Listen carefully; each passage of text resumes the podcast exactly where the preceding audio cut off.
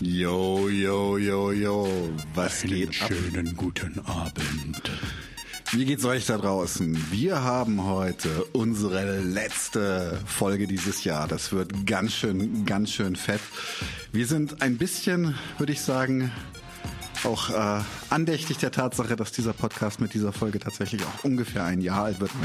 Im Januar rein theoretisch das volle Jahr. Aber wir haben es ein Jahr lang geschafft. Wir machen einen dicken Jahresausklang mit euch. Ich werde mit euch über Empathie, In- und Outgroup und ein paar Sachen, die da eine Rolle spielen, reden. Im Senf. Du machst. Im Zündfunken reden wir über Marxes Gesetz der Tendenz der fallenden Profitrate und warum das wichtig ist zu verstehen und warum es wichtig ist, über Profitabilität zu reden. Sehr gut. Jo, Sehr jo. gut. Dann haben wir im Klassenkampfsport Death in Custody zu Gast und reden ein bisschen über Polizeigewalt beziehungsweise Leute, die das Polizeipräsidium nicht ganz lebendig wieder verlassen haben. Dann haben wir noch einen relativ dicken Gast fürs Interview heute. Und das Besondere daran ist, es ist heute das erste Mal, dass die Monatsfolge das Interview live macht. Das heißt, ihr könnt unseren Interviewgast löchern mit Fragen. Und wer ist der Gast? Magst du es sagen? Nicole Schöndorfer vom Podcast. Darf die Darf das? sie das? Darf sie das? Darf sie das? Darf sie das? Genau. Ähm, ich frage mich gerade, warum wir, warum wir die Chats nicht sehen. Gute Frage. Weil es gibt schon Chats. Aha. Ein neues Tool am Start. Leftinger sagt Moin. Servus Lefty. Kerznot Kops sagt Nabend. Ah, interessant. Ah, Kigama ist auch da. Also seinen. Chat haben wir mittlerweile. Okay, Vielleicht sind sollte zu früh jetzt dran sollte es- gewesen. Jetzt sollte es vielleicht passen. Naja. Juti, ähm, Im Stammtisch haben wir noch eine ganze Menge Blödsinn mit ein paar Überraschungen. Und du stehst echt auf den Sound. Ach, ich stehe auf Beats. Sehr gut. Ähm, ich würde sagen, wir, was, hier steht, wie wäre es in 22 mit einer linken Partnerbörse auf 99 zu 1? Äh, äh, kommen wir zum Senf. Gut abgewogen. Gut abgewogen. Sehr gut. Äh, jo, liebe Leute, im Senf wollte ich mich mal einer Sache widmen, die liegt mir schon länger auf dem Herzen. Und äh, da, ich fange mal einfach von vorne an. Und zwar, wir reden häufig darüber, ähm, wie, wie, wie Menschen funktionieren und äh, was das beeinflusst etc. Und ich wollte mit euch ein bisschen über, über Empathie und Empathieverlust reden. Weil tatsächlich äh, die Neurobiologie und die Neuropsychologie machen extreme Fortschritte. Die können inzwischen Dinge zumindest nach ihren Maßgaben validieren, die wir vorher mal für philosophische Hypothesen gehalten haben. Und äh, wir wissen inzwischen alle, dass solche Sachen wie, wie Spiegelneuronen, also Gefühlsübertragungen, Empathie und auch eine gewisse Form von Altruismus äh, gelten inzwischen als nachgewiesen, zumindest laut von äh, Sozialwissenschaftlern und Neuropsychologen. Und äh, es gab dazu dann Studien äh, von Max Planck Institut, Max Planck Institut in Leipzig und die behaupten, gehen so weit, äh, dass Teile davon angeboren sind. Das heißt, man kann nicht von einer Prägung in einer gesellschaftlichen sprechen. Das Ganze wurde noch weiter getrieben dann von dem sogenannten Baby Lab der Universität Yale. Und da haben sie wirklich mit Neugeborenen Versuchsaufbauten gemacht, in denen äh, für ihre Interpretationen klar wurde, dass auch Neugeborene sich manchmal altruistisch und empathisch verhalten können. Und äh, das noch lange bevor so etwas wie ein klares Ich-Bewusstsein ähm, überhaupt in der Gehirnentwicklung stattgefunden hat. Und ähm, das hat man dann auch kreuzvalidiert äh, mit Tieren zum Beispiel. Da hat man das mit Schimpansen ausprobiert, man hat das mit Wölfen und mit Ratten gemacht. Du kannst mich auch mal kreuz validieren. Mache ich. Ähm, mit Tieren und Viechern gemacht und dann kam man so ein bisschen, es gibt anscheinend, äh, pun intended, gegenseitige Hilfe in der Tier- und Menschenwelt. Piotr Kropotkin mag das sehr, sehr gerne. Ähm, Spaß beiseite, aber tatsächlich wissen wir einfach, dass in einem gewissen Grundzug wir eigentlich alle empathiefähig sind, wären, rein theoretisch. Und dass wir auch äh, in der Lage sind, in einem gewissen Rahmen selbstlos zu handeln. Warum erzähle ich euch das? Weil klingt ja alles super, wunderschön. Warum ist nicht alles toll? Tja, Und das ist ein Side-Effekt, den haben sie festgestellt. Und zwar ist das aufgetreten bei äh, dem Baby Lab, haben sie das festgestellt in Yale. Da haben sie äh, herausgefunden, dass das an Bedingungen geknüpft ist. Und zwar konnte man tatsächlich mit so einfachen Sachen wie, indem man vorher das Kind geprimed hat, dass die Personen, die sie eigentlich äh, neutral bewerten sollten, hat man vorher gesagt, welche Frühstücksflocken sie essen morgens und hat vorher dann das Kind auch entscheiden lassen, welche Frühstücksflocken es selber lieber mag. Und dann hat sich herausgestellt, dass das Kind immer mehr Empathie aufgebracht hat für die Person, die die gleichen Frühstücksflocken isst, wie das Kind selber. Ähm, das ist schon eigentlich ganz krass. Äh, und das bedeutet, dass wir noch bevor wir irgendwie wissen, wer wir sind, also ich als Ganzes, so, so unser Gehirn vollständig ausgebildet ist, fangen wir schon an, die Menschen in In- und Out-Groups zu verteilen. Das heißt, wir sagen, die Leute gehören zu uns, die Leute gehören nicht zu uns. Und das fängt schon sehr, sehr früh an. Kann auch damals ein relativ oder vielleicht ist das bis heute auch ein relativ wichtiger Überlebensmechanismus sein. Allerdings, und jetzt wird es wirklich wild, sind sie dann noch weitergegangen. Wir sind zurück am Max-Planck-Institut in Leipzig und die haben dann überlegt, wenn Empathie verstärkt auftritt bei Leuten in der In-Group, wie ist es dann eigentlich, wenn man es jetzt mal drauf ankommen lässt mit der Outgroup? Und haben sie tatsächlich Tests gefahren und haben Leute aus verfeindeten Fußballmannschaften mit Elektroschocks ähm, ja, sagen wir mal, gefoltert ist zu viel, aber sie haben ihnen wehgetan. Was tatsächlich vorher in, ich glaube, in Stanford auch schon mal in einem Experiment verwendet wurde, um nachzuweisen, dass Menschen Empathie haben, weil die Leute mitgelitten haben mit einer, ich glaube, es war eine Schauspielerin, die so getan hat, als wenn sie Elektroschocks kriegt. Und dann, ich meine nicht das Milgram-Experiment, das ist was ganz was anderes, ähm, das berühmte Elektroschock-Experiment.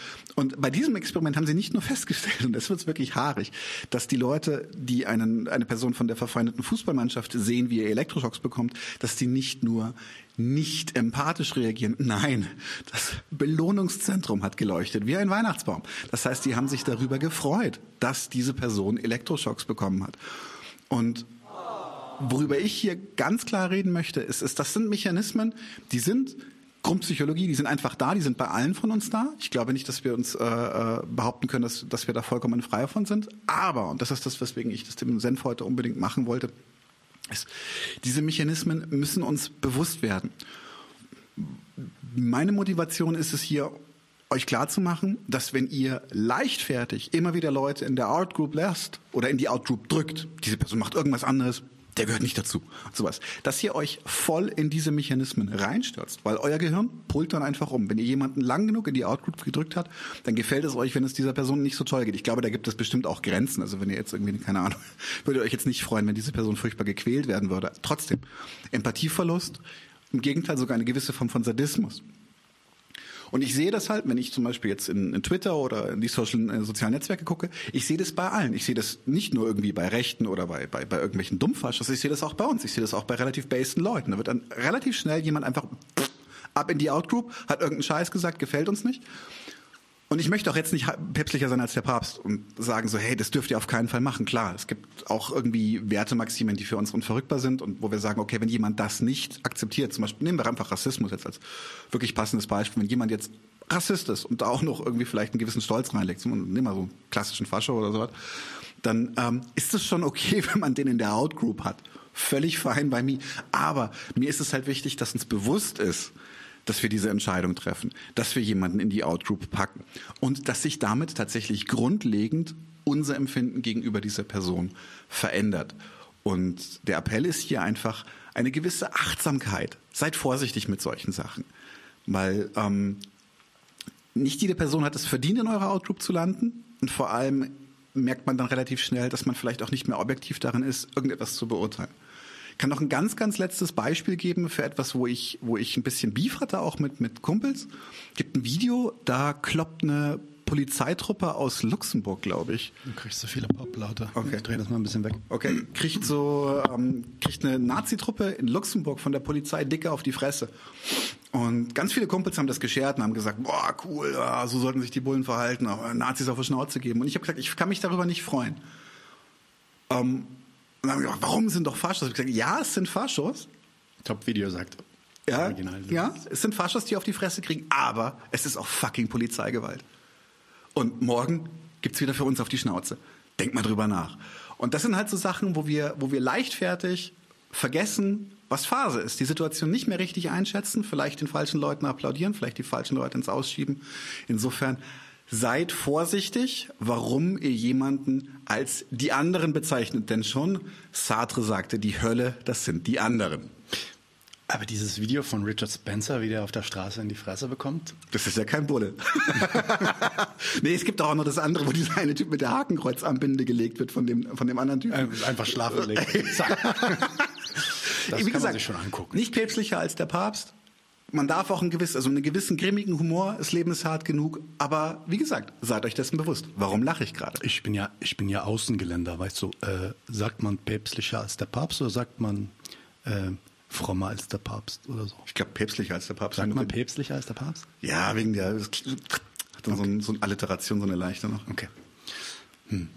Alles klar. Schöner Senf. Kurz und knackig. Heute sind wir auch ein bisschen kürzer mit allem. Und damit kommen wir direkt zum Zündfunken. Äh, there it is. Jo, Zündfunken. Und zwar habe ich ein bisschen hin und her überlegt, ähm, was ich dieses Mal mache. Der Zündfunke ist ja immer noch so ein bisschen ähm, dazu da, ja, über Theorie zu sprechen. Und wir haben im Januar ein Interview anstehen mit dem Autor dieses tollen Buches hier, The Long Depression. Der Autor heißt Michael Roberts. Das Interview wird leider auf Englisch sein, aber ich werde, äh, ich habe mich jetzt entschieden, eigentlich im nächsten Jahr, sorry Leute, ich drehe mal ein bisschen das Mikro, im nächsten Jahr sehr, sehr viel zu diesem Thema zu machen, weil ich glaube, das ist sehr, sehr wichtig und auch sehr zentral, um zu verstehen, was eigentlich gerade mit unserer Ökonomie äh, passiert, zumindest aus marxistischer Sicht. Ähm, und eines der Dinge, die so ein bisschen einführend für dieses Gespräch im Januar sein wird, ist eine kleine Zusammenfassung oder so ein Versuch des Abrisses des Gesetzes des tendenziellen Falls der Profitrate. Ähm, dazu kann man ganze äh, Vorlesungen füllen. Dazu gibt es natürlich einerseits ähm, die, die Ausarbeitung von Marx, dann gibt es viele, viele Ausarbeitungen, die darüber hinausgehen, zum Beispiel Henrik Großmann, der darüber ganze Bücher geschrieben hat und natürlich auch viele, viele Marxisten aus den unterschiedlichsten Strömungen, die sich versucht haben, mit dem Thema zu beschäftigen.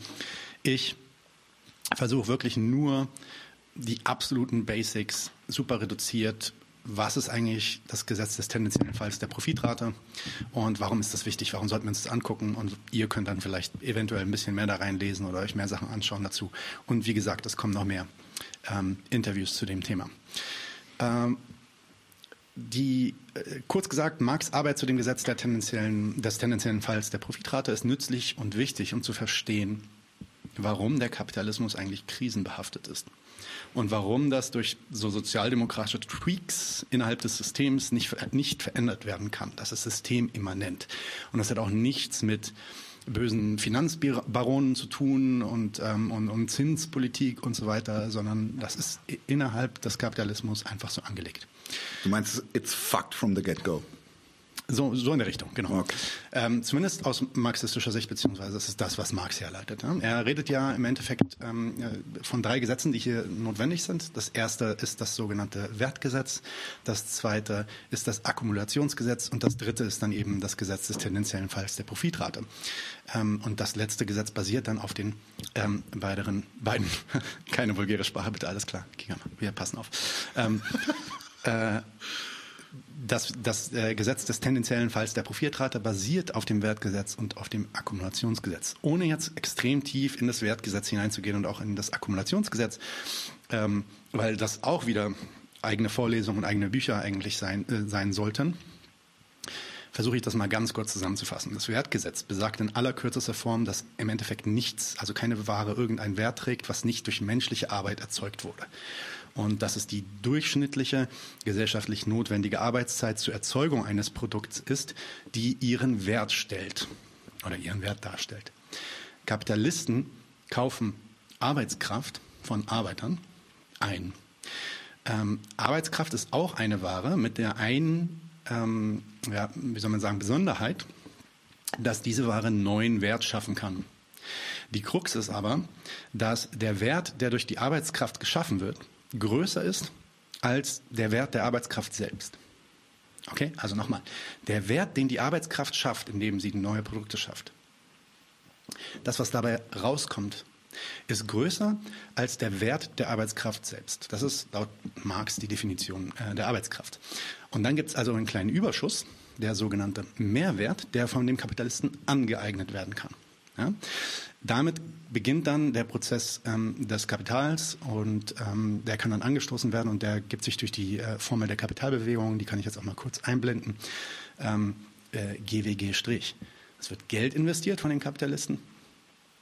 Mit diesem Geld, was investiert wird, zum Beispiel um Arbeiter anzuheuern, wird eine Ware produziert. Und am Ende soll dieses Geld wieder rauskommen und etwas mehr als dieses Geld, nämlich G-Strich. Ja, wenn ihr dazu ein bisschen mehr Details wollt, guckt euch die aller, allererste Folge an, die wir gemacht haben. Im ersten Zündfunken rede ich genau darüber, zumindest über die Art und Weise, wie Chiba das zusammenfasst. Oh, jetzt fällt mir gerade auf. Full Circle. Full Circle, Full Circle, Full Circle. und äh, genau, wir reden ja heute auch über Zyklen und so weiter. Ähm, deswegen passt das ganz gut. Genau. Was ist jetzt das Akkumulationsgesetz?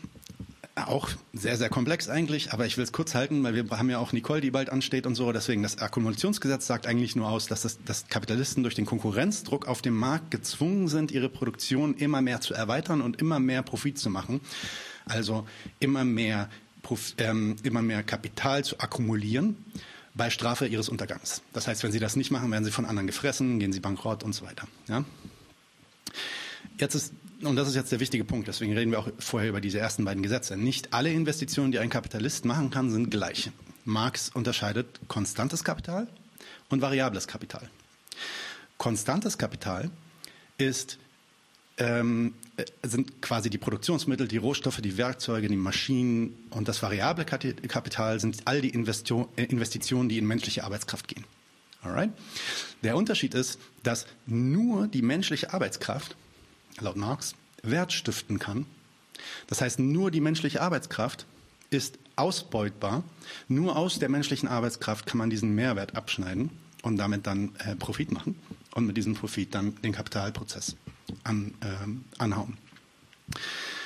Ähm, das ist also die Basis äh, für die Kapitalbewegung, die menschliche Arbeitskraft. Das Verhältnis dieser beiden Formen des Kapitals nennt er dann das ist jetzt der komplizierte, ich glaube, der komplizierteste Teil, das nennt er die organische Zusammensetzung des Kapitals.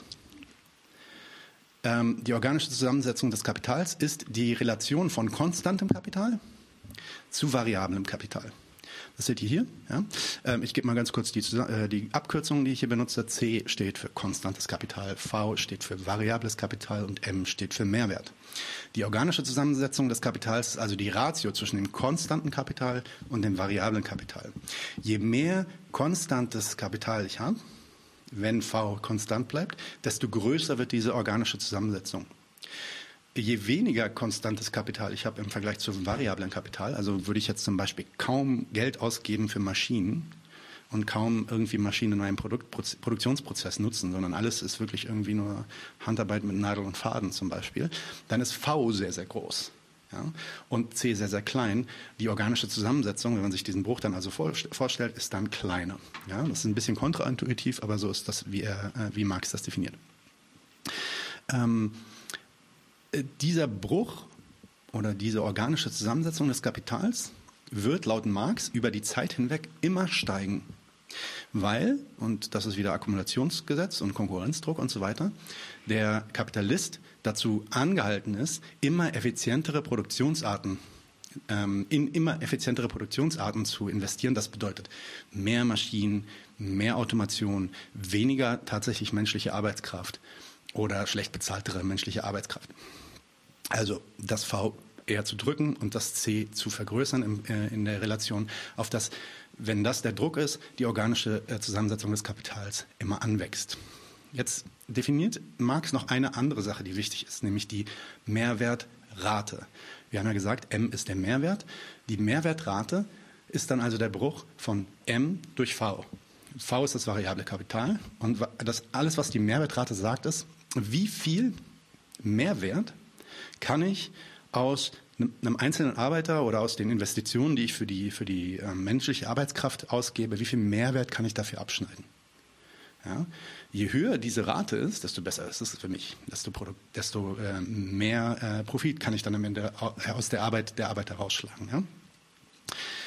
Ähm, und jetzt ist die Krux. Wenn diese Mehrwertrate, gehen wir jetzt mal davon aus, dass diese Mehrwertrate konstant bleibt. Das heißt, wir haben jetzt zum Beispiel schon durch irgendwie gesellschaftliche ähm, Kämpfe, haben wir irgendwie das Minimum mehr oder weniger mit den Arbeitern ausgehandelt, was sie brauchen, um zu überleben, was das Gehalt sein sollte. Wir gehen jetzt also mal davon aus, dass der Lohn konstant bleibt und nicht fällt oder vielleicht nur langsam ansteigt. Und wenn dann die organische Zusammensetzung des Kapitals, also die ähm, Technologisierung des äh, Produktionsprozesses ansteigt, dann bedeutet das, dass die, Produ äh, die Profitrate langfristig fallen wird. Ich erkläre gleich nochmal genau warum, aber die Formel ist im Endeffekt die. Wenn die organische Kompositionsrate ne, steigt, äh, beziehungsweise wenn, das, wenn, wir, wenn wir immer mehr technologisieren, steigt die organische ähm, Komposition, die organische Zusammensetzung des Kapitals. Und wenn die organische Zusammensetzung des Kapitals steigt, und die Mehrwertrate konstant bleibt oder langsamer steigt als die, ähm, äh, die organische Zusammensetzung des Kapitals, dann fällt die Profitrate. Ähm, Marx bezeichnet dieses Gesetz als das wichtigste der, der, politischen Ökonomie. Das ist auch mal wichtig, einfach sich im Kopf, äh, sich auf der Zunge zergehen zu lassen. Für ihn war das das wichtigste Gesetz. Äh, kurz gesagt bedeutet das, Technologische Innovation und Reduzierung von Investitionen in Arbeitskraft sorgen dafür, dass konstantes Kapital relativ zu variablem Kapital steigt. Also die organische Zusammensetzung steigt. Ähm, das sieht dann so aus. Ich habe dafür auch mal was vorbereitet. Ich habe da mal was vorbereitet. Ja, ähm, am Anfang auf der linken Seite relativ geringer äh, Status der Technologisierung. Wir haben ähm, konstantes Kapital, ungefähr genauso viel wie das variable Kapital und wir können davon einen Mehrwert abschneiden. Das Problem ist jetzt, dass Mehrwert nur entsteht aus dem variablen Kapital, das heißt aus menschlicher Arbeitskraft.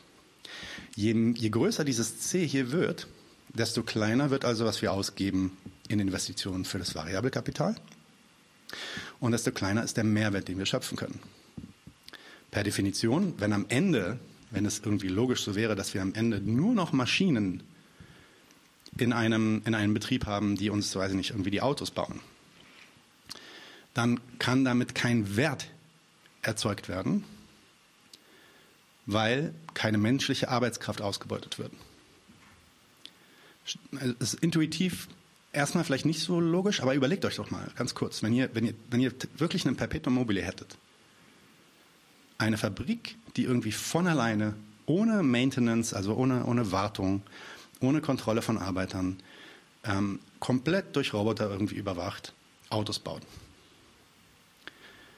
Und wir diese Fabrik auch x-mal reproduzieren können und die ganzen anderen Autofirmen, äh, die Autos bauen, das dann mit der Zeit dann auch irgendwann darauf kommen, das genauso zu machen, dann könnten wir de facto unendlich viele Autos erzeugen, ohne irgendeine Arbeit anstellen zu müssen. Und dann, äh, wenn, wenn das der Fall wäre, könnten wir, diese, könnten wir diese Autos eigentlich auch für nichts versemmeln, weil die Autos ja quasi aus dem Nichts entstehen. Nämlich von dieser Fabrik. Natürlich ist das nie der Fall. Natürlich gibt es dann immer noch Rohstoffe. Für die Rohstoffe muss gearbeitet werden, für das Stahl muss gearbeitet werden und so weiter. Also es geht natürlich weiter, aber in der Logik ist das die Idee, ne? dass die ähm, Mehrwertrate immer mehr fällt. Dieses Gesetz des tendenziellen Falls der Profitrate taucht im dritten Band, im dritten Abschnitt, ähm, im dritten Band des Kapitals, im dritten Abschnitt auf. Und ähm, ich mache mal dieses Bildchen hier weg. Dazu gibt es einige gegenläufige Tendenzen. Das heißt, diese Profitrate ist, kein, ist, ist keine Linie sondern äh, die, die schwankt. Es gibt gegenläufige Tendenzen, die immer mal wieder dafür sorgen, dass die Profitrate auch wieder hochgeht. Also zum Beispiel, wenn wir durch irgendwelche Innovationen rausfinden, dass wir Arbeit irgendwie auf eine bessere Art und Weise ausbeuten können. Ja, also dass die Mehrwertrate steigt. Ja, zum Beispiel, weiß ich nicht, ähm, neue, neue Erkenntnisse darüber, wie die Arbeit schneller laufen könnte. Oder tatsächlich auch durch Maschinen, die von woanders hergestellt werden, die wir dann in unseren Produktionsprozess mit einbinden, die dafür sorgen, dass die Arbeiter, ähm, weiß ich nicht, doppelt so viele Telefone herstellen können als vorher. Also die Produktivität dann auch wieder steigt. Ja? Ähm, wenn die Mehrwertrate auch also wenn die Mehrwertrate dann sogar schneller ansteigt als die organische Komposition, dann kann es sogar sein, dass die Profitrate nicht nur fällt, beziehungsweise nicht nur abgebremst wird, sondern sogar steigt. Das kann passieren. Und ähm, es kann auch sein, dass die Kosten für neue Technologien fallen. Ja, also das irgendwie, weiß ich nicht, die, dieser eine Roboter, den wir nutzen, der ist jetzt krass sportbillig, weil der tausend Millionen Mal irgendwie produziert. Den können wir relativ einfach kaufen. Das heißt, das konstante Kapital, die Investition darin ist gar nicht so groß. Wir können es relativ billig kaufen. Und das heißt, ähm, die organische Komposition ist kleiner als vorher. Und äh, dann könnte es sein, dass die Profitrate auch wieder fällt. Diese gegenläufigen Tendenzen können aber erst langfristig dominieren, ähm, äh, können aber nicht langfristig dominieren, sorry. Ja, also die können immer nur kurzfristig irgendwie dafür sorgen, dass der Profit vielleicht wieder hochgeht oder der Fall so ein bisschen abgeschwacht wird. Aber langfristig soll, es die, soll diese Tendenz, deswegen ist das Gesetz der Tendenz oder des tendenziellen Falls der Profitrate, die soll sich durchsetzen. Und wenn das passiert, kommt es dann irgendwann zu Krise. Investitionen werden dann in der Krise zurückgehalten, weil Leute merken, up, ich mache weniger Profite oder ich erwarte weniger Profite. In einer kapitalistischen Ökonomie ist das, was die Investitionen motiviert, warum wir Geld investieren, das kann man auch relativ leicht sich überlegen, ist die Erwartung von Profit. Wenn ich, ähm, weiß ich nicht, eine Million oder 100 Millionen irgendwo rein investiere und ähm, ich das nicht einfach nur, das Geld nur einfach nur loswerden will, damit ich das nicht versteuern muss oder so, sondern wirklich was damit machen will, dann erwarte ich daraus einen Profit, der Interest. Ja? Und wenn das passiert, wenn es dann zur Krise kommt, die Produktion angehalten wird, die Leute entweder nicht mehr produzieren oder einfach, weil sie keinen Profit mehr machen können und vielleicht relativ schwache Firmen sind, einfach bankrott gehen, pleite gehen. Die kleinen Firmen gehen, gehen belly up. Die großen Firmen können das relativ gut überleben. Vielleicht essen die sogar die kleinen Firmen auf. Schwache Kapitalisten, wie gesagt, gehen bankrott. Und nach dem ähm, Zerfall dieser schwächeren Kapitalisten ähm, können ja dann sowohl deren Firmen, deren Mitarbeiter, aber auch deren Produktionsmittel aufgekauft werden, und zwar zum Spottpreis. Weil die sind ja bankrott gegangen, wir können die einfach so einkaufen. Eventuell haben die vielleicht sogar schon angefangen, ihre Produkte zu bauen. Das heißt, wir können sogar die Produkte dann nehmen und können dann den einfach weiterbauen. Das wird dann wieder nach Zerstörung des Kapitals dieser kleineren ähm, äh, Kapitalisten, wird es dann wieder dafür sorgen, dass die organische Komposition fällt des Kapitals und dass die Profitrate wiederhergestellt wird und dann äh, neue Investitionen und ein neuer Zyklus beginnen kann. Deswegen dieser zyklische Rhythmus des Kapitalismus, dass es immer irgendwie zu, einem, zu einer Krise kommen muss, in der Kapital entwertet wird und erst dann wieder investiert werden kann, beziehungsweise es Sinn macht für den Kapitalisten zu investieren. Diese Herleitung, die ich jetzt gegeben habe, ist nicht unumstritten. Das ist Marxes Herleitung. Die ist auch noch um einiges komplexer. Der versucht sich da auch viel mit Mathematik und so. Er selbst sagt auch an, an einigen Stellen, dass da noch ein, zwei Sachen zu beweisen wären und dass, dass das irgendwie an einem anderen Punkt geschehen muss. Nicht vergessen, Kapitalband 3 wurde von ihm nie vollendet. Das basiert auf einem Manuskript, das ähm, Engels dann überarbeitet hat, erst nach dem Tod von Marx. Insofern ist es auch wahrscheinlich, dass das Ganze anders ausgesehen hätte, wenn Marx äh, noch gelebt hätte zur Veröffentlichung von Band 3. Aber ähm, das ist, was wir haben von Marx. Ja. Wie gesagt, ist nicht unumstritten. Es gibt sogar viele Marxisten, also Hardcore-Marxisten, die, die, die dieses Gesetz komplett ablehnen. Es gibt auch Marxisten, die das Wertgesetz komplett ablehnen. Meiner Meinung nach seid ihr dann keine Marxisten, aber wenn ihr das tut, meinetwegen. Ähm, das hast du dich aber in die Outgroup gedrückt. Outgroup, genau.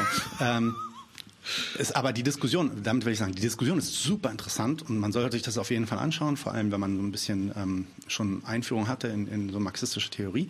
Aber darüber wollen wir jetzt erstmal nicht reden. Das, was ich jetzt eigentlich möchte, ist ähm, einfach, selbst wenn die Herleitung von Marxes ähm, Gesetz des tendenziellen Falls der Profitrate eventuell falsch ist, da ein logischer Fehler drin steckt oder so und das vielleicht deswegen auch nicht wirklich der Definition eines Gesetzes standhält, ist es doch dann schon so, dass wir empirisch nachweisen können, dass die Profitrate fällt. Wenn wir uns jetzt zum Beispiel, ich schau mal, zeig mal das hier. Ähm, das ist auch aus dem Buch von äh, Michael Roberts. Warte mal, ich mache mal den Overlay weg. Boink. So. Hier kann man ähm, die äh, Profitrate, Rate of Profit in Percent sehen ähm, der G7-Staaten, die quasi eine Tendenz hat, definitiv klar und deutlich zu fallen. Und ähm, man sieht auch die verschiedenen Momente, in denen das wieder ansteigt. Es gibt eine Profitabilitätskrise. Das heißt, diese Idee, dass der Neoliberalismus geschaffen wurde, einfach nur weil irgendwelche bösen Politiker in irgendeinem Kämmerchen saßen und gesagt haben, wir wollen noch schlimmer sein als vorher. Wollen noch böser sein als vorher. Die stimmt nicht. Das Problem war, dass wir in eine Profitabilitätskrise gekommen sind und das Kapital äh, handeln musste, um die Profitabilität wiederherzustellen. Und das hat dann diese bösen, und das waren, waren jetzt auch bestimmt keine ähm, besonders äh, netten Menschen, sage ich mal. Aber das hat dann diese Menschen dazu besorgt, äh, bewegt, ähm, neoliberale Politik umzusetzen, um äh, also die Arbeiter quasi, die Macht der Arbeiter zu schwächen, um die Mehrwertrate zu erhöhen, haben wir gerade darüber geredet, was dann wieder dafür sorgt, dass die Profitabilität steigt für eine Weile. Wir sehen aber auch, dass das nur bis so ungefähr in die 2000er Jahre passiert und seitdem konstant fällt. Und was wir auf jeden Fall auch merken, anders als früher, ist, dass und darum geht es hier in diesem, in diesem Buch von Michael Roberts so sehr, ähm, dass wir immer länger brauchen, um nach so einer Krise, nach so einem Dip, ja, ähm, in, in dieser Kurve, die Profitraten wiederherzustellen vom vorher. Und dass es immer schwieriger wird, dahin, da hochzukommen. Wir haben es jetzt ähm, äh, 2021 immer noch nicht geschafft, ähm, auf Level zu kommen von 1998. Und normaler, früher war das so, dass das auch mal einfach nur fünf Jahre gedauert hat oder sieben Jahre gedauert hat. Und diese Phasen werden immer länger. Deswegen nennt sich jetzt diese Phase, in der wir auch gerade sind, laut Michael Roberts, ähm, die Long Depression. Wenn man sich die Core Countries anguckt, also quasi die, die, die Hauptindustrieländer, sieht man das auch, wenn man ein bisschen weiter zurückgeht, bis ins 19. Jahrhundert, Mitte des 19. Jahrhunderts, äh, sehr relativ hohe Profitraten. Und dann seht ihr das so ungefähr bis ja, zum zweiten Drittel, ist dann so 2021. Und danach gibt es dann halt die Projektionen, die äh, basieren auf den ähm, ja, äh, auf den, auf den ähm, Kurven, die sich durch die verschiedenen äh, Jahreszahlen ergeben und dann äh, sieht es halt schlecht aus. Zumindest die, die Trends deuten alle extrem weit nach unten. Da gibt es einen, einen, ähm, eine, große Spanne, wie schnell das äh, Richtung Null geht oder wie langsam. Es ist wahrscheinlich auch, dass es nie wirklich Richtung Null, äh, nie wirklich Richtung Null erreicht. Oder vielleicht doch. Ja? Das ist die nämlich dann die große Frage, warum das ganze Thema so interessant ist. Denn die große Frage ist natürlich, ähm, was passiert eigentlich, wenn Profitabilität tatsächlich an ein Limit stößt und daher der tendenzielle Fall der Profitrate irgendwann zu einer finalen Krise führen wird? Da gibt es ja so Zusammenbruchstheorien, die gab es auch zum Beispiel von Henrik Großmann, der darüber geredet hat, dass es dann irgendwann so eine finale Krise gibt und dann der Kapitalismus dann in dem Sinne dann nicht mehr funktioniert sind wir vielleicht schon in dieser finalen Krise oder ist das komplettes Wunschdenken und Missverständnis von Ökonomie? Äh, Im nächsten Jahr werde ich versuchen, relativ viel ähm, zu dieser Frage zu machen, wie gesagt, und einige Interviews zu dieser Frage zu machen. Wichtig ist, wenn wir verstehen wollen, wie Krisen funktionieren, ähm, warum der Neoliberalismus heute quasi gescheitert ist, äh, warum Kapitalisten mehr und mehr in die Finanzspekulation flüchten, ähm, dann müssen wir uns mit Profitabilität auseinandersetzen und untersuchen, wie profitabel sind unsere Unternehmen eigentlich noch. Eigentlich noch. Ähm, Profitabilität und die Aussicht auf Profite ist es, was Investments in einer kapitalistischen Wirtschaft motiviert. Und Profitabilität fällt tendenziell seit über einem Jahrhundert quasi fast konstant. Ja, und auch Benanav, das ist dieses Buch hier vom ähm, äh, Surkamp, äh, herausgegeben. Äh, auf Englisch heißt es Automation and the Future of Work, auf Deutsch Automatisierung und die Zukunft der Arbeit. Ohne jetzt direkt über den Fall der Profitrate zu reden, zeigt er quasi Seite für Seite, dass Profitabilität äh, der globalen Ökonomie seit Jahrzehnten abnimmt und abnimmt und abnimmt und keine Besserung in Sicht ist. Und das, dass wir deswegen auch auf eine ganz andere Art und Weise von Problemen gewappnet sein müssen, ähm, als wir bisher angenommen hatten. Das muss ich mir nochmal angucken. Das war vielleicht eine der komplizierteren Sachen, aber das ist, der, das ist halt das Problem, wenn man versucht, irgendwie so ein kompliziertes Gesetz irgendwie in 15 Minuten, 20 Minuten reinzudrücken. Ich finde jetzt erstmal einen guten Impuls. Sie haben auch über den äh, haben Sie schon gesprochen hier. Genau. Wichtig, Profitabilität. Man muss sich anschauen, was ist die Rate der Profitabilität? Wie profitabel ist das Geschäft? Weil das basiert, äh, das ist dann die Basis dafür zu verstehen, was die Konjunkturzyklen sind, was die Business Cycles sind quasi. Ja. Gab es irgendwelche Fragen im Chat? Äh, ja, wie gesagt, also Sie haben ähm, überlegt, äh, Kigama hat meinte, es gäbe da wohl irgendwie ein tolles Buch zur Automation und Zukunft der Arbeit. Und, Bing Bong. Genau. Und er ist sich aber nicht ganz sicher, ob es Benanaf ist. Äh, Benanaf spricht hauptsächlich von Produktivität, ja, Analyse und Kritik. Äh, bist du, bist du Analyse und Kritik, das Magazin? Hm, das Magazin kommt und spricht von uns. Ähm, äh, ja, er spricht von Produktivität, er spricht von Output. Aber das ist im Endeffekt, äh, ist es nicht das Gleiche, es ist nicht exakt das Gleiche wie Profitabilität, aber wenn du die Kurven anguckst in diesem Buch, siehst du, dass das äh, natürlich related ist. Ja, ähm, die, die, ähm, was, was der Unterschied hier ist, ist, dass die Herleitung nicht dieselbe ist. Das heißt, es basiert nicht darauf, dass irgendwie mehr automatisiert wird. Laut Benanav ist das nicht das Problem, dass mehr automatisiert wird, sondern das Problem ist, dass Absatzmärkte schwinden und dass wir nicht mehr in der Lage sind abzusetzen, weil der, die Märkte gesättigt sind. Ja, und das ist das, was ich gerade meinte, dass natürlich ähm, äh, die Herleitung von Marx eventuell falsch sein könnte, aber dass die Empirie trotzdem zeigt, dass wir äh, diesen, diese fallenden Profite haben. Ja? Ich glaube, er ist unzufrieden. Oder ja, die Person ist unzufrieden. Vielleicht hat die Antwort geholfen? Nein? Output? Okay. Ähm, er kann ja mal. Ja, es ist ein, es, genau, es ist Overcapacity. Absolut, absolut. Das habe ich auch gesagt. Wie gesagt, dieses Buch redet nicht über, das habe ich gerade gesagt, redet nicht über den Fall der äh, Profitrate, sondern dieses Buch redet über Output und Overcapacity. Das ist richtig. Die Herleitung ist also nicht die gleiche wie bei Marx und es ist auch nicht das, die gleiche Theorie. Ähm, was wir aber sehen können, ist eben dieser Fall der Profitrate, wie auch immer der hergeleitet ist. Ich will mich jetzt nicht in dieser Diskussion auftun, wer davon recht hat. Okay? Anyway, äh, was kommt als nächstes?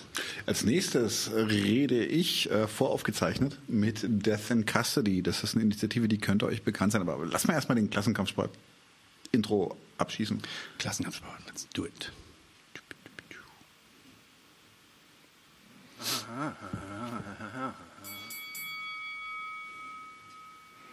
Ich glaube, Kigama ist verliebt in dich. Dun, dun, dun, dun, dun, dun, dun, dun. Hat vorhin schon gesagt, du wärst der Auserwählte. Aha.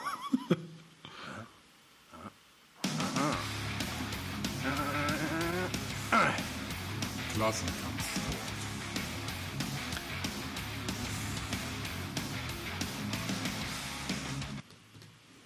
Jo. Jo. Klassenkampfsport. Wie gesagt, Death in Custody. Death in Custody ist eine Initiative, die ist gar nicht so alt. Ähm, die sind gegründet worden, um den, äh, um das äh, vorzeitige Ableben von Leuten, die der Polizei anheimgefallen sind, zu untersuchen. Spezieller Fokus ist hierbei auf rassistische Polizeigewalt und auch auf Rassifizierung ähm, ähm, innerhalb der Polizeiarbeit. Aber guckt euch das einfach selber mal an. Du hast das, glaube ich, hier schon in deinem Starten wir direkt? Starten wir direkt. And willkommen beim Klassenkampfsport. Wir haben heute Katharine von Death in Custody zu Besuch. Death in Custody ist eine Initiative, die Todesfälle, wie es schon wie der Name schon sagt, ist ziemlich selbstbeschreibend, äh, Todesfälle in Polizeigewahrsam auflistet. Warum, wieso und wie sie das machen, fragen wir sie am besten selbst. Hi Katharine. Hallo. Na, wie ist es bei euch? Ja, ähm, also wir sind eine Recherchegruppe, die aus der Kampagne Death in Custody äh, hervorgegangen ist, wie du schon gesagt mhm. hast. Das war ähm, eine Bündniskampagne, die sich 2019 gegründet hat, in Berlin hauptsächlich und ähm, zum Ziel hatte, Tod in Polizeigewahrsam öffentlich zu skandalisieren, natürlich mit mhm. dem Ziel, dass es möglichst äh, keinen Tod in Gewahrsam mehr gibt. Und ähm, ein Teil der Kampagne war, ähm, dass sich eine Recherchegruppe gegründet hat, um ähm, erstmals Todesfälle von ähm, schwarzen Menschen, People of Color und rassifizierten Menschen in Gewahrsam in Deutschland zu dokumentieren und ähm, sozusagen einen Eindruck davon zu vermitteln, wie häufig und kontinuierlich in Gewahrsam gestorben wird ähm, was ja häufig ähm, auf, äh, gerne auf andere Länder externalisiert wird. Also häufig wird angenommen, in Deutschland gibt es keine Polizeigewalt oder gibt es kein ähm, äh, erhebliches Problem mit Rassismus in der Polizei, dann wird gerne auf die USA geschaut. Ähm, und da war ein Anliegen auch dem, was entgegenzusetzen. Mhm. Ähm das äh, ist aber, also es ist jetzt schon ein kleiner Unterschied. Also es geht euch jetzt nicht äh, ähm, zum Beispiel jetzt um Gewalt bei einer Festnahme, was ja auch häufig passiert. Also da brauchen mhm. wir uns ja auch keine Illusionen geben, sondern es geht euch wirklich darum, wenn Menschen in Polizeigewahrsam aus welchen Gründen auch immer, oder? Zu Tode kommen. Also das ist erstmal nicht mhm. relevant, woran sie sterben. Hauptsache ist, ist das, dass die, die, die Sorgfaltspflicht und die, wie soll ich sagen, die Obhutspflicht der Polizei anscheinend nicht greift oder sogar versagt, mhm. vielleicht sogar aktiv missachtet wird. Uriello, ich höre dir trapsen. Mhm. Ähm, äh, und ähm, dann Leute nicht ganz so lebendig aus der Polizeiwache kommen, wie sie reingekommen sind. Ähm, da hatten wir, glaube ich, relativ kürzlich doch den Fall mit diesem jungen Griechen. Und da ist bis heute nicht ganz klar, was da passiert ist und wieso. Mhm. Ähm, Jetzt ist die Frage natürlich, also die, die, die, dieser Fall mit diesem Griechen, der ist ja tatsächlich auch nur durch die Empörung von, von Angehörigen etc. überhaupt an die Öffentlichkeit gekommen. Wie kommt ihr denn zu mhm. euren Zahlen? Wie erfahrt ihr denn, ob es einen Death in Custody gab? Mhm. Ja, ähm, also das ist ein wichtiger Punkt, den du ansprichst, dass es gar nicht so einfach ist, dazu äh, Informationen zu bekommen. Mhm. Ähm, was wir schnell gemerkt haben, ist, dass man sich ähm, tatsächlich auf offizielle ähm, Darstellungen oder Bekanntmachungen jetzt der Polizei oder anderer Behörden äh, überhaupt nicht verlassen kann. Deswegen haben wir ähm, eigentlich sehr viel mit ähm, schon existierenden äh, Recherchen gearbeitet, ähm, also von anderen linken oder kritischen Leuten. Und ähm, das war zum einen die Recherche der ARI. Also die ARI ist äh, die antirassistische mhm. Initiative in Berlin, die schon seit Anfang der 90er äh, Jahre in einer Dokumentation arbeitet zu den tödlichen Folgen der deutschen Flüchtlingspolitik. Ähm, und da, also vor ein paar Jahren haben die ihre Recherche auch äh, neu aufbereitet online, so dass man das nach Schlagworten, ähm, Orten, Todesursachen und so weiter durchsuchen kann. Also das war eigentlich für uns die zentrale Quelle. Und dann äh, gibt es zusätzlich noch von der Zeitschrift Zillip äh, jährlich eine Veröffentlichung zu äh, Menschen, die von der Polizei erschossen wurden. Und äh, mhm. damit haben wir uns auch beschäftigt. Und zusätzlich haben wir auch versucht, parlamentarische Anfragen anzustoßen, was zum Teil auch funktioniert hat. Und äh, so haben wir dann versucht, all das zusammenzusetzen äh, und teilweise mit Medienrecherchen noch äh, weitere Infos rauszufinden zu den äh, jeweiligen Todesfällen. Mhm. Und vielleicht noch eine Sache zu dem äh, Gewahrsamsbegriff, weil du das mhm. ähm, vorhin angesprochen hast. Das ist tatsächlich ein bisschen verwirrend manchmal. Ähm, das lag daran, wie ich es in Erinnerung habe, dass es eben schon den Namen der Kampagne gab, Death in Custody, aber eigentlich wollen wir natürlich ähm, nicht nur eine äh, ganz spezifische Form von Todesfällen äh, äh, durch den Staat erfassen, sondern haben deswegen einen sehr weiten Gewahrsamsbegriff entwickelt und erfassen schon auch äh, Fälle, in denen Menschen durch direkte Polizeigewalt auch in der Öffentlichkeit zum Beispiel äh, getötet werden. Und da ist immer das ähm, die Definition oder die Begründung, dass die Menschen durch die Staatsbediensteten in eine auswegslose Situation gebracht werden, aus der sie sich nicht äh, lebend befreien können. Und mhm. so können wir dann alle möglichen Fälle von äh, Tod äh, erfassen, die mal auf sehr ähm, also durch sehr, sehr direkte und brutale Gewalt äh, verursacht wurden, aber auch andere Formen ähm, von Todesfällen, die dann im Nachhinein zum Beispiel als äh, Suizid dargestellt werden, wo sich aber häufig auch herausstellt, wenn man näher hinschaut, dass äh, die Menschen systematisch durch Haftbedingungen zum Beispiel in den Tod getrieben wurden. Ja muss ich kurz nachhaken. Zum Beispiel so etwas wie, oh, wann ist es her gewesen? Zwei Jahre? Mit, äh, vielleicht kenn, erinnerst du dich an den Fall mit Maria, die in ihrer Wohnung erschossen wurde? Mhm. Ähm, mhm. Das ist für euch, würdet ihr dann auch als Death in Custody bezeichnen oder ist das, ist das noch, wie soll ich sagen, profane Polizeigewalt? Äh, nee, das würde auf jeden Fall unter ähm, diese Definition fallen. Also zumal sie ja auch noch in ihrer Wohnung erschossen wurde. Also da auch überhaupt keine Möglichkeit hatte, ja, also lebend aus dieser Situation rauszukommen. Nur ähm, taucht Maria nicht in unserer Dokumentation auf, weil wir diese Begrenzung haben auf Menschen, die von Rassismus betroffen sind.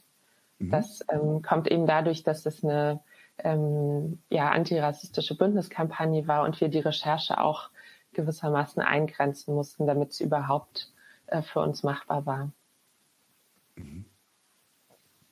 Ja, ähm, weil du sagst, äh, ähm, auch in den Selbstmord getrieben. Ähm, da gab's, äh, jetzt, ich frage jetzt gerade mal ein paar Detailfälle, die mir noch, mhm. die mir noch präsent sind. Ich meine, natürlich gibt es diesen, diesen ganz, ganz legendären Fall mit Uri Jallo, wo es mehr als fraglich ist, ob, also naja, spekuliere ich natürlich, weil es dazu nichts, nichts allzu Offizielles gibt, aber wo es natürlich auch sogar im Raum steht, ob da nicht nachgeholfen wurde, mhm. aktiv. Und ähm, tatsächlich kommen ja einige Gutachten zu dem, zu dem Ergebnis, dass er, soweit ich weiß, bereits tot war, mhm. als er verbrannt ist. Und ähm, dann ist halt die Frage, wieso war er bereits tot? Und in dieser Wache sind, glaube ich, innerhalb kürzester, relativ kurzen Jahren vier Leute mhm. ums Leben gekommen, unter anderem auch ein, ein, ein nicht äh, ähm, rassifizierter Mensch, der ist äh, ein, ein ich glaube, ein Obdachloser, so, so ein mhm. ist überhaupt nicht despektierlich gemeint, aber so jemand, den mhm. die Polizei wahrscheinlich als Dorfsäufer wahrgenommen hat, mhm. Der mit schwersten Kopfverletzungen gefunden wurde, nachdem er in der Ausnüchterungszelle war, wo du dich auch fragst, was ist, mhm. was ist da los? Mhm. ähm, und wir hatten natürlich den Fall von diesem jungen Mann, der ebenfalls in seiner Zelle verbrannt ist. Das ist, glaube ich, zwei Jahre her oder sowas. Mhm. In Kleve äh, meinst du, Ahmed Ahmad? Genau, genau. Ja. Und da ist es ja tatsächlich so, dass das, das also beziehungsweise, ich sage immer, das ist so, das ist super gefährlich, das so zu formulieren, weil ich weiß es natürlich nicht. Aber da mhm. ist, glaube ich, genau, das ist so ein Fall, wie du, wie du geschildert hast. Da ist, da ist tatsächlich durch die, durch den Stress und durch den Druck in der Polizei ist, ist jetzt musst du mich kurz korrigieren, wenn ich Quatsch rede. Mhm. Ähm, also das Feuer ist, glaube ich, in seinem Fall tatsächlich selbst gelegt gewesen, oder? Ist das nicht klar? Ähm also meines Wissens ist es nicht klar, aber ich habe mir den Fall jetzt auch nicht nochmal im Detail angeschaut. Was bei Ahmed Ahmad ja noch hinzukommt oder also wo dieser Skandal schon viel frü früher beginnt, ist, dass er ja ähm, angeblich aufgrund einer Verwechslung ähm, mhm. unrechtmäßig inhaftiert war und einfach, ich glaube, zweieinhalb Monate äh, also völlig ohne Grund in Haft war und da auch keine mhm. Hilfe bekommen hat. Äh, meines Wissens ist unklar, wie das Feuer zustande kam. Und ich glaube, er soll sich dann aber, er soll um Hilfe gerufen haben und die aber nicht mehr rechtzeitig bekommen haben. Mhm. Ja, das ist ja genau das, worum es worum es dann theoretisch auch geht an der Stelle. Ähm, ich habe diesen Fall deswegen äh, äh erwähnen wollen, weil es halt auch, weil ich wollte, also ich kenne mich da im Detail nicht so aus, wie gesagt, bei dem Fall, weil, wie du halt auch erzählt hast, unschuldig äh, über Monate in Haft. Äh, das macht ja auch was mit einem. Wahrscheinlich werden diese Menschen ja. auch nicht besonders gut behandelt. Und was ich halt auch krass und wichtig finde, ist, und das ist halt auch ein Argument äh, eben gegenüber Leuten, die sagen, ja, aber eben selbst, selbst, und das ist halt mir wichtig, selbst wenn er dieses Feuer aus irgendeiner Übersprungswandlung selber gelegt hat oder sowas, es, es darf halt nicht passieren, dass das dass unbemerkt bleibt oder dass Leute, die sich in die Obhut der Exekutive des Staates geben müssen, es ist ja nicht, dass sie das freiwillig machen, mhm. dass dass sich um die nicht gekümmert wird, im Sinne von, dass die, dass das, also so gravierende Sachen, man verbrennt ja nicht innerhalb von Sekunden. Es ist ja nicht so, dass man verpufft, mhm. puff, weg ist er, ah, shit, nicht hingeguckt. Sondern es ist ja ein Prozess, es ist, es ist, es dauert lange und dann frage ich mich, wie kann das eigentlich sein, dass das, dass das niemand bemerkt? Und dann stellen sich für mich ganz viele verschiedene Fragen. Es stellt sich für mich eine Frage der Haltung der Polizei. Ist es ihnen egal? Haben sie nicht genug mhm. Personal, um auf die Leute aufzupassen? All das sind valide Diskussionen, die, die, die in meinen Augen in Deutschland sehr, sehr ungern geführt werden. Wie ist, wie ist deine Haltung dazu? Wie, wie sind die Reaktionen der Menschen jetzt mal außerhalb eines, eines linken oder polizeikritischen Umfelds, wenn du sagst, naja, ich bin bei Death in Custody und wir untersuchen Todesfälle in Polizeigewahrsam? Mm, also ich habe da jetzt, glaube ich, noch nicht mit äh, so vielen Leuten drüber geredet, die nicht ähm, also das schon äh, von Grund auf, also, also mit diesem Projekt oder diesem Vorhaben sympathisiert haben. Ähm, was ich allerdings, woran ich mich noch erinnere und was ich schon interessant fand, ähm, wir haben im Sommer 2020 die ersten Zahlen veröffentlicht. Also da war die mhm. Recherche eigentlich noch bei weitem nicht abgeschlossen oder abgeschlossen ist sie jetzt auch immer noch nicht. Ähm, aber damals waren eben auch in Deutschland infolge des Todes von George Floyd ja ähm, riesige Demonstrationen in vielen Städten. Und es gab erstmals auch in den bürgerlichen Medien so eine ähm, ja etwas breitere Debatte über institutionellen Rassismus in Deutschland. Und das haben wir zum Anlass genommen, um zum ersten Mal eine Pressemitteilung mit so ersten Zahlen und Rechercheergebnissen zu veröffentlichen. Und da waren wir wirklich äh, überrascht, wie groß das Interesse daran war und gleichzeitig auch ein bisschen irritiert, weil es dann immer um diese Zahl ging. Ich weiß gerade gar nicht mehr. Ich glaube, damals waren es 159 Todesfälle oder so. Und dann äh, wurde immer diese Zahl zitiert und ging so rum. Ähm, aber daran kann ich mich auf jeden Fall erinnern, dass es was war, was ähm, viele von uns überrascht hat, dass wir auf einmal da äh, im Deutschlandfunk vorkamen und ja in allen möglichen so größeren Medien die jetzt sonst eher nicht so großes Interesse zeigen an ja so einer ähm, Recherche, die von irgendwelchen Linken in Berlin durchgeführt wurde. Hm. Und tatsächlich, wenn ihr jetzt beim Deutschlandfunk und sowas wart, ähm, äh, habt ihr das Gefühl gehabt, dass, dass, äh, dass dann auch, dass die, die Inhalte eurer Kampagne dann auch ernst genommen, weil du hast jetzt selber gerade gesagt, die Zahl wurde hin und her gereicht, mhm. aber wurde sich auch damit auseinandergesetzt, ähm, was das, also was das tatsächlich bedeutet, was die, was das, was für Verhältnisse dadurch beschrieben werden? Mhm. Ähm, naja, ich glaube das eher nicht, aber das liegt vielleicht auch daran, ähm, also das waren dann natürlich jetzt keine ähm, endlos langen Beiträge über unsere Kampagne, sondern eher ähm, wahrscheinlich so zusammengestückelte ähm, Beiträge oder Texte, wo eben ein Aspekt war, auch in Deutschland gab es seit 1990 so und so viele äh, Todesfälle von rassifizierten Menschen in Gewahrsam. Ähm, und dann ist das ja auch nicht ewig geblieben, dieses Interesse. Ich weiß gar nicht mehr, das waren wahrscheinlich so ein, zwei Wochen und dann äh, haben sich wieder andere Themen in den Vordergrund gedrängt. Ähm, was ganz cool war, ähm, wir hatten dann eine Kooperation mit der Taz, die äh, angeboten hat, die Fälle der letzten fünf Jahre für uns nochmal nachzurecherchieren.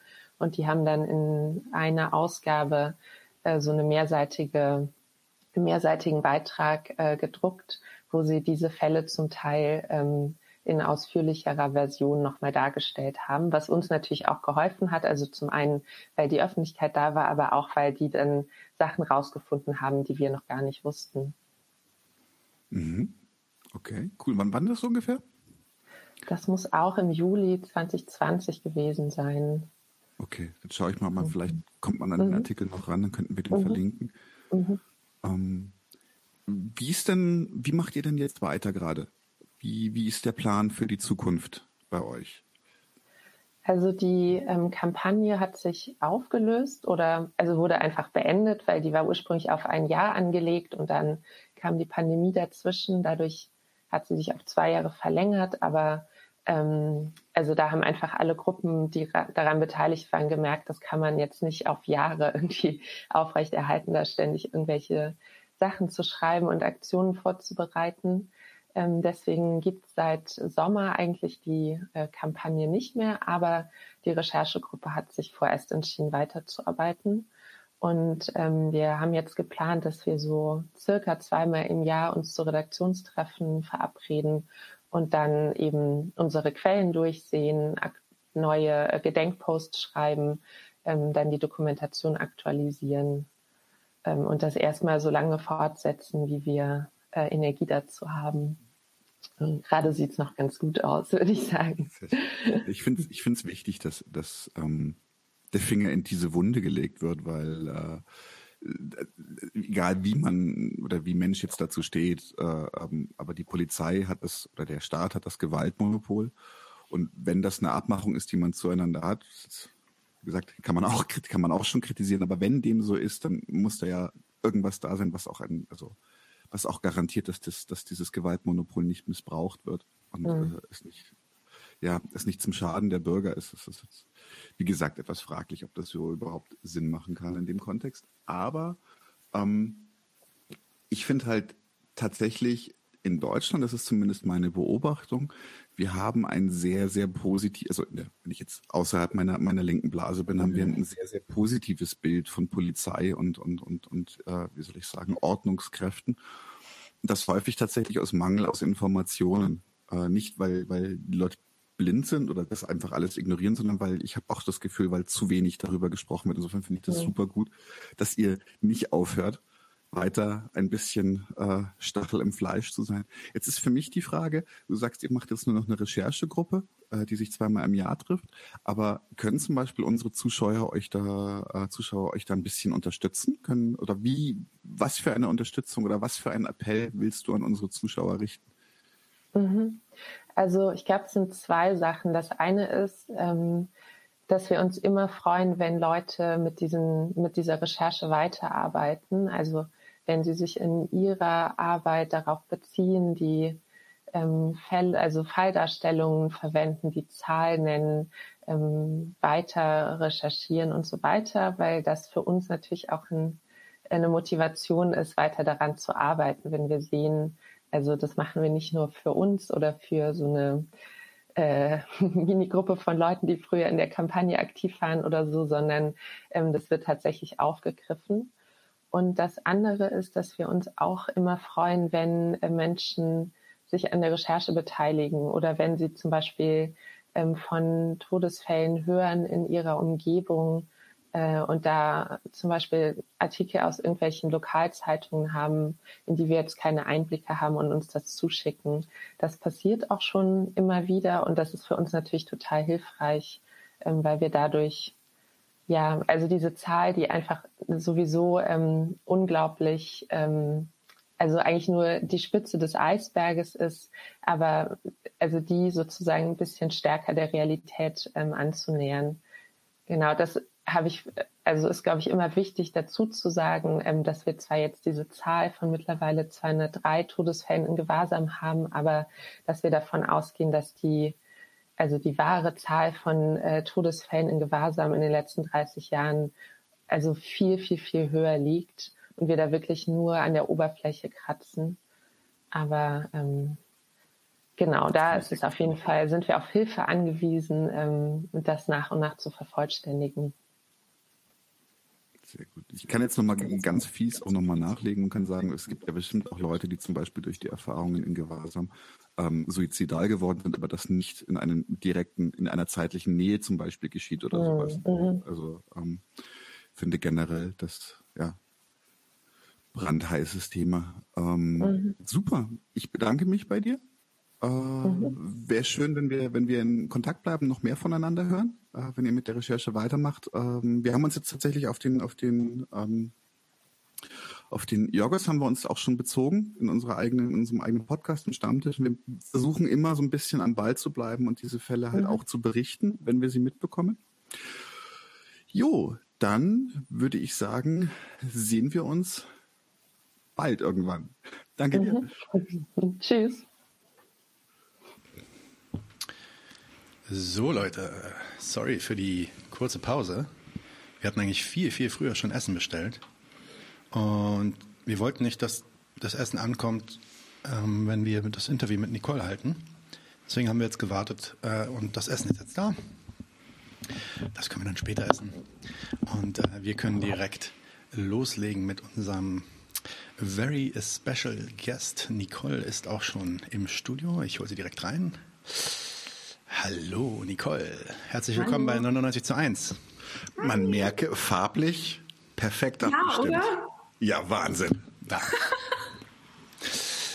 ja. Violett. Prost. Ich Prost. weiß nicht, ob du was da hast. Ja. Mm. Prost. So läuft das. Rotwein. Was ist das für einer? Was für ein Wein? Ja klar, ist das ein österreichischer Wein? Ähm, ein Zweigel. Ein ja. Ist das aus der Steiermark? Na? Äh, er ist Falstaff prämiert, sehe ich gerade. Das sagt mir jetzt nichts. Habe ich nicht. Äh, Burgenland. Burgenland. Ah, okay. Ja. Dabei machen die Steirer so guten Wein. Anyway, ja. noch einmal herzlich willkommen äh, bei 99 zu 1. Daniel hat jetzt gezeigt, dass er Österreicher ist. Räuber. Ähm, wie geht's dir, Nicole? Alles gut bei dir? Äh, ja, geht eigentlich ganz gut. Ich bin ein bisschen müde, ähm, aber sonst eigentlich alles ganz gut. Ja, vielen Dank, dass du noch so spät bei uns bist, auf jeden Fall.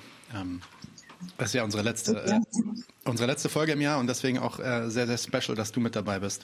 Wir hatten ja schon einige Male so übers Jahr hinweg so ein bisschen Kontakt. Haben auch immer gesagt, wir sollen was zusammen machen. Und äh, ja, dass es jetzt genau auf die letzte Folge passt, perfekt eigentlich. Äh, insofern nochmal danke. Äh, willst du anfangen, Daniel? Vielleicht mit ein paar Fragen und dann kommen wir so ein bisschen ins Gespräch. Ja, tatsächlich steige ich gleich mal ein, als wäre ich der größte DAU. Ähm, darf sie das? War der Name deines Podcasts. Jetzt ja. Die ganz plumpe Frage. Äh, zwei Sachen oder zwei Fragen sind es dann. Also erstens, wie kamst du auf die Idee, einen Podcast zu machen? Und woher der Name? Was, was schreiben da? Neues vor Nicole? Ja, Sie meinen, Sie wollen Applaus. Okay, hier. So.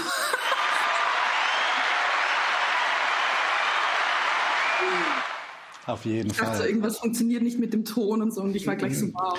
Ja, genau. Nee, aber für, hört sich gut an. Ich glaube, es sollte passen. Ich glaube, es Ja, sollte passen. okay, ja. gut. Ähm, ja, also lustigerweise ähm, bin ich gar nicht selber auf die Idee gekommen, einen Podcast zu machen. ähm, ich habe das irgendwie überhaupt nicht im, ja, so im, im Blick gehabt, irgendwie, dass man Podcasts machen kann. So, das ist ja schon, das war jetzt vor ja, bald drei Jahren irgendwie, dass, dass, dass wir das irgendwie beschlossen haben oder dass mir das eben angeboten wurde eigentlich. Und ähm, ich dachte so, ja, keine Ahnung, ich weiß nicht wirklich, wie das geht und äh, kenne mich nicht aus. Und, aber ich schaue halt mal. Und, und ich hatte halt schon überall so ein stabiles Following. Also dachte ich so, ja, so eine Art Kolumne, einfach nur halt mit äh, als Ton. Und ja, das hat dann irgendwie voll gut funktioniert auch. Und es ist irgendwie immer größer geworden. Und der Name ist auch nicht von mir.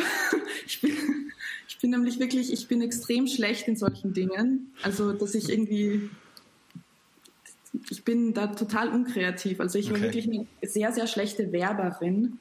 So, äh, und deshalb, ja, nicht nur deshalb bin ich keine, aber ähm, ja, Dann, dann lass uns doch mal ein bisschen spinnen. Was, was assoziierst du mit deinem eigenen Podcastnamen?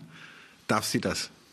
Ja, das, das war eigentlich, das war eben das, was mir dann extrem gut gefallen hat und was mich auch genervt hat, dass ich nicht draufgekommen bin, weil ich den Namen eben so gut fand. Also halt natürlich habe ich mich gefreut und war dankbar. Also das war von dem ähm, Produzenten der Podcast-Werkstatt, der ähm, ist irg- irgendwie da draufgekommen. Und mir ist einfach nichts nichts Gutes eingefallen. Und ähm, ja, ich fand das halt so, ich hatte halt schon so einen, ja, einen Ruf auf Twitter irgendwie, so dass ich mich halt irgendwie als Feministin halt so ein bisschen anlege und so, äh, mit, ähm, ja, vor allem halt bürgerlich-liberalen Medien so ein bisschen und ähm, ja, und dann hat das eigentlich extrem gut gepasst. Und ich lese irgendwie immer so nebenbei. Ja, ja, ja. Das, das ist ein guter Kommentar, den zeige ich jetzt auch einfach mal. Bam.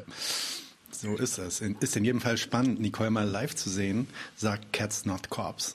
Äh, kannte ansonsten nur ihre super wütende Stimme aus diversen Rants ihres Podcasts. Ja. Dann müssen wir dich heute noch ordentlich anzünden, damit äh, der Wiedererkennungswert da ist. So ist es. Ja, ja, ich werde bestimmt noch sauer sein, was manche Themen angeht. Ähm, ja, und das hat dann einfach wirklich so das genau umrissen, eigentlich, was ich machen wollte dann auch mit dem Podcast. Also dieses ähm, auch so, darf eine Frau das irgendwie? Also nicht so Podcast machen, sondern darf sie äh, den Mund aufmachen und ähm, darf sie irgendwie über ja, Politik reden, also alles irgendwie noch relativ basic am Anfang.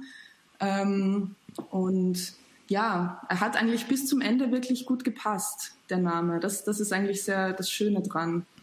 Ich würde gleich, das ist ein, hat Anzündungspotenzial, die nächste Frage, ähm, weil tatsächlich würde mich interessieren, wir haben jetzt mit dem Podcast auch vor ungefähr einem Jahr angefangen, äh, haben am Anfang, da kommen wir auch später noch drauf äh, äh, zu sprechen, haben wir eigentlich gesagt, ah, lass uns im ersten Jahr vielleicht mal noch nicht so viel Nahost machen oder sowas, weil dann canceln uns vielleicht die ersten Ärsche schon. Und dann, dann war halt äh, äh, wieder Gaza-Massaker, Nadim ist, ist steil gegangen, zu Recht, und hat gesagt, ich mach das jetzt, habe ich gesagt, super, mach, passt, weißt du, geschwiegen ist, ist beigepflichtet, kann ich nicht mal, also ist gut. Und ähm, es, die Resonanz war dann auch schlagartig da. Es gab dann auch die ersten Trolle, die ersten so, so Cyberstalker oder sowas. Die sind aber alle in so einem gewissen Rahmen gewesen, wo ich jetzt, ich glaube, Nadim und ich, also vor allem Nadim ist, ist dann immer gerne äh, im Fokus der Aggressionen. Ich bisher noch nicht so. Ähm, bin fast neidisch, nein, Spaß beiseite, aber ähm, tatsächlich, aber trotzdem hat das hat sich auch alles in so einem gewissen Rahmen gehalten. Aber oh, es- wir sind halt schlimme Antisemiten und ich bin ein, das war Hobby-Anarchist, der seinen Antisemitismus kaum verhehlen kann, war, war gegen mich, gegen dich halt. Genau, du, du lebst, du lebst selber die Lüge als Palästinenser. Also, ähm, Du hast, glaube ich, selber einen Weißartikel geschrieben vor einigen Jahren äh, über darüber, wie Frauen in sozialen Netzwerken fertig gemacht werden. Ist dir das in deinem eigenen Podcast wieder begegnet? Ja, ich hatte ja, boah, der Weißartikel, das ist auch schon ewig her, das kommt mir, boah, ja. Siehst du, ich habe Recherche da, gemacht. kommt, da kommt die wütende Stimme langsam hervor. ähm, Ja, also ich hatte ja so das, ich weiß gar nicht mehr bis zur wievielten Folge, aber eine lange Zeit hatte ich ja so als, äh, da hatte ich noch nicht diese Sprechstunde, sondern mhm. da hatte ich die Druko-Analyse. Ähm, und da ging es eben darum, dass ich äh, so Hasskommentare an mich äh, so analysiert habe. Mhm. Also natürlich so sehr ironisch und ähm, aber auch so mit dem Hintergedanken, dass ich halt so ein bisschen aufzeige, hey, warum wird mir als Frau, als Feministin ähm, genau das geschrieben? So was, ähm, ja, was, was äh, soll damit ausgesagt werden und, und ähm, so silencing-mäßig und so. Und ähm, das hat auch, das ist auch sehr gut angekommen, auch am Anfang und ähm, also eh, eh bis, bis ich aufgehört habe damit. Und ich fand es auch irgendwie eine lange Zeit sehr lustig.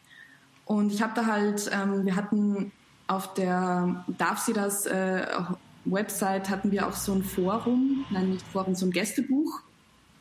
Und eben halt genau für solche Kommentare und halt auf Twitter eben die, die ähm, Kommentare und so weiter. Und ähm, aus allen möglichen Bereichen habe ich die halt dann zusammengesucht. Und es war dann, es wird mit der Zeit auch so belastend, mhm.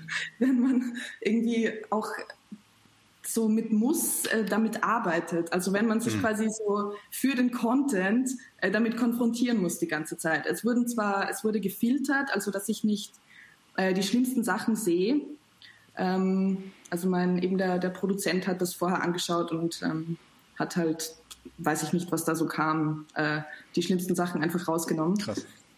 Ähm, also keine. Ahnung, ob Morddrohungen kamen oder so, aber das ja. kann man dann ja irgendwie. Ich würde fast sagen, mit an Sicherheit grenzender Wahrscheinlichkeit. Ja, genau. Und das da kann man sich halt dann irgendwie schwer auch dann drüber lustig machen. So, mhm. äh, so ich habe Morddrohungen bekommen. Und, Urleibern, ähm, ist vorbei, endlich.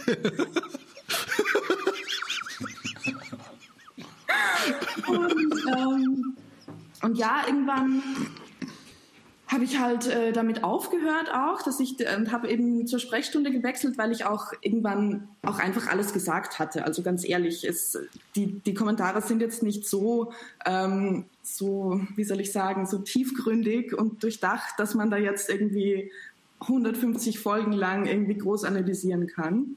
Ähm, und es war dann einfach, es waren halt immer die gleichen auch. Und ich habe dann gemerkt, und zu, diesem, zu dieser Zeit war auch so dieses Hass im Netz-Thema, das kam auch gerade so ein bisschen irgendwie größer auf und so und gegen Frauen im Internet, also die sich im Internet äußern und Feministinnen und so. Und habe das eben auch abbekommen. Also auch richtig, äh, richtig hässliche Sachen auch. Aber ich habe dann gemerkt, als ich aufge... Und das ist nämlich wirklich arg. Und ich meine das, das sage ich immer dazu, ich meine das nicht so Victim-Blaming-mäßig. Aber es hat einfach ähm, irgendwann aufgehört. Also als ich mich selber nicht mehr damit befasst habe, als ich dem Ganzen selber quasi keine Bühne, das war ja wirklich eine Bühne, gegeben habe, ähm, oder ich habe es einfach dann noch nicht mehr gelesen. Es wird schon noch irgendwo im Internet, auf Twitter, wird man schon noch Dinge lesen können hm. über mich. Aber ich habe es halt einfach irgendwie auch aus meinem, ja, aus meiner Wahrnehmung rausgenommen. Was natürlich nicht immer geht, wenn das jetzt irgendwie dann, weiß ich nicht, ähm, halt schlimmer wird und nicht nur bei Internetkommentaren bleibt, ist eh klar. Aber ähm, ja, und dann war das Thema eigentlich so ein bisschen erledigt auch. Okay. Und also was halt so die, die normalen Hasskommentare angeht, als ich dann ähm, jetzt äh, im, eben als die, äh, die, äh, die Angriffe auf Gaza waren, auch im Mai, hm. und da, als ich dann quasi so offen irgendwie mich geoutet habe, so als ähm, Linke. Ähm, Burn.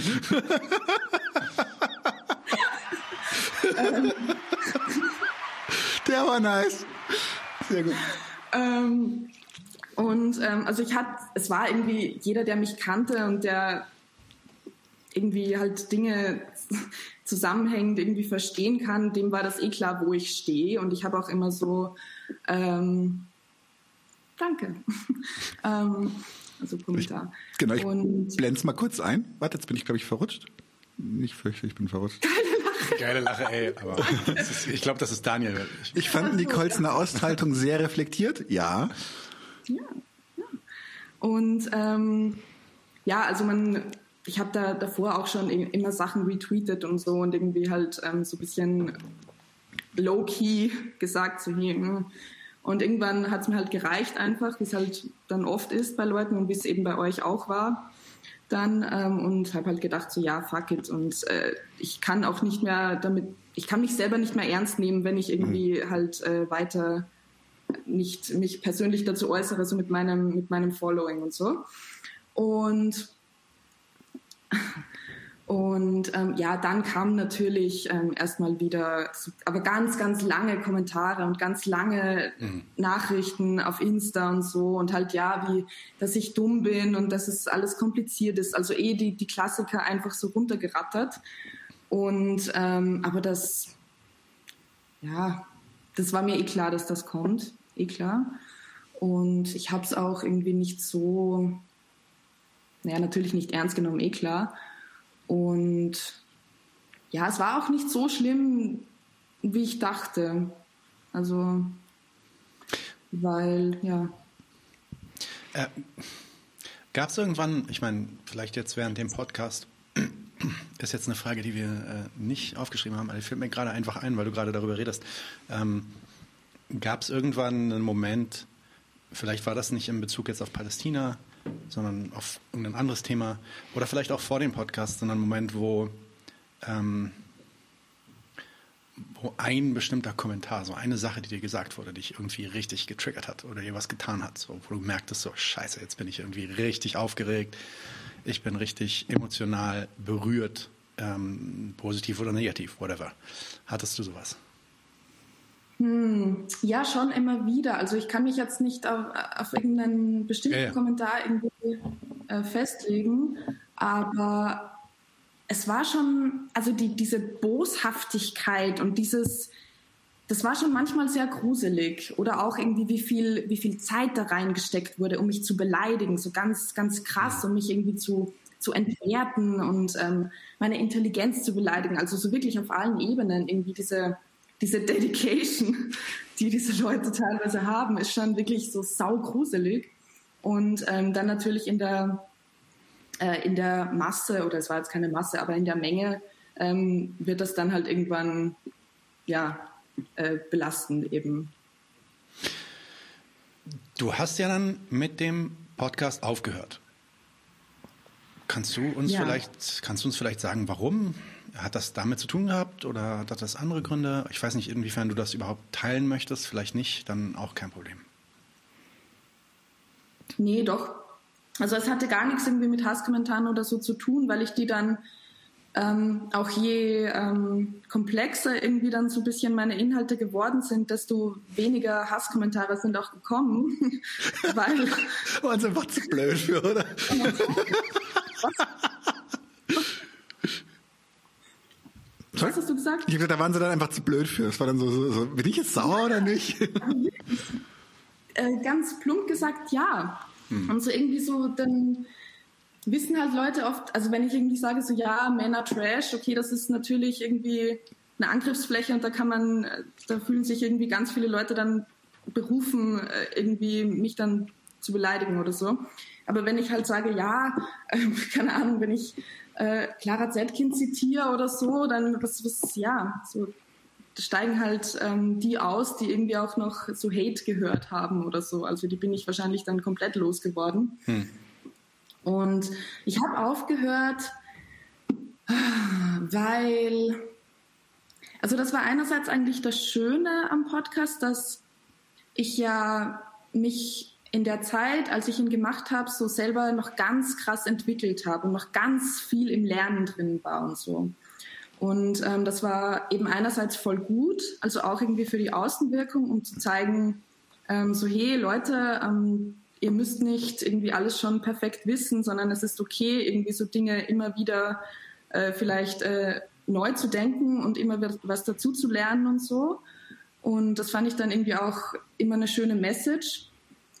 Und ähm, aber andererseits war es halt dementsprechend noch viel mehr Arbeit. Also weil ich ja eben so die viele Themen, die ich also gemacht habe, ähm, halt auch noch nicht komplett ausrecherchiert hatte und ähm, dann eben selber wöchentlich einfach ganz, ganz viel recherchiert habe und dann hat es mich auch oft genervt, ähm, wenn ich quasi wieder aufhören musste zu recherchieren und irgendwie das äh, dann in, in den Content quasi ähm, reinbringen musste und dann halt nur so ein halbes Buch irgendwie gelesen hatte oder so. Ja, klar. Und, ja. ähm, und ich hatte einfach auch so richtig Bock auf dieses Lernen und auf dieses Recherchieren und auf ganz viel Lesen und am besten so alles, was, was ich finde, einfach äh, lesen und, und, und hören und anschauen und keine Ahnung. Und das geht halt irgendwie mit einem wöchentlichen Rhythmus äh, eher schlecht. Oder es hat mich halt dann irgendwann genervt und ja, okay. ähm, ja. Und ich war halt dann auch, ähm, also weil ich ja selbstständig bin, ähm, natürlich auch finanziell davon abhängig. Das hat mich dann auch genervt. Also so gut das auch funktioniert hat und alles und so ähm, toll die Leute waren, die irgendwie auch Steady-Abos hatten und so. Aber es hat dann irgendwie alles so, es hat nicht mehr so gut gepasst. Und ich habe halt auch ähm, natürlich mit äh, in der Pandemie ja, das geht uns natürlich jetzt allen psychisch wahrscheinlich schlechter als vor der Pandemie. Und ähm, das habe ich halt dann irgendwie auch gemerkt, so dass alles das ähm, irgendwie mich ein bisschen runtergezogen hat. Und ja, genau. Okay. Und deshalb habe ich dann auch aufgehört. Wir haben jetzt gerade schon den ersten Kommentar, der fragt, schreibst du jetzt ein Buch, Nicole? Die Frage ist, wo geht's jetzt hin? Ja, ähm, ja, also das steht irgendwie eh schon lange eigentlich im Raum, dass ich äh, natürlich auch ein Buch schreiben möchte. Ähm, aber da ist auch irgendwie so das Ding, so, so während ich eben noch so im Lernen bin, ich will halt nichts schreiben, was ich dann in einem halben Jahr selber cringe finde. Mhm. Also das wird jetzt irgendwie Good jetzt wahrscheinlich nicht mehr passieren. Mhm. Aber so vor einem Jahr oder so, so ich bin froh, dass ich es noch nicht gemacht habe, ganz ehrlich. Und ja, werde ich natürlich machen. Aber ich habe jetzt mh, hm, noch nicht so den konkreten Plan. Ja. Ähm, wir haben ja ein paar Fragen vorbereitet. Ich glaube, eine Frage, die letzte Frage an dich, die, die lassen wir vielleicht mal stehen. Aber das ist ja so ein bisschen Crossover. Ähm, und ich glaube, du hattest auch ein oder zwei Sachen vorbereitet. Und ich denke, deine letzte Frage überschneidet sich dann so ein bisschen mit unserer letzten. Vielleicht machen wir das dann im Anschluss einfach. Willst du vielleicht mhm. einfach mal ähm, deine Fragen stellen an uns? Dann werden wir mal interviewt. Ja. Ist ja noch nicht passiert, oder? Doch, äh, linke Theorie, die hat mir auch ein paar Fragen gestellt. Stimmt, ja, stimmt, auf jeden Fall. Ah ja. Also ich hatte, was habe ich denn? Genau, also was mich voll interessiert immer, weil ähm, ich das bei mir irgendwie auch so cool fand, ähm, und irgendwie so das ganze Feedback, das ich so bekommen habe, eigentlich größtenteils vor allem das letzte Jahr über so sehr positiv war und mir Leute einfach so voll liebe Sachen geschrieben haben. Und ähm, da würde mich interessieren, so was ähm, war so das, das coolste Feedback, das ihr bisher bekommen habt, also positiv und ähm, also für so so eins, wo ihr dann dachtet, ähm, hey, das ist gut, dass wir das machen und wie wir es machen und ähm, das euch wirklich so bestärkt hat? Du zuerst. Das ist schwierig. Aber es war tatsächlich so, ich glaube, es war ähm, die, Reson die, die generelle Resonanz. Ich kann jetzt nicht sagen, dass das jetzt ein Feedback war, aber was mich extrem geflasht hat, war also zwei Sachen. Das eine war, eine war, das werde ich nicht müde zu betonen, ist, dass die extrem schöne solidarische Zusammenarbeit, zum Beispiel mit den ganzen anderen Left-Tubern, die alle sofort, wir waren, wir, wir, hatten die erste Folge noch nicht mal fertig produziert, da standen die ersten Leute schon, schon Gewehr bei Fuß und gesagt, wenn ihr Tipps braucht, wenn ihr Hilfe braucht, das und das und das und das. Und da habe ich gemerkt, so, hey, da ist, da ist ein Potenzial, da ist, da ist eine Möglichkeit, Gegenöffentlichkeit zu erzeugen. Und dann halt auch, was mich immer persönlich total freut, ist es, ähm, wenn wir zum Beispiel jetzt mit einem anderen Podcast reden oder sowas, der jetzt eine andere Schiene fährt oder sowas und dann die Leute zu uns kommen und sagen, hey, wir sind von dem Podcast gekommen, finde das super spannend, was ihr macht. So, so eigentlich gar nicht so konkret, so, oh, und da hat jetzt einer umgedacht, so gestern, gestern habe ich noch äh, irgendwelche Leute gedögelt, heute bin ich Linker oder keine Ahnung, nee, Quatsch. Aber ähm, sondern eher so, so dieses, dass, dass sie neugierig geworden sind. Weil über die Art und Weise, wie wir auftreten, dass die gesagt haben, hey, finde ich cool, wie ihr macht, äh, schaue ich mir gerne weiter an. Das sind so die Momente, wo, wo ich mir denke, das ist der richtige Weg. Ja, und gerade passend dazu kommen, kommen jetzt auch einige Leute, die sagen, sie sind genau wegen dir bei uns gelandet, Nicole. Äh, Sehr gut. Eins, zwei und Cats Not Cops auch. Ähm, ja, auf jeden Fall. Also sowas hatten wir öfter. Ähm, äh, was mir jetzt konkret eingefallen ist als Feedback, geht wieder zurück auf diese Sache im April, Mai, als wir angefangen haben, dann auch äh, die Antideutschen Full Frontal anzugehen und, und auch Palästina zu machen und Palästina solidarisch, äh, Palästina solidarische Inhalte zu liefern. Ähm, das, und das waren gar nicht die Kommentare unter den Videos, sondern das waren dann wirklich ähm, Messages, also mhm. äh, IMs ähm, von Palästinensern wie ich, manchmal äh, Nuss Nuss, also halb halb, äh, halb deutsch, halb palästinensisch oder so, ne? Ähm, aber eben in, in, in Deutschland irgendwie aufgewachsen oder in Österreich irgendwie aufgewachsen, die sich einfach einfach nur dafür bedankt haben, dass, dass es jemanden gibt, der dieses Thema bearbeitet. Das ging gar nicht um den Inhalt, sondern einfach nur der Fakt, dass da jemand ist, der spricht. Und ich weiß noch ganz genau, so was Daniel vorhin beschrieben hat, so dieser Moment, im April, Mai, äh, da war ich ja, das habe ich, hab ich schon öfter erzählt, war ich selber in Israel ähm, bei meiner Familie und ähm, dann ging es ja dann auch los mit den Lynchmobs dort auf den Straßen und so weiter. Und ich habe ich hab einfach auch, ich habe selbst die israelische Berichterstattung darüber mitbekommen und natürlich die, ähm, die Situation vor Ort selbst mitbekommen. Und dann habe ich, hab ich so in die deutschen Medien zurückgeschaut und vor allem dann auch in die, in die deutsche Twitter-Szene. Und das hat, das hat mir den Rest gegeben. Also das war echt, da war ich echt kaputt. Und, ähm, und da kann ich, da, vor dem Hintergrund kann ich, glaube ich, verstehen, wie wichtig das ist, so auf einer emotionalen Ebene. Ich will damit nicht sagen, dass wir damit tatsächlich was bewegen.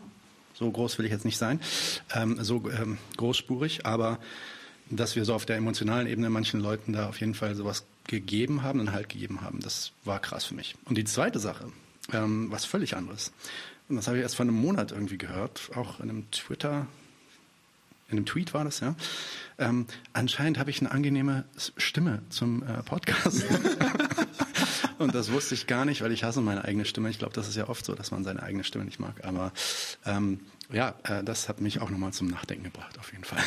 Ja, da ist da tatsächlich eine zweite Karriere drin. Ne? Genau. Kannst dann einfach irgendeine Telefonsexhotline oder sowas? Gut, ich hatte jetzt an gute Nachtgeschichten gedacht. So, äh, naja. naja. Fahrt. ja. Ähm, ja. Ja, also das mit der Stimme, das, das finde ich bei mir auch immer sehr, sehr erstaunlich, weil ich natürlich auch meine eigene Stimme hasse Ja. und ich mir immer so please. Und ich habe auch echt so meine eigenen Podcasts irgendwie so gut wie nie irgendwie angehört. Oh, ich kann das Ähm, auch nicht. Nee. Nee. Es ist so, oh mein Gott, bitte, wenn ihr das gut findet, passt. Genau. Also, also äh, einerseits wegen der Stimme, andererseits dann auch, äh, dann, dann höre ich, dass ich da irgendwie fünf Sachen gesagt habe, die, die ich eigentlich korrigieren muss. Und die, also, da da fange ich gar nicht erst an, so einfach. Boah, die ersten paar Folgen. so ist das, ja. auch, auch, auch von den Production Values noch, nee. Ja, oh Gott, die ersten Folgen, ich, die würde ich mir niemals wieder anhören, wirklich. Also, Aber das Geile ist ja, das ist ja für die Ewigkeit da. Also wenn du mal irgendwie ähm, in Zukunft vielleicht Familie haben solltest oder so, 30 Jahre von jetzt, ja, äh, nee. dann können sie sich das immer noch anhören. Das ist schon ziemlich äh, beeindruckend. ja. Ne, Was ich persönlich immer ganz wichtig finde, es ist, es ist halt alles immer ein Weg. Alles. Dein ganzes Leben ist ein Weg. Und äh, wenn du, wenn du, es kann sein, dass, dass ich in zehn Jahren andere Meinungen habe zu Themen, die mir gerade super wichtig sind. Das, das muss ich mir einfach offen lassen. Das, äh, und dann, dann schäme ich mich auch nicht, dass ich früher eine andere Meinung hatte, weil ich immer davon ausgehen sollte, so ein bisschen Selbstliebe ist wichtig, dass ich damals aus gutem Grund diese Meinung hatte. Bis du gecancelt wirst, dann äh, es- it's a matter of time. äh, it's a matter of time. Aber ich finde das eben auch total wichtig und auch irgendwie das zu, ja, das auch zu, zu embracen irgendwie, dass, dass das Potenzial, seine Meinung zu ändern, wenn man quasi mit neuen Informationen konfrontiert wird, das ist ja Ganz gut. genau. Also so, Ja. so, ich weiß nicht, wie, wie manche Leute, die da so urdogmatisch sind, auch Linke, die irgendwie so dann irgendwelche alten Tweets ausgraben, so ja, vor vier Jahren hat sie das geschrieben und ich denke mir so, ja, natürlich, ey, ich bin keine Ahnung. so. Und dann irgendwie glauben so, sie haben einen da genatzt oder so. Und ich finde es ich find's großartig, wenn Leute ihre Meinungen ändern. Also natürlich war irgendwie mein Feminismus am Anfang auch eher liberalo, klar. Ähm, aber ja. Das ist ja auch ein bisschen ja. das, was wir gewöhnt sind. Meine, wir, wir emanzipieren uns ja auch ein bisschen auch von den, wie soll ich sagen, von den Narrativen, die wir, die wir mitbekommen haben. Also ich glaube, dass alle, fast alle jungen Linken hier in, im deutschsprachigen Raum haben bestimmte Narrative einfach fast eingeimpft bekommen, weil es kaum Gegenöffentlichkeit gab. Ja, genau. Und wenn man jetzt nicht in einer super politisierten kommunistischen Familie irgendwie aufgewachsen ist, so wo soll man es denn herhaben? ich war gerade nicht jemand.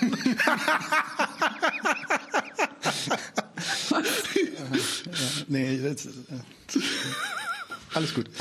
Äh, keine parasozialen Beziehungen aufbauen. Ich will nicht zu viel über meine, äh, mein Privatleben erzählen. Dann alles gut. Ja. Äh, ja. Hast du noch was für uns? Bevor ja. wir zum letzten Thema kommen vielleicht. Ja. Also zum, zum letzten Thema des Interviews und dann wollten wir generell noch über ein paar andere Themen ranten einfach. Ähm, genau. Weil das können wir ja so gut. Ja, also ich da auch genauso so ein bisschen äh, die, die Frage ähm, so nach, nach Social Media und irgendwie digitalen Agitationspotenzialen oder irgendwie so auch so, ja, auf der einen Seite eben sind Potenziale da oder Radikalisierungspotenziale und auf der anderen ähm, so natürlich äh, Grenzen und, und, und äh, Risiken des Ganzen. Und ähm, ja, wie habt ihr, ihr habt mir die auch gestellt, die Frage, und ich habe jetzt irgendwie nur geschrieben, so ich würde euch das zurück, zurückspielen und ich weiß gar nicht mal, wie die jetzt genau formuliert war, aber ich glaube eh so, so wie schätzt ihr das einfach ein? Ja, genau, also die, die, ja. Frage, die Frage ist, vielleicht aus deiner Erfahrung heraus, ähm, also wir können jetzt einfach mal gemeinsam brainstormen, so aus deiner Erfahrung, die ja natürlich um einiges länger ist als unsere, wir haben jetzt so ein Jährchen gemacht, ähm, sind immer noch extrem viel am Lernen und am Fehler machen und so.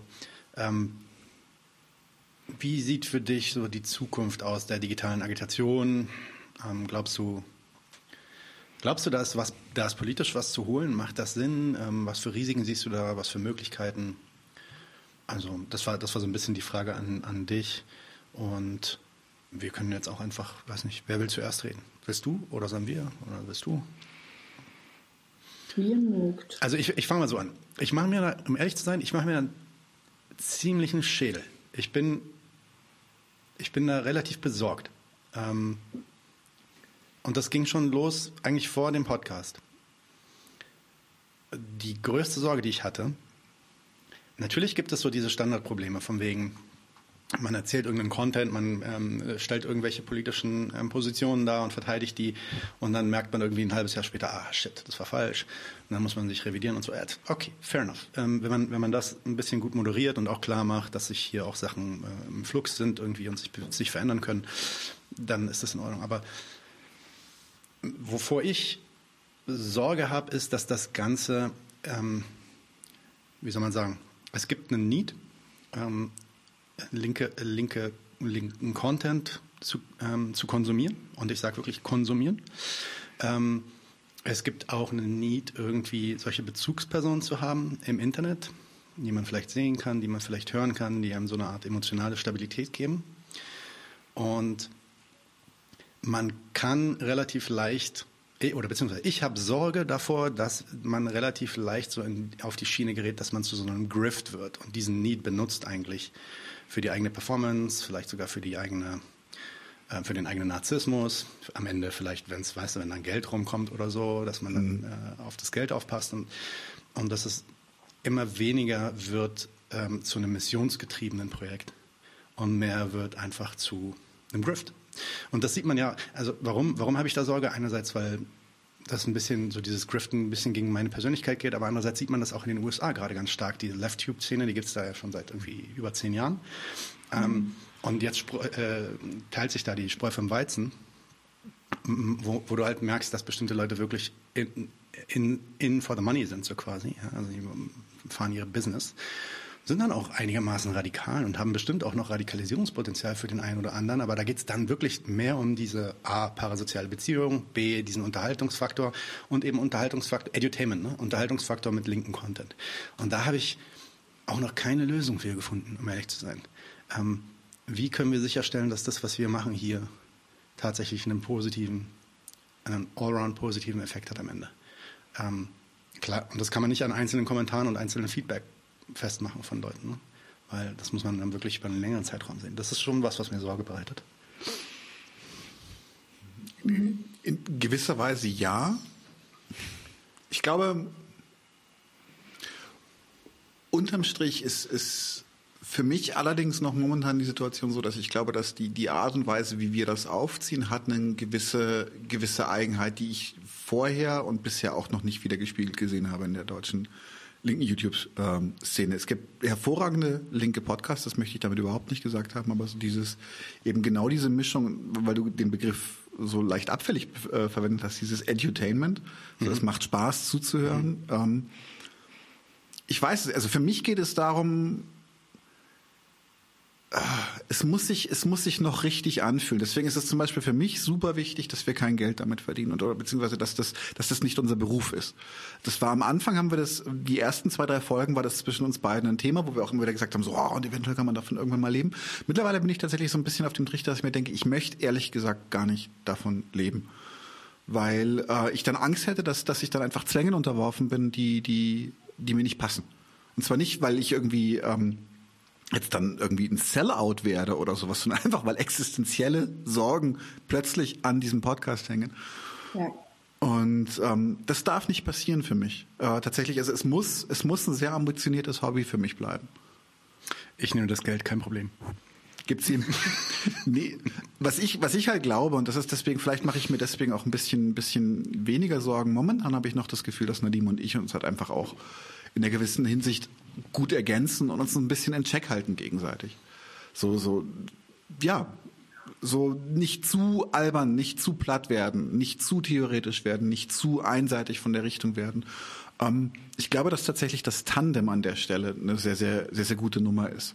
Ähm, eben weil wir aus unterschiedlichen Positionen kommen. Und damit meine ich jetzt nicht nur von unserer jetzigen linken Position, sondern auch wirklich einfach, wir haben unterschiedliche Sozialisationen, nicht nur nicht nur im Sinne von von äh, eher äh, halb Arab ähm, und ich ich äh, naja Großgermanien, Deutsch-Österreicher.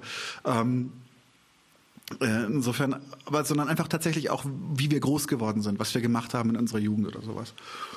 Und meine größte Sorge wäre tatsächlich momentan, dass äh, wir uns verlaufen in Inhalten, die zum Beispiel jetzt das Publikum fordert oder die sie haben wollen und ich, ich bin dann überfordert und ich fange dann an zum Beispiel mich, mich mit den Themen halbärschig zu beschäftigen, Zeitdruck etc. Also das ist so ein bisschen, momentan ist glaube ich eher Workload und dabei den eigenen Qualitätsanspruch aufrechtzuerhalten. Das ist so meine größte Sorge gerade, weil was ich halt nicht möchte, ist Leute verarschen mit so, mit so Halbinformationen. Also wenn ich mal was, wenn ich mal Quatsch rede, dann möchte ich wenigstens einen guten Grund haben, warum ich Quatsch geredet habe.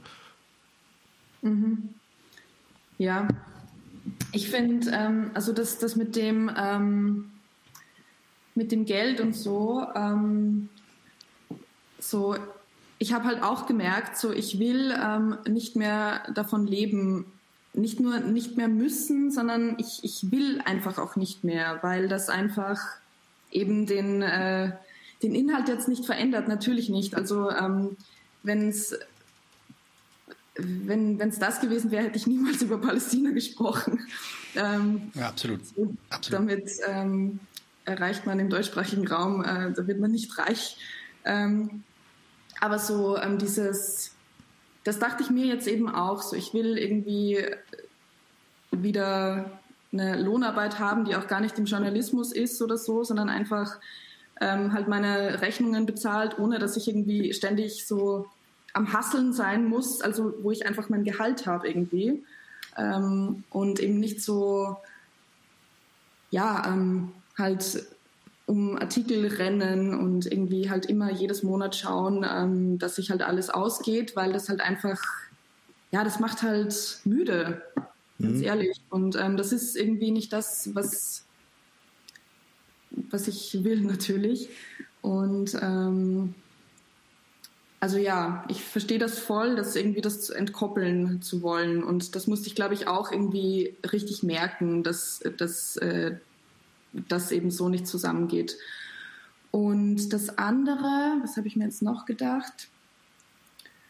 Ähm, mm, mm, Genau, das mit ähm, dem, was du gesagt hast, mit diesen, äh, mit dieser Individualisierung auch so ein bisschen und dass halt irgendwie ähm, so ja Einzelpersonen dann im Mittelpunkt stehen und die vielleicht auch ähm, dann das viel ähm, für fürs eigene Image und so machen, was ja was man ja beobachten kann ständig. Also das ja, ja. und ähm, und das ist ja auch das, ähm, was jetzt Plattformen ähm, bezwecken. Also das ja. sind ja irgendwie nur, weil die, die Information, die linke Information auch von mir aus wirklich marxistische Theorie, keine Ahnung was, nur weil die ähm, einfach dann zugänglich ist oder niederschwellig zugänglich ist auf Insta oder so, das heißt ja nicht, dass die Plattform die äh, daran interessiert ist, äh, dass sich dieser Content quasi äh, unter den Leuten verbreitet. Also es, sie arbeitet, also Facebook arbeitet natürlich so,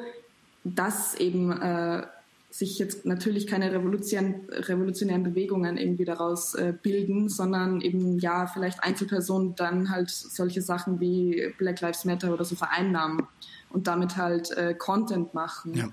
und ähm, der sich am besten noch äh, vermarkten lässt in irgendeiner Form. Ja. Und das finde ich eben auch, also auch so, was ich da immer so gruselig finde, was mir dazu einfällt, ist so die diese Vermarktung ähm, von, von psychischer Gesundheit. Also das finde ich gerade irgendwie mega gruselig. Mindfulness. Weil einerseits natürlich diese, sollte man da drüber reden, bla bla bla und irgendwie ähm, so Awareness schaffen und ich hatte neulich so einen Terz mit einer guten Freundin, weil die mir wieder warte, warte, warte, lass ja. mal zu, lass sie zu Ende sprechen. Ja, ja und ähm, genau Awareness schaffen und keine Ahnung was, aber ja, es ist so, es hat halt schon einen Grund, ähm, warum man für diese Awareness äh, quasi so wirklich so jeden, jeden Millimeter seines intimsten Selbstes quasi raushauen soll. Und das ist irgendwie, und ich, voll viele sagen so, na, sie brauchen das und so, und das, das mag auf individueller Ebene auch total stimmen und so. Also ich will das auch niemandem persönlich absprechen. Aber so mir, ich kriege irgendwie Magenweh mittlerweile davon. Also dieses so wirklich alles so dermaßen irgendwie ähm, breit treten auch müssen, mhm. um quasi irgendwie in diesem Bereich auch ja eine Followerschaft zu haben. Also das ist ja alles ähm, kein, wie soll ich sagen, eben das denken sich die Plattform halt äh, dabei, wenn sie ähm, sowas pushen algorithmusmäßig etc. Ich hole jetzt mal ganz tief Luft.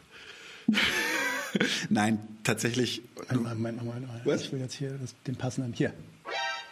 Jetzt geht's los. Genau. Nee, tatsächlich, also dieses, dieses, dieses Mental Health ähm, Thema ist für mich ein super wichtiges und ein super großes Thema. Und ich muss echt sagen, dass ich mittlerweile an dem Punkt angekommen bin, wo ich bei so vielen Sachen, gerade auf den sozialen Plattformen, einfach Bullshit sagen muss, zumindest aus meinem Kenntnisstand heraus. Und ich finde halt tatsächlich, dass wir nicht mehr, dass wir schon lange nicht mehr an einem Punkt sind, wo wir Mental Health Awareness schaffen, wo wir mit Leuten, wo wir darüber reden, dass, dass, dass Depressionen etwas sein können, was passiert. Und äh, ähm, ich, ich, ich benutze gerne die Metapher wie so ein ungebetener Gast. So, die tauchen auf und kannst auch nicht viel dagegen machen, musst dich halt damit beschäftigen. Und ähm, was wir momentan haben, ist eine Art und Weise, und das ist das, ist, ich, das kann man mich jetzt gerne auch äh, dafür dafür jetzt äh, digital äh, angreifen. Aber ich finde, was wir haben, ist einen ganz massiven Narzissmus, weil wir in diesen Narrativen der sozialen Medien nur etwas sind, wenn wir Herausstellungsmerkmale haben. Das heißt, wir gleisen uns auf irgendwelche Herausstellungsmerkmale auf, reden die herbei, um mitreden zu können, was todtragisch ist. Ähm, und gerade beim Thema Depression macht mich das auch wirklich aggressiv. Ich habe jetzt die ersten Gruppen gesehen, ich glaube, das war Facebook oder sowas, wo, wo es um Depression Positivity ging. So, wir nehmen meine Depression und machen was Positives drauf, wo ich sage, am Arsch die Räuber. Ja, keine einzige Person, die in dieser Gruppe sagt, sie kann mit ihrer Depression positiv umgehen, hat eine Depression. Bin ich jetzt mal super provokant in der These. Okay. Also kann, kann natürlich, kann, kann, mag sein, dass ich da jetzt Quatsch rede, aber sorry, es, es, es gibt Dinge, die, die, die, die, die sind nicht angenehm und die werden auch nicht angenehm bloß, weil ich sie in die Öffentlichkeit trage, sondern sie werden vielleicht ertragbarer, weil ich mich nicht so alleine fühle, weil ich sehe, ich bekomme Resonanz. Leute sagen, du bist okay, so wie du bist, auch mit dem. Ja, und ich glaube, äh, bei, bei, bei gerade beim Thema Depression ist auch mit dem finde ich legitim, weil es, es macht einfach keinen Spaß, depressiv zu sein.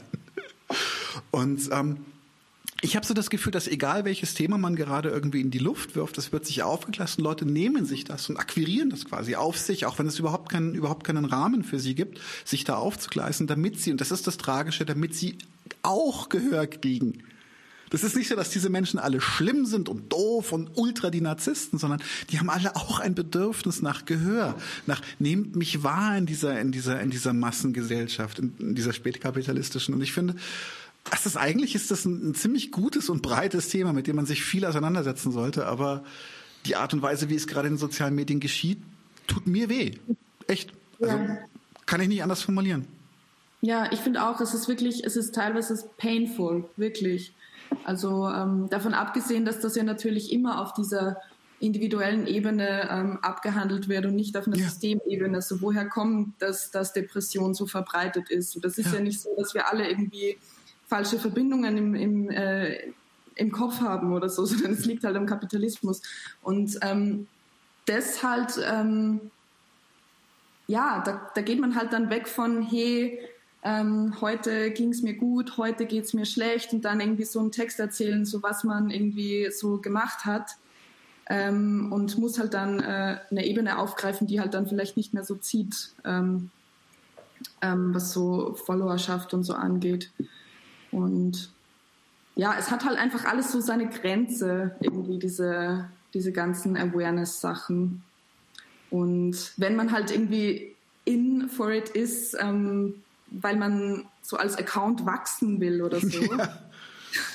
Also irgendwann. Das ist der Grift. Man, ja. Genau, genau. Ja. Mental Health Grift. So. Ja. It's a thing. It, it, it's a fucking thing. Ohne Spaß, wirklich. Ja, ja. Also, also es ist auch, es ist auch genau, ich finde, ich stimme dir 100% zu, dass es eigentlich, wenn man sich das mal so durch den Kopf gehen lässt, ist es eigentlich genau das Businessmodell hinter diesen Social Media Plattformen. Ja. Weil, weil da geht es ja genau um ähm, die Selbstdarstellung, ähm, die, die, die Bubblebildung, In-Group, Out-Group haben wir heute darüber geredet, dass das dann klar, ja, wir sind in dieser linken Bubble und das sind, weiß ich nicht, das ist jetzt die Turf-Bubble und das ist die äh, Anti-Turf-Bubble oder so. Ähm, und ähm, das Ganze möglichst kontrovers, immer mit viel, viel Streit, auch das ganze extrem, also super die Art, emotional. Die Art und Weise, die Art und Weise, wie, ja. nein, nicht nur emotional, sondern gewaltvoll eigentlich. Ja, ja also stimmt. Die Art von Kommunikation, die auf, auf Twitter stattfindet, ist ja auf die, die, die Barriere zu einer richtig offenkundig gewalttätigen Kommunikation ist auf Twitter viel, viel, viel niedriger als im, im, im zwischenmenschlichen Leben. Wenn ich jetzt ja, dann, wenn Daniel oder wenn irgendein Fremder mir auf der Straße Sachen sagen würde, die ich teilweise auf Twitter gehört habe oder auf YouTube. ähm, dann ist äh, ist vorbei so mit dem Gespräch. Ja? Ähm, ja, ja. Das ist aber, glaube ich, das Problem. Die würde man uns beiden halt auch nicht sagen. Da haben wir schon so ein bisschen, bisschen wir haben so ein paar also, Features. Also, was ich sagen will, ist, dass Social Media das halt auch incentiviert. Und ich glaube, ja. das ist das ist auch etwas, wo man einerseits und das, das, hier ist hier ist die Dialektik. Einerseits sind wir da, genau davon abhängig, mhm. weil wir wollen ja Reichweite. Der best, das beste Video in den letzten zwei Monaten war was? Bei uns? Als ich über die Linken gerantet habe? Nein. Das beste, das beste Interview, was wir hatten, war Fabian Lehr versus Maurice Höfgen. Mhm. Ähm, einfach zwei sehr, sehr in ihren Positionen verfahrene Leute, die äh, mit festen, festen Positionen gegeneinander äh, Kopf an Kopf irgendwie äh, äh, clashen. Das wird ein richtig, ist ein spannendes Gespräch gewesen, war inhaltlich auch jetzt nicht schlecht oder so. Aber dieser, einfach der Fakt, dass da irgendwie ein Clash passiert, ja, oder natürlich dann die ganz kontroversen Themen, Palästina und so weiter, die haben, sind, haben auch eingeschlagen wie Bombe. Ja. Und das ist einerseits gut, wenn man es dann mal braucht zu so einem Thema wie, weiß ich nicht, äh, was, was passiert gerade in Palästina. Ähm, wenn, man, wenn man das dann aber verfolgt und irgendwann, also man hat, ich glaube, da, das dürfen wir uns, das müssen wir uns auch in Zukunft einfach im Kopf behalten und das muss man sich auch immer wieder vorführen und diese Selbstreflexion üben, ist einfach, man hat ständig diesen Anreiz mhm. dem zu folgen. Und ähm, manchmal muss man, manchmal muss man dem folgen und dann macht man das bewusst und manchmal muss man halt auch sagen, ey, ich mache jetzt mal eine Folge mit Milton Alemadi, wo ich weiß, das kriegt innerhalb von zwei Wochen keine 300 Klicks, aber ich mache das trotzdem, weil das ist wichtig.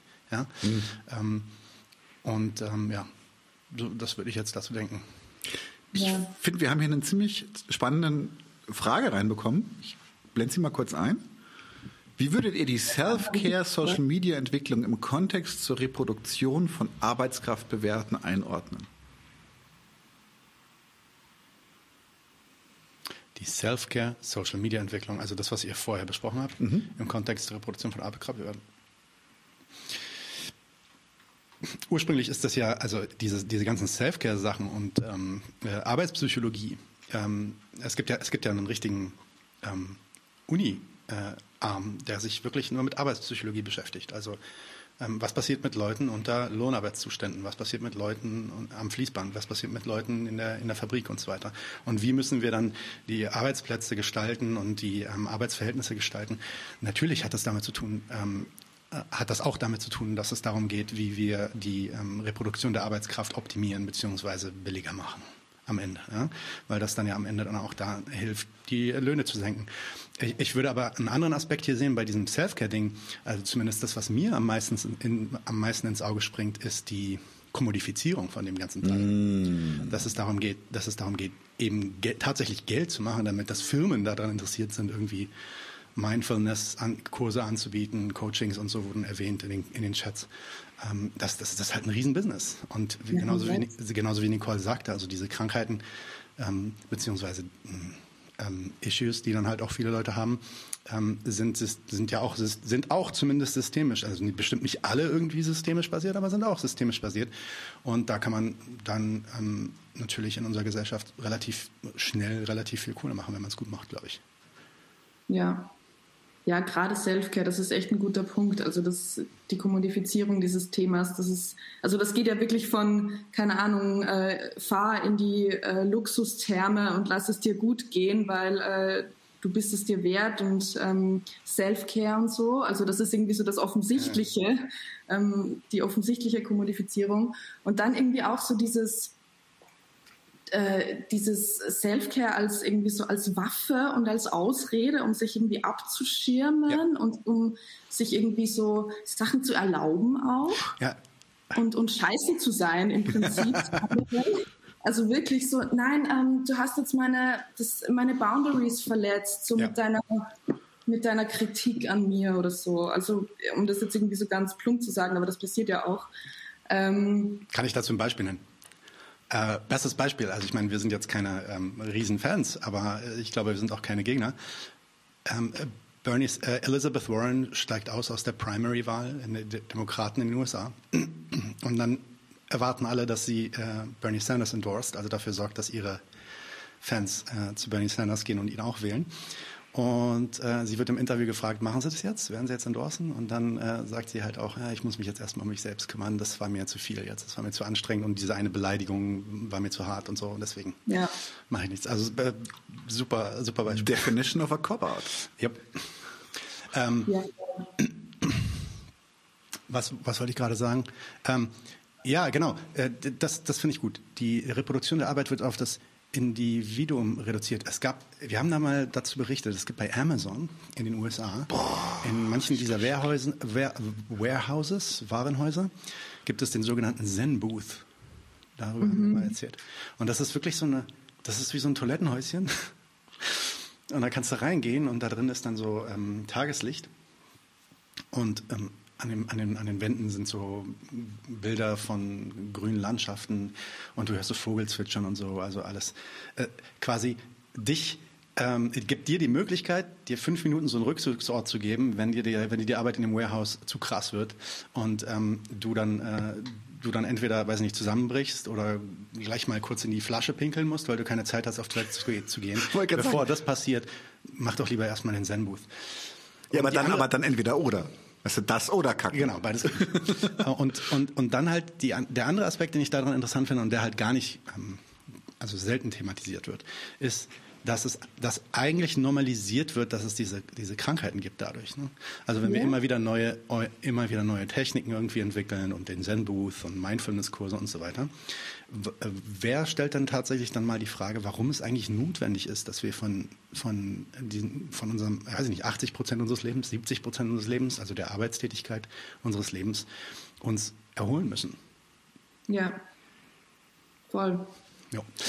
Ähm, Gibt es noch was Neues im Chat? Wollen wir darauf eingehen oder alles gut? Soll ich mir noch ein neues Bier holen? Äh, nicht für mich, ich bin noch, du bist zu schnell, Junge. Aber ich habe ich hab gesehen, äh, Nicoles Wein ist auch fast weg. Dann, dann ja, das ist echt. aber ich habe ihn eh neben mir stehen. Du hast neben dir. Okay, geh mal. Dann mache ich äh, mit Nicole weiter. Und zwar. Ich muss aber kurz ähm, mein, mein Laptop anstecken. Alles klar. Ist auch in allen Schichten angekommen. Es gibt mittlerweile muslimische. Blablabla. Äh, was haben wir bestellt? Wir haben tatsächlich Burger bestellt, aber ich glaube, das wird zu kalt. Äh, beziehungsweise nicht zu kalt. Wir essen alles, aber das wird kalt, wenn wir es gleich essen. Oh nein. Ja, kein Problem, alles gut. Nichts ist, nichts ist wichtiger als dieses Gespräch. Ja, ähm, wir haben es ja schon ein bisschen angesprochen. Äh, ich würde jetzt, ich würde, weil das Thema, du, du, bist mir damals im Mai, bist du mir aufgefallen, ähm, beziehungsweise dein Podcast ist mir zum ersten Mal aufgefallen überhaupt. Ich kannte dich vorher nicht und ich kannte auch deinen Podcast nicht und auch deine journalistische Arbeit nicht. Dadurch, dass, glaube ich, Kerem Schamberger dich mhm. retweetet hatte oder so und meinte, hier, stabil ist der Podcast, bezieht Position zu Palästina. Ähm, da, da würde mich interessieren, äh, ja, warte mal, hier, hide message from the stream, die Message ist immer noch drin. Da würde mich interessieren, was ist da, was ist da so deine Erfahrung? Vielleicht können wir da noch mal ein bisschen äh, drauf rumreiten und ein bisschen erzählen, ähm, was wir da so erlebt haben. Und äh, vor allem diese, dieser Moment des Outings. Also dieser Moment, äh, ich weiß noch, dass wir, als ich das erste Mal was zu Palästina-Israel gemacht habe, dass da so ein paar Leute, ein paar Leute waren bei uns mit dabei die ähm, uns total geil fanden. Ähm, bis zu dem Moment halt. Und dann einfach mhm. abgesprungen sind. So. Ich weiß nicht, ähm, lass uns da einfach mal brainstormen zu dem Thema. Ja, ja das war bei mir auch so. Also, ähm, wie gesagt, ich habe mir, also das Thema hat mich ja auch schon länger beschäftigt irgendwie, so ähm, immer wieder mal. Und ähm, weiß ich nicht, ich bin auch immer wieder dann äh, mehr Leuten gefolgt und so, also auch vor dem Outing, vor dem äh, richtigen ähm, und habe halt so äh, Jossi äh, Bartal gelesen mhm. und, und äh, irgendwie vor allem echt so linke Jüdinnen, Juden ähm, und ähm, ja auch so äh, Lexi Alexander und so, so irgendwie so, die waren irgendwie immer schon da und irgendwie auch so ganz viele andere linke ähm, größere Accounts, halt so antiimperialistische Accounts, die halt natürlich logischerweise auch äh, dementsprechend äh, pro Palästina waren. Wie gesagt, so Linke halt. Und ähm, so das ist ja auch irgendwie nur in, äh, im deutschsprachigen Raum einfach eine linke Position, ähm, Israel zu supporten.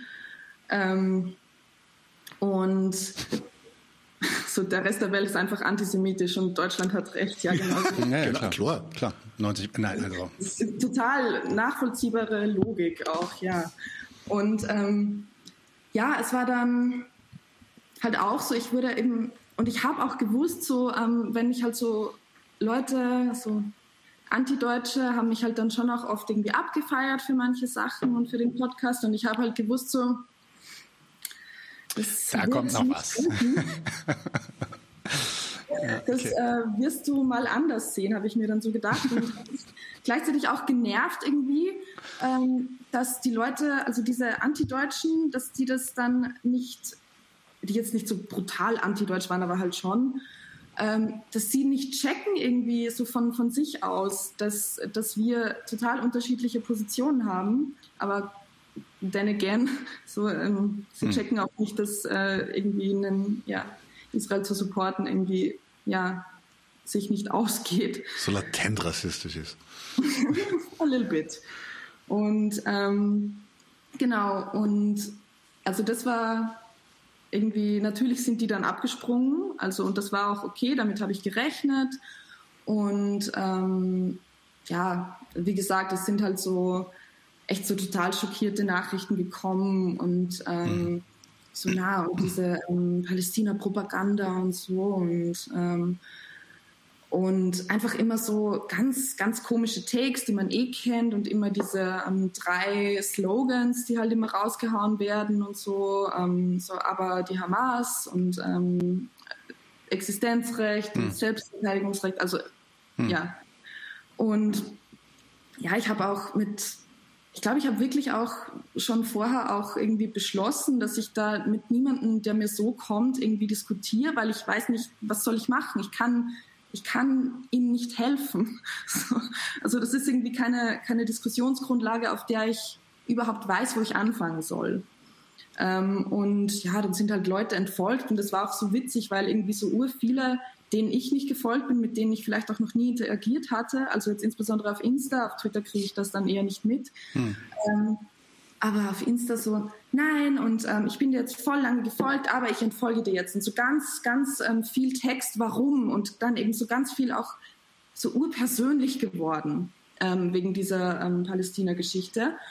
Und ich war so, ja, es ist mir ja egal, so wer, also ich will nicht arrogant wirken, aber so wer bist du denn? Warum, was, warum schreibst du mir jetzt ein halbes Buch irgendwie in meine DMs rein? So, was, was ist denn? Und dann habe ich auch so richtig gemerkt, so dass das halt einfach, ja, dass halt das der die Strategie ist auch einfach dieses persönlich werden, dieses verunsichern wollen, ähm, dieses auch ein bisschen so tun, als, als würde man sich da jetzt irgendwie aufspielen, als wäre man zu dumm, ähm, irgendwie das Thema zu begreifen und so. Und das fand ich total verstörend, aber auch ähm, konsequent, hm. weil ähm, weil es ja keine Argumentation gibt in dem Sinne. Also es waren, ihr seht ja, was passiert. So was was redet ihr mit mir? Was was was ist das? Was, was sind das für Argumente? So keine Ahnung dieser Al Jazeera Tower wurde zerbombt. So, ihr seht das doch. So, mm. und, ähm, und überhaupt, da, da ging das auch irgendwie, weiß ich nicht, so, es gab halt so ganz viel Berichterstattung on the ground und, und ähm, von Leuten, die einfach mittendrin waren und so. Und das fand ich so total weird, ähm, so zu tun, als als könnte man dann irgendwie auf so einer komischen, verblendeten ideologischen Basis irgendwie drüber diskutieren. Und ich war so, nein, nein, Leute, echt nicht. Und natürlich eben, es sind dann ganz viele Leute entfolgt und so. Ähm, aber wie gesagt, es war mir wurscht und ähm, ich wusste schon, worauf ich mich einlasse. Und ähm, gleichzeitig, um das jetzt irgendwie noch positiv ähm, abzuschließen. Und Nadine, oder ihr habt das eh vorher irgendwie beide auch schon gesagt, so, ähm, dass die Leute, dass viele Leute das einfach ähm, sehr, sehr gut fanden, irgendwie, dass ihr Position ja. bezogen habt. Ja. Mhm. Und das war halt bei mir genauso. Ja. Also es war irgendwie einerseits waren eben so diese, diese Leute, die halt so den Ausschluss angedroht haben und das Canceling angedroht haben und irgendwie so ganz so, nein, und ähm, wir ja, wir canceln dich jetzt, so auf die Art, so und dieses Bedrohungsszenario irgendwie mir so aufgezeichnet haben. Und dann andererseits halt die Leute, die, die einen so aufgefangen haben. Also, mhm. äh, halt schon irgendwie in der Bewegung aktiv waren oder selbst eben äh, PalästinenserInnen sind oder ähm, linke Juden, Jüdinnen sind, die halt einfach, ähm, ja, das war halt, also, und das hat mich so, das hat halt diese, das andere so komplett ähm, ja, ausradiert irgendwie, so das, das, äh, das Negative und diese Ausschlussdrohungen und dieses, diese Angstmache auch, so, auf der das Ganze ja basiert, so. Und ähm, einfach so, hey, so willkommen ähm, mhm. Äh, bei uns. Und es ging dann auch urschnell, dass, dass ich mich irgendwie mit ganz vielen Leuten vernetzt habe oder die sich eben mit mir vernetzt haben.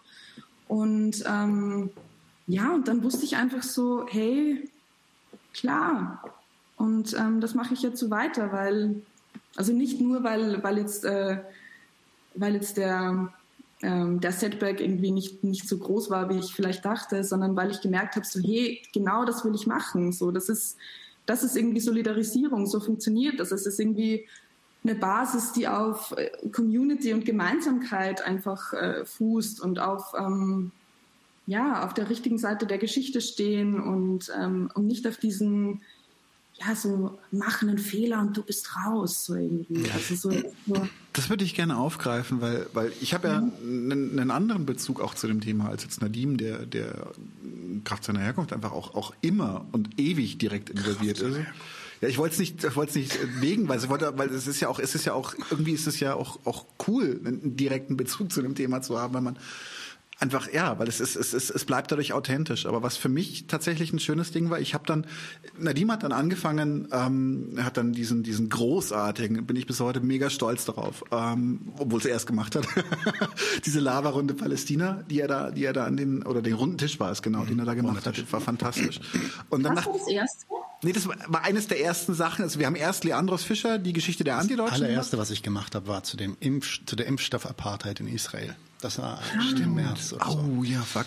Und da hatte ich mir, da habe ich mir natürlich erlaubt, einfach, ähm, also blöder antisemitischer äh, Migrant, der ich bin, habe ich mir erlaubt, einfach mal mit zwei Palästinenserinnen zu sprechen. Und ähm, das war ein Problem, ja. Aber dann äh, haben wir, ich glaube, die nächste große Sache war der Roundtable, genau mhm. zu der Bombardierung Gazas wieder. In dieser Zeit genau. war das. Mhm. Und, und für mich war dann irgendwann der Punkt erreicht, wo ich mir dachte, ich muss jetzt Flagge zeigen. Und zwar nicht so sehr, nicht so sehr, weil, weil irgendwie ich das Gefühl hatte, da ist jetzt ein Druck und Nadim schauft mir, schnauft mir schon den Nacken und sagt so, und wie stehst du da? Ihr weiß ja, wusste ja, wie ich stehe. Sondern was für mich, und das hast du auch so ein bisschen durchblicken lassen, was für mich total schön war, war, es war so, es war so unendlich befreiend. Die klare Kante, weißt du, so du rollst, du rollst einfach die Fahne aus und sagst, hey, hier stehe ich, ich bin einfach gnadenlos humanistisch gesinnt, deswegen kann ich aus den und den Gründen nicht diese, diese Haltung haben. Das war damals mein Narrativ. Und das, was ich total krass fand, ist, dass wir hatten jetzt in den, in den Likes und in den Dislikes, das war halt Faktor 10 Unterschied. Wir hatten natürlich ein paar, ein paar Leute krakeelt und fanden das total scheiße, aber die überwältigende Mehrheit äh, fand das schön, was wir machen und fand das auch schön, dass, dass, dass, dass ich da Flagge gezeigt habe. Und das ist es halt. Die, die Antideutschen, die sind, also es zwei, also die richtig Hardcore Antideutschen, also die richtig, die richtigen Spinner einfach.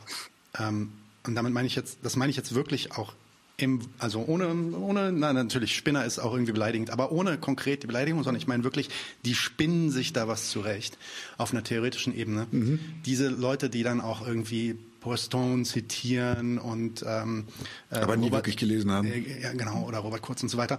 Das sind, das ist die absolute Minderheit. Und dann gibt es einige, die so ein paar Zitate noch irgendwie drauf haben, aber die wirklich, die tatsächlich sich dann, sich dann auch noch als Antideutsche überhaupt selbst bezeichnen, ähm, gibt es ja kaum noch. Ja. ja. Ich bin ähm, kein Rassist, aber das hatten wir ja schon mal den Vergleich. Insofern, die Antideutschen, glaube ich, eigentlich sind die gar nicht so krass das Problem. Die sind ziemlich, ziemlich laut, wenn sie denn dann kommen. Ähm, was eigentlich das Problem ist, ist, dass Teile dieser Ideologie, und das hat, das hat gar nichts mit der Ideologie selbst zu tun, das ist keine Errungenschaft der Antideutschen, ähm, sondern da gibt es materialistische Gründe hinter, warum das so ist. Ähm, darüber können wir auch nochmal eine Folge machen. Ähm, schaut euch die Folge mit Leandros an, die wir dazu gemacht haben, zur Geschichte der Antideutschen. Übergegangen ist in die Staatsräson, in, in, ja. unser, in unseren Alltag. Und Teile dieser Floskeln auch ähm, übergegangen sind in, so, in die Köpfe von Politikern, die halt ganz offenkundig nicht die geringste Ahnung haben von dem Konflikt und von den Problemen dort. Ähm, aber sich halt an diesen, an diesen, ähm, an diesen Standard dann irgendwie halten. Und das ist eigentlich das, was wir bekämpfen müssen. Und ich glaube, die meisten, und das ist, äh, aber das ist eigentlich ein mediales Problem und ein politisches Problem in der Bevölkerung. Das siehst du an den Likes, das siehst du an den Kommentaren, das siehst du an den Leuten, äh, die sich das angeschaut haben, das siehst, siehst du an den Klicks, die da kommen. Ähm, ist, ist, ist das, glaube ich, so, wie du meintest. Es ist einfach, es ist einfach mittlerweile so offensichtlich. Ja?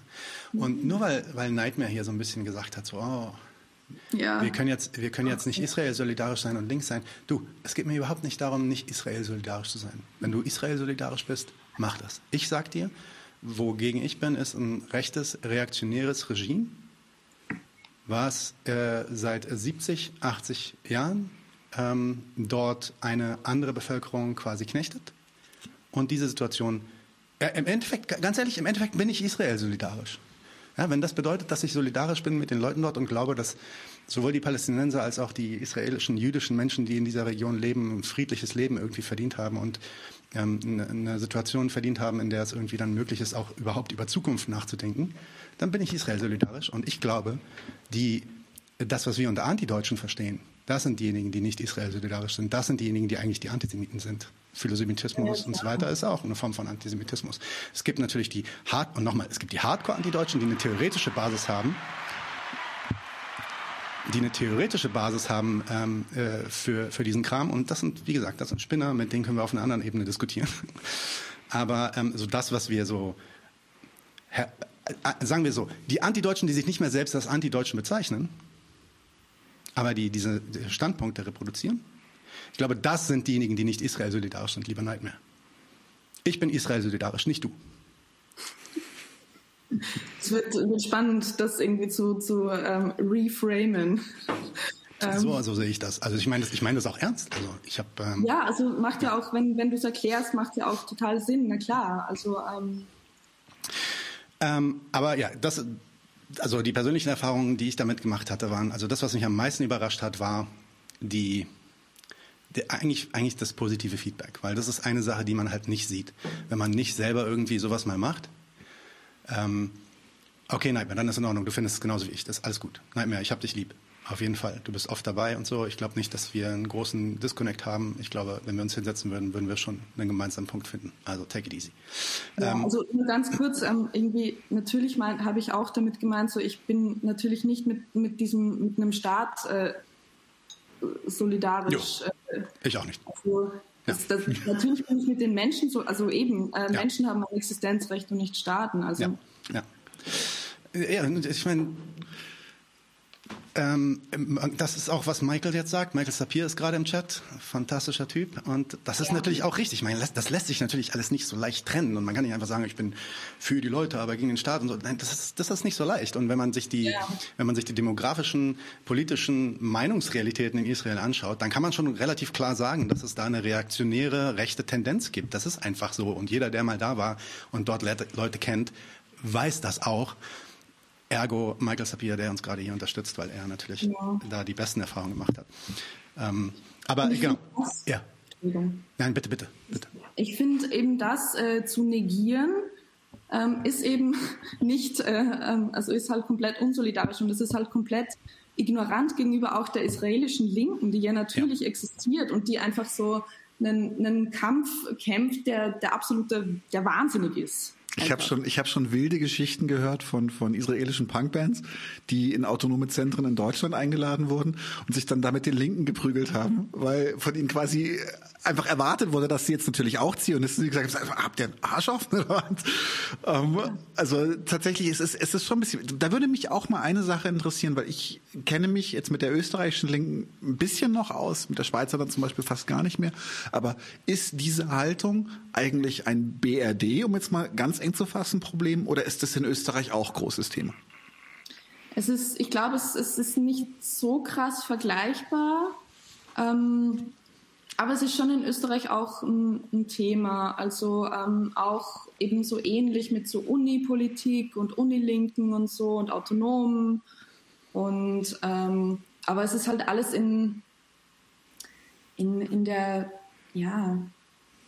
Und, und natürlich gibt's auch ähm, jetzt nicht äh, eine festgelegte Staatsräson, soweit ich das weiß, aber halt natürlich, also es wurde ja auch im Mai irgendwie am Bundeskanzleramt die Israel-Flagge gehisst. Ähm, also klar, natürlich sind äh, konservative Regierungen, natürlich ist Sebastian Kurz irgendwie mit, mit ähm, dem hm. Staat äh, solidarisch. Also da geht's ja auch um, äh, um äh, ja, westliche Interessen. Also das. Äh, ja, ja. Lass, Bitte, entschuldige, sorry. sorry.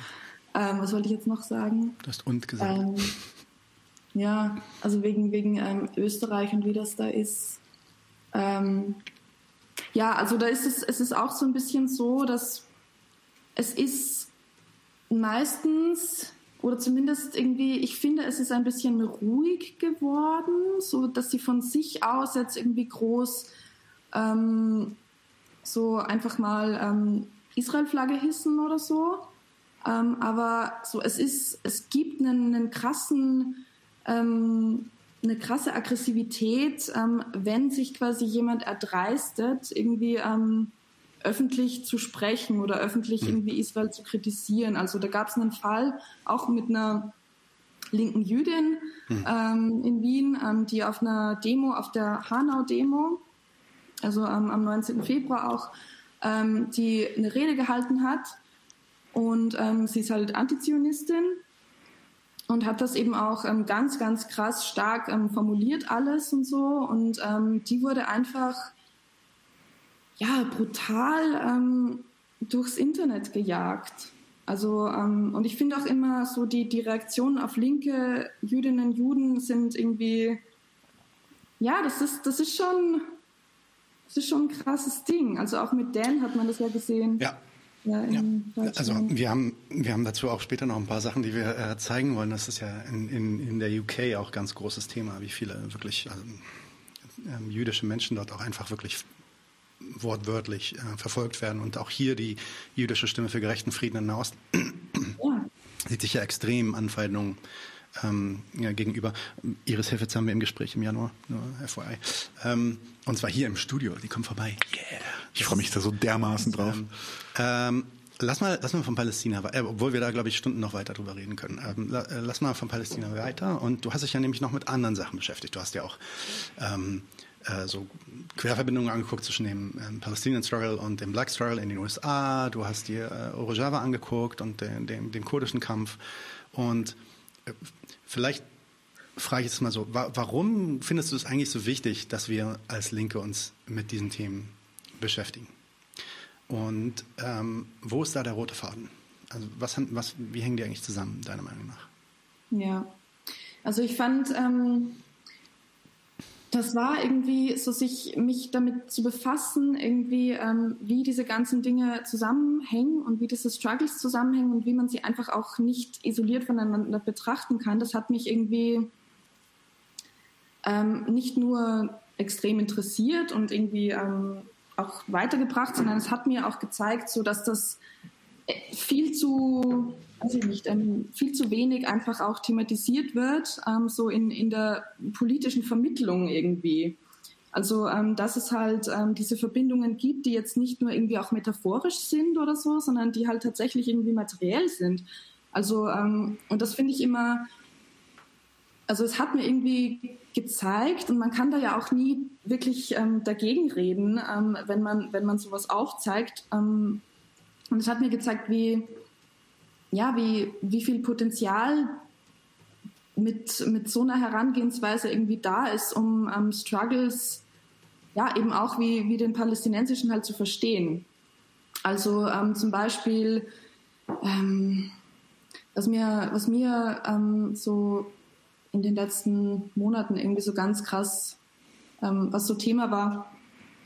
Ähm, wo fange ich da an? Also ich habe zum Beispiel, ähm, ich habe einen Artikel gelesen ähm, von äh, Franziska Grillmeier, glaube ich, war der, ähm, mhm. so eine, eine, Journalistin, die auf, auf Lesbos lebt ähm, und ähm, eben über ähm, die, die Flüchtlingscamps irgendwie an den europäischen Außengrenzen, auf den griechischen Inseln und wer die halt irgendwie führt, beziehungsweise wer da die, ähm, die Sicherheitstechnologien bereitstellt. Und das war halt so ein äh, Unternehmen, das heißt ähm, T4S. Und ich war so, hm. Mm, T4S ist, ja. Und ich war so, okay, das, das, das kommt mir bekannt vor und habe halt. Ähm, Angela Davis hat, glaube ich, darüber auch einige Vorträge gehalten. Ja. ja. Ding Dong. Genau. Ja. Und habe eben da wieder reingeschaut, weil ich das da drin gelesen habe, eben in dem Kapitel ähm, so ähm, wie halt ähm, der ähm, äh, also Black Palestinian Solidarity halt einfach irgendwie ähm, durch diese ganzen Sicherheitstechnologien, die halt ähm, sehr ähnlich sind und ein, also nicht nur sehr ähnlich sind, sondern einfach identisch sind und tatsächlich sich in diesem einen Unternehmen einfach so mhm. komplett verbinden, ähm, wie die halt zusammenhängen. Und ähm, und es zeigt und eben dieses ganze ähm, Gefängnistechnologie, Sicherheitstechnologie, ähm, an, an, an sowas sieht man halt oder kann man halt einfach sehr gut ähm, zeigen, dass man zum Beispiel nicht jetzt ähm, Black Lives Matter ähm, schreien kann und gleichzeitig irgendwie so die, die, ähm, den palästinensischen Struggle irgendwie ähm, als Terrorismus abwerten kann oder so, weil es ist halt ähm, basically sind das halt sehr ähnliche Strategien. Und ähm, wenn das dann auch noch einfach so das gleiche Unternehmen ist, die irgendwie, also die sind halt so in, in der Westbank halt für, für die Checkpoints irgendwie zuständig ja. und überhaupt eben private ähm, Sicherheitskräfte. Also es ist ja nicht nur irgendwie israelisches Mil nicht nur israelisches Militär, ähm, die halt quasi ähm, so diese ähm, die halt alles bewachen, sondern es sind halt einfach auch private ähm, Securities. Und ähm, die sind halt in den USA, sind die dann zuständig ähm, für Schulen, die quasi so aufgebaut sind, schon wie Gefängnisse. Die sind Ausbildung von Polizisten. Der Polizist, der, ähm, ähm, wie, wie hieß der? Derek Chauvin? Derek Chauvin? Mhm. So ja. Chauvin, jedenfalls. Ja. Ähm, der, sein, nicht er selbst, das weiß ich nicht, I'm, I'm reaching, aber sein ähm, Polizeidezernat hat im Jahr davor, glaube ich, äh, Training bekommen von, von israelischen Spezialeinheiten. Ja. In den USA ist es ziemlich weit verbreitet, dass amerikanische Polizisten ähm, so Training bekommen von so israelischen ähm, Antiterroreinheiten und so. Mhm. Ist ja auch irgendwie in gewisser Weise auch Teil des Marketings. Und dann, ich glaube, es kam, es kam sogar nach dem Mord kam sogar diese, ähm, äh, kam sogar Fotos äh, von diesem Kniehaltegriff, ne? also dieses Knien auf dem Nacken aus der Westbank und aus Palästina dann auch hervor. Äh, wurde, glaube ich, dann auch thematisiert damals. Ja. Ja. Hm. Ja, und es wurde ja auch irgendwie, ähm, also Mohammed äh, El-Kurd hat es ja auch irgendwie immer gesagt, so dass das dieser Moment halt auch äh, für Palästina total ähm, wichtig war, beziehungsweise für die Intifada of Unity und so, ähm, diese Black Lives Matter Bewegung, um äh, da auch so ein bisschen, ähm, ja, wie nennt man das? Ähm, um das so ein bisschen mitzunehmen. Mhm. Das wurde aber auch ja sofort ganz, ganz unangenehm bemerkt dass äh, es da es da Parallelen gibt. Ich kann mich noch erinnern, die die Taz, die ja einfach ein Wichsblatt geworden ist in den letzten Jahrzehnten, ähm, äh, hat ja äh, dann auch ein Interview mit diesen mit diesen Artists Against Antisemitism gemacht und da hat ja und da ich ich habe ich habe gedacht, ich kotze im Strahl die, die Tochter von, äh, ich liebe Georg Kreisler, ich liebe Georg Kreisler. Und seine Tochter äh, hat dann tatsächlich auch gesagt, als es dann hieß, ja, der wachsende Antisemitismus, und dann hat sie eiskalt gesagt, dass der halt hauptsächlich in dieser äh, Critical Whiteness, Black Lives Matter Bewegung Nährboden findet. Und boah, das, da, da hast du auch gemerkt, also da, da, da konsolidiert sich schon so ein bisschen was. Weil, ja. Ne? Ja, also bevor wir jetzt wieder zurückkommen zum, zum Antisemitismus und zu Palästina, ich, vielleicht, vielleicht ein bisschen breiter gehen. Ähm, was ich hatte letztens eine Diskussion verfolgt von ähm, so, so, ein paar Linken online, die sich darüber lustig gemacht haben, dass Linke überhaupt sich um internationale Themen kümmern. Mhm.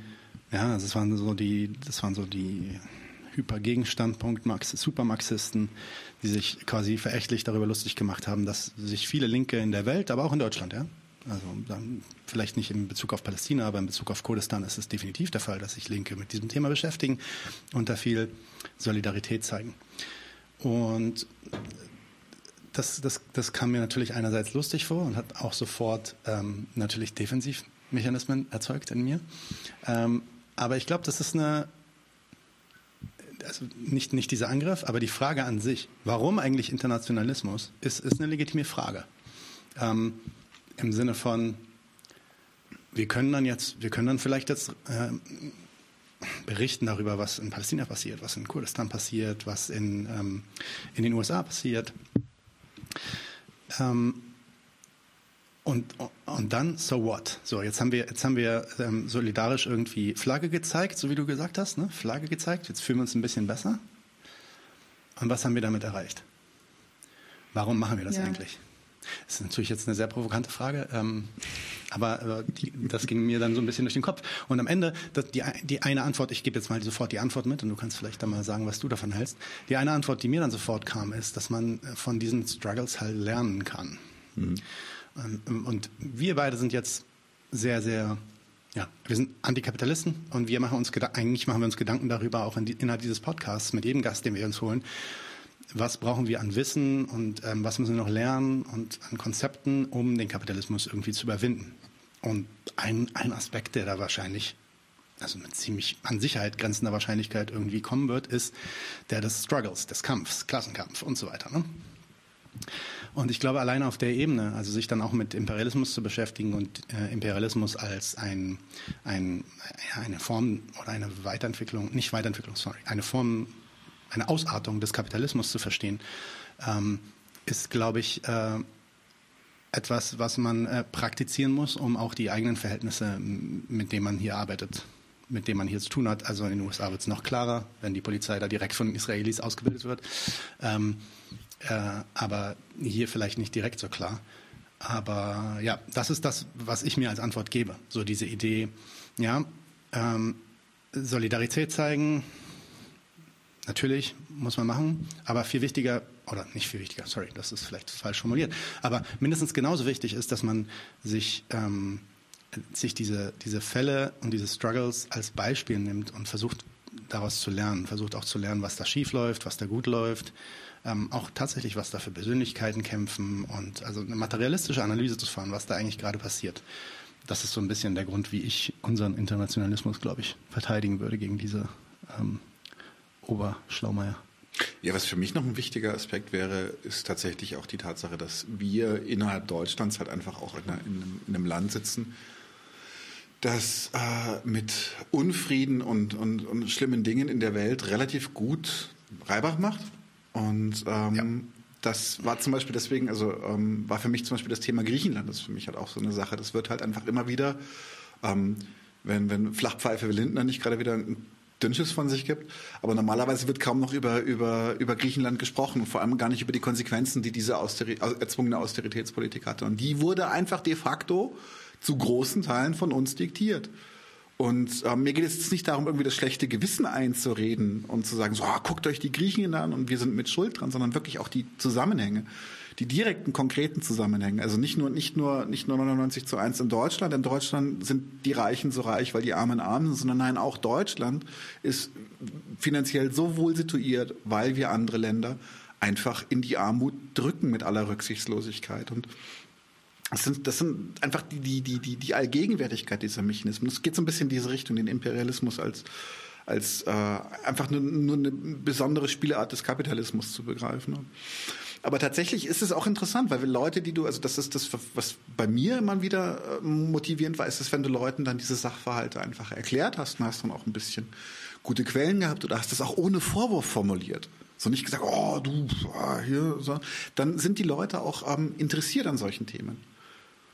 Manchmal, manchmal muss der Vorwurf auch sein und das ist, glaube ich, auch das, was, warum, äh, warum äh, Leute Nicole so toll finden, weil sie dann halt auch einfach mal Tacheles reden kann. Und ich glaube, ab und zu ist es auch wichtig.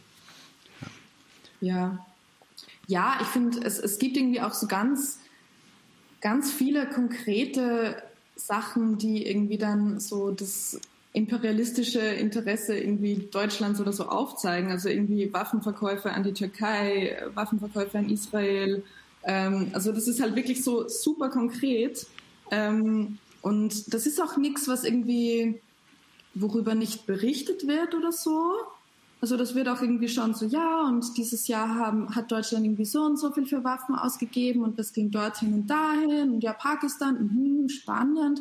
Aber irgendwie so, ähm, das ist halt auch so ein Ding so bei natürlich bürgerlichen Medien, also da braucht man eh nicht reden, dass die das irgendwie nicht, äh, nicht weiter ähm, ja. ähm, irgendwie kontextualisieren. Ja. Ähm, aber so, es ist auch so eine, ja, so nah interessant. Mhm. Und dann ist aber irgendwie so auch wieder vorbei so. Und es wird irgendwie gar nicht selbst, und es geht einfach konkret um Waffen. Also Menschen kennen ja Waffen, was die tun. und ähm, so selbst dann wird irgendwie auch nicht so wirklich diese Verbindung gezogen, dass damit halt in anderen Ländern einfach äh, Leute ja, ermordet werden. Also so, ähm, ich hm. finde irgendwie dieses, es ist wirklich krass, wie, wie diese Verbindung irgendwie nicht automat automatisch irgendwie gezogen wird, auch wenn sie so krass eben materiell ist, eben in Form von Waffen. Und ähm, ja, wie das halt, wie das dann trotzdem kein Thema ist oder halt irgendwie nur so bis zu einem gewissen Grad halt einfach nur eine, eine Berichterstattung ist und nicht irgendwie ähm, in eine konkrete, ja, also nicht, dass ich mir das erwarte von bürgerlichen Medien, aber auch von, von Leuten, die sie halt konsumieren, einfach ähm, in äh, eine, ja, eine Kontextualisierung einfach führt. Ja, das ist auch teilweise, ganz ehrlich, also das ist teilweise auch gar nicht so leicht zu kriegen. Heutzutage gibt's dann halt YouTube, da kannst du ab und zu mal den einen oder anderen Beitrag da irgendwie zu finden.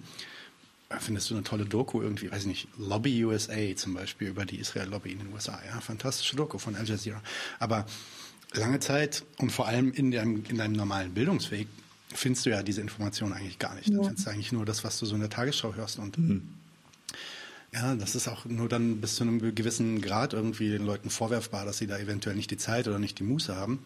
Ich würde sagen, gerade als Linke, und da, da stimme ich auch jemanden in den Kommentaren zu, gerade als Linke ist es notwendig, ähm, also tra transnational zu denken, also über die eigenen Grenzen hinweg, weil ich meine, selbst wenn wir jetzt hier als Kommunisten stehen, ähm, einen nationalen Kommunismus gibt es nicht. Ja, das war eine Idee von Stalin, die äh, lehnen wir ab.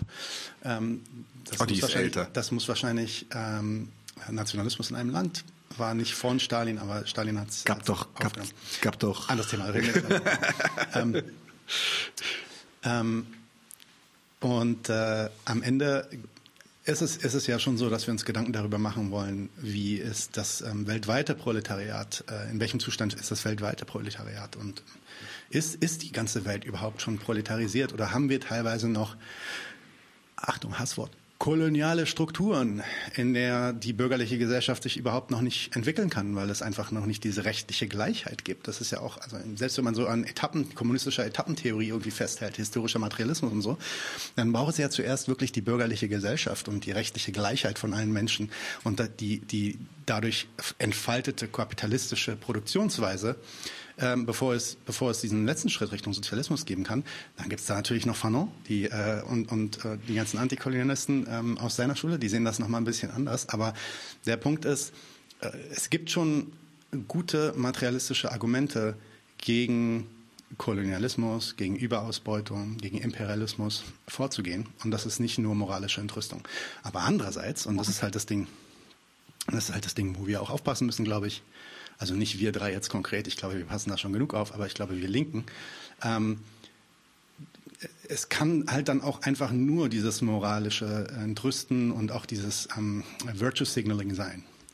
Und das ist halt was, was man, ganz ehrlich, aber das merkt man halt auch bei vor allem antideutschen ähm, Linken, die zum Beispiel extrem pro Kurdistan sind. Ähm, oder, oder auch, ich sage mal, Linksliberalen, die extrem pro Kurdistan sind, aber nicht mehr die geringste Ahnung haben, dass dort gerade ein Versuch entsteht, irgendwie so Rätekommunismus durchzuziehen. However flawed, ja. Also was, was, da geht, geht natürlich unheimlich viel schief, das ist keine Frage.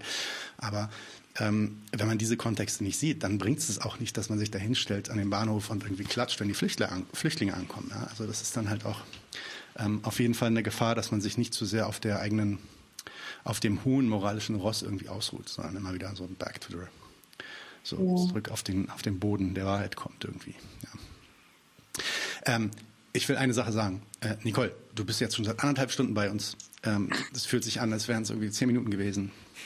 Aber du hast schon gesagt, wie müde du bist. Deswegen will ich jetzt die Möglichkeit einräumen, ähm, dass du, dass wir äh, hier einen Schlussstrich ziehen. Wir haben noch so viele andere Fragen, die wir besprechen wollten. Ähm, aber ja. vielleicht machen wir das in einem anderen Gespräch. Wie geht's dir? Ähm, ja, ich kann schon noch ein bisschen, aber ich, ich werde schon müde, ja. Also was ich mir jetzt auch noch ähm, zum Beispiel gedacht habe, ich rede jetzt einfach weiter. Mach mal, äh, hau rein.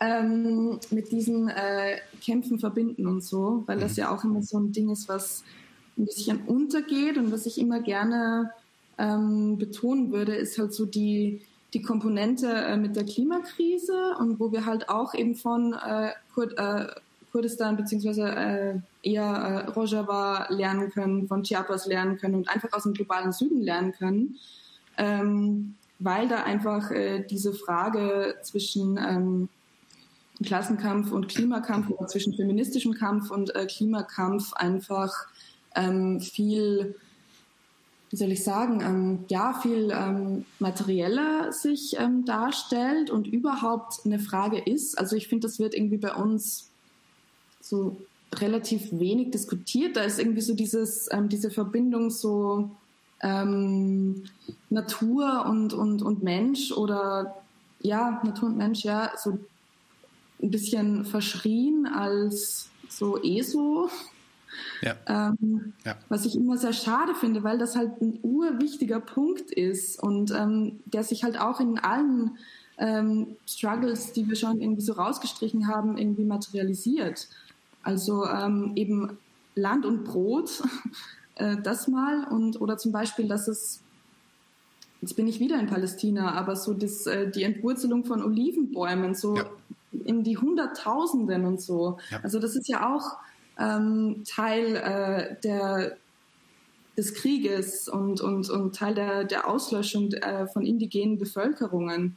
Oder eben auch natürlich in, in, ähm, in Kurdistan und in, ähm, weiß ich nicht, jetzt, ja, eigentlich in allen ähm, kolonisierten äh, Teilen der Welt. Und, ähm, und ich glaube halt, dass sich da irgendwie sehr viel, sehr viel rausziehen lässt ähm, oder sehr viel, sehr viel, wie soll ich sagen, dass man da irgendwie sehr viel draus lernen kann ähm, aus der Beziehung von, von Mensch und Natur und ähm, dass es da eben diese Dialektik gibt und dass es halt nicht einfach ein Dominieren ähm, von Natur durch den Menschen sein kann, sondern ein äh, ja, Koexistieren und voneinander profitieren. Und ähm, das wäre halt auch sowas, was ähm, ja, Internationalismus halt ähm, auch unterstreicht. Äh, äh, ich meine, es ist auch, es ist auch ein, ein Trugschluss, der natürlich auch auf dem eigenen Wohlstand basiert. Also es kann, es, ich, ich glaube, rein wissenschaftlich gesehen ist es schon vertretbar zu sagen, dass die Klimakatastrophe zumindest in naher Zukunft in Deutschland weniger katastrophal ausfallen wird, als sagen wir in Bangladesch oder so. Ja?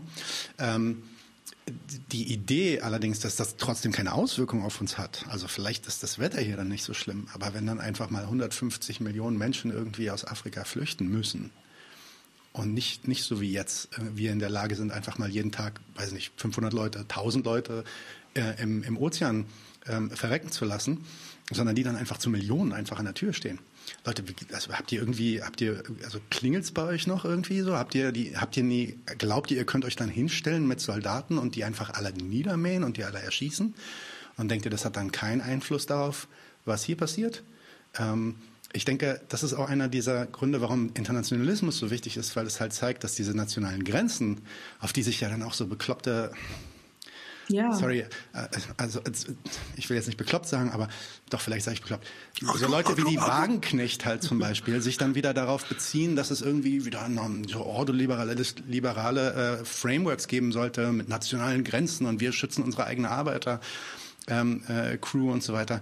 Das ist nicht das ist nicht, wie der Kapitalismus funktioniert. Der Global, die Globalisierung ja. ist Teil des Kapitalismus, die gehört dazu. Es gibt, das Proletariat hat keine Nation, das hat damals schon Marx gesagt ähm, und Engels. Und ähm, das ist richtig. Und äh, insofern lassen sich diese Sachen jetzt vielleicht so ein bisschen aussitzen. Ich habe letztens mit jemandem diskutiert darüber. Ne? Der hat gesagt, ähm, äh, was soll mich Klima, also ein Linker, was soll mich jetzt Klima interessieren? Das ist doch nicht schlimm für uns. Wir müssen uns hier um unsere eigenen Arbeitskämpfe kümmern und so weiter. Und ich glaube, das ist die falsche Denke. Also vielleicht, vielleicht jetzt gerade nicht das größte Thema, wobei es auch das, also da muss man ja auch sagen, auch, auch, auch das Klima fickt uns immer mehr. Also definitiv. Wir werden auch, wir werden auch was zu spüren bekommen, auch hier, genau. Ja. Auch an den besten Orten der Welt, sage ich mal, ja, was das Klima angeht. Insofern, ja, stimme ich dir hundertprozentig zu. Man muss, ähm, man muss das als eins sehen und man muss diese nationalen Grenzen vergessen.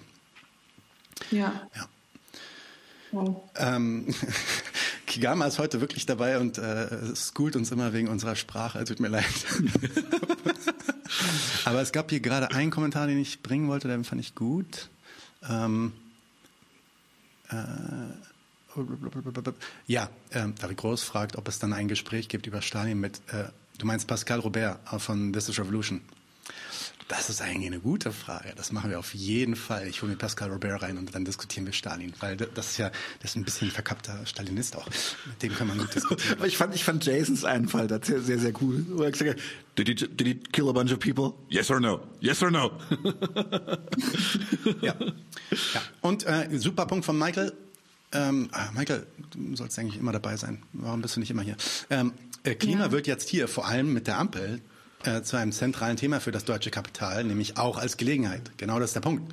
Damit kann richtig Kohle gemacht werden. Green Capitalism, yay! Und ähm, da, da werden dann natürlich auch Arbeitskämpfe stattfinden müssen in diesen Bereichen. Also das ist, das ist nicht ja. so einfach zu trennen. Ja. ja. Ähm, Und das ist genau, das ist vielleicht auch noch ähm, ein guter Punkt. Also vielleicht war auch dieser Linke, mit dem du da diskutiert hast, auch über die Klimafrage, ähm, ich finde ja, also gerade die Klimabewegung wird halt sehr bürgerlich äh, vereinnahmt und instrumentalisiert und irgendwie halt nicht eben äh, so, wie wir jetzt drüber gesprochen haben, so diskutiert, sondern wird halt so, ja, ähm, fast ein bisschen wie so ein Luxusproblem behandelt. Und, ja. ähm, und ja. ich finde, da gibt es irgendwie, da ist irgendwie so diese, diese radikale Klimabewegung, die ist noch sehr, sehr leise oder es hat oder wird halt leiser gemacht, sagen wir so. Es hat natürlich Gründe, weil ähm, sonst würden die Leute ja checken, dass äh, der Hut brennt. Ähm, also muss man halt irgendwie so, ja, die Kids und die, ja, die, die gehen auf die Straße, das ist total nett und ähm, ja, und ich muss halt, ich muss halt irgendwie immer so immer an dieses How to Blow Up a Pipeline denken und an äh, den Aufruf, einfach eine militantere Klimabewegung einfach ähm, in, in Gang zu setzen, äh, denken weil eben diese bürgerliche Vereinnahmung so fett ist. Genau, also die bürgerliche und auch die, ähm, äh, die, ja, die kapitalistische Vereinnahmung. Also mhm. da muss man auch einfach wissen, dass, dass das macht ja auch Sinn, dass das vereinnahmt wird, also aus kapitalistischer ja. Sicht, weil da sind Märkte hinter. Ähm, und wenn man dann, wenn man dann so sagt, äh, System Change, not Climate Change oder so, aber System Change eigentlich meint, wir sollen irgendwie nicht mehr Öl, nicht mehr Öl äh, holen, sondern sollen jetzt Elektroautos fahren. Also sorry Leute, dann das ist dann dann, dann bietet ihr euch zur Vereinnahmung quasi an. Und das, diese Vereinnahmung gibt es ja übrigens bei allen sozialen Bewegungen. Die gibt es auch. Ja. Bei, du hast über den Feminismus gesprochen vorhin. Black Lives Matter. Black Lives Matter, ähm, die antirassistischen Bewegungen. Deswegen ist es auch so wichtig, diesen materialistischen und antikapitalistischen ähm, Grounding zu haben, einfach, glaube ich. Genau. Ja. Aber ja, das Pipeline-Buch, sagt Michael, auf jeden Fall lesen. Ja. ja. Ähm, Nicole, tausend, tausend, tausend Dank, dass du hier warst. Und ich finde, äh, Michael hat auch noch ein, nee, wer war das? Ibn Karim. Ibn Karim, schöne Grüße an, ah, ja. an Ibn Karim. Ähm, der hat auch noch einen Vorschlag gemacht. Jetzt, wo du keinen Podcast mehr hast, kannst du einfach öfter bei uns. Gerne. Ich, ich fände es ja, gut. Lass uns das auf jeden Fall, lass uns das auf jeden Fall regelmäßig machen. Also wir werden auf jeden Fall in Kontakt bleiben und dann vielleicht nehmen wir uns dann ja. ein konkretes Thema vor und dann ranten wir einfach so ein bisschen. Ja, voll. Wir haben uns, wir haben irgendwie so, wir wollten über so viel reden. Das war irgendwie eh klar. Ja, ich habe jetzt noch das, das Dokument offen und ich bin auf Seite 1 und es gibt insgesamt vier Seiten. Also, also, also gut. Das kann man entkommen. Ja. Ja. Ähm, okay. Äh, Nicole, nochmal vielen, vielen Dank. Ich wünsche dir ein paar frohe Feiertage und einen guten Rutsch ins neue Jahr. Und ich hoffe, es hat auch allen Leuten in den Kommentaren gefallen. Es kommen jetzt gerade ganz viele Grüße für dich rein. Das siehst du auch. Schön. Insofern, ähm, ja. Äh, ja. Dann, äh, Leute, wir machen jetzt auch nochmal zwei Minuten Pause, atmen kurz durch äh, von diesem tollen äh, Gespräch und kommen dann in den Stammtisch und machen noch ein, zwei Themen und haben auch noch eine richtig, richtig tolle News für euch alle. Insofern, äh, nee, zwei oder drei sogar, glaube ich. Ja, das wird richtig gut. Jetzt genau. ist, und ist, ist, morgen ist ja Weihnachten, vergesst Insofern, das nicht, Kinder. haut noch nicht ab, bleibt hier. Ähm, und äh, wir sagen nochmal Danke an Nicole und Tschüss. Tschüss. Wir haben ja jetzt unseren Stammtisch, deswegen gibt es auch erstmal kurz das Stammtischvideo. Haben wir doch, oder? Weißt du, was wir vergessen haben? Wir haben unseren neuen Interview-Screener vergessen. Den bla bla bla bla? Den machen wir jetzt mal kurz, einfach nur damit Leute den sehen. Ähm, das erste Mal, oder? Bla bla bla bla bla bla bla bla bla bla bla bla bla bla bla. Der ist nice. Das ist der neue Interview-Screener. Ich finde ihn ja ziemlich geil. Aber jetzt kommen wir zum Stammtisch.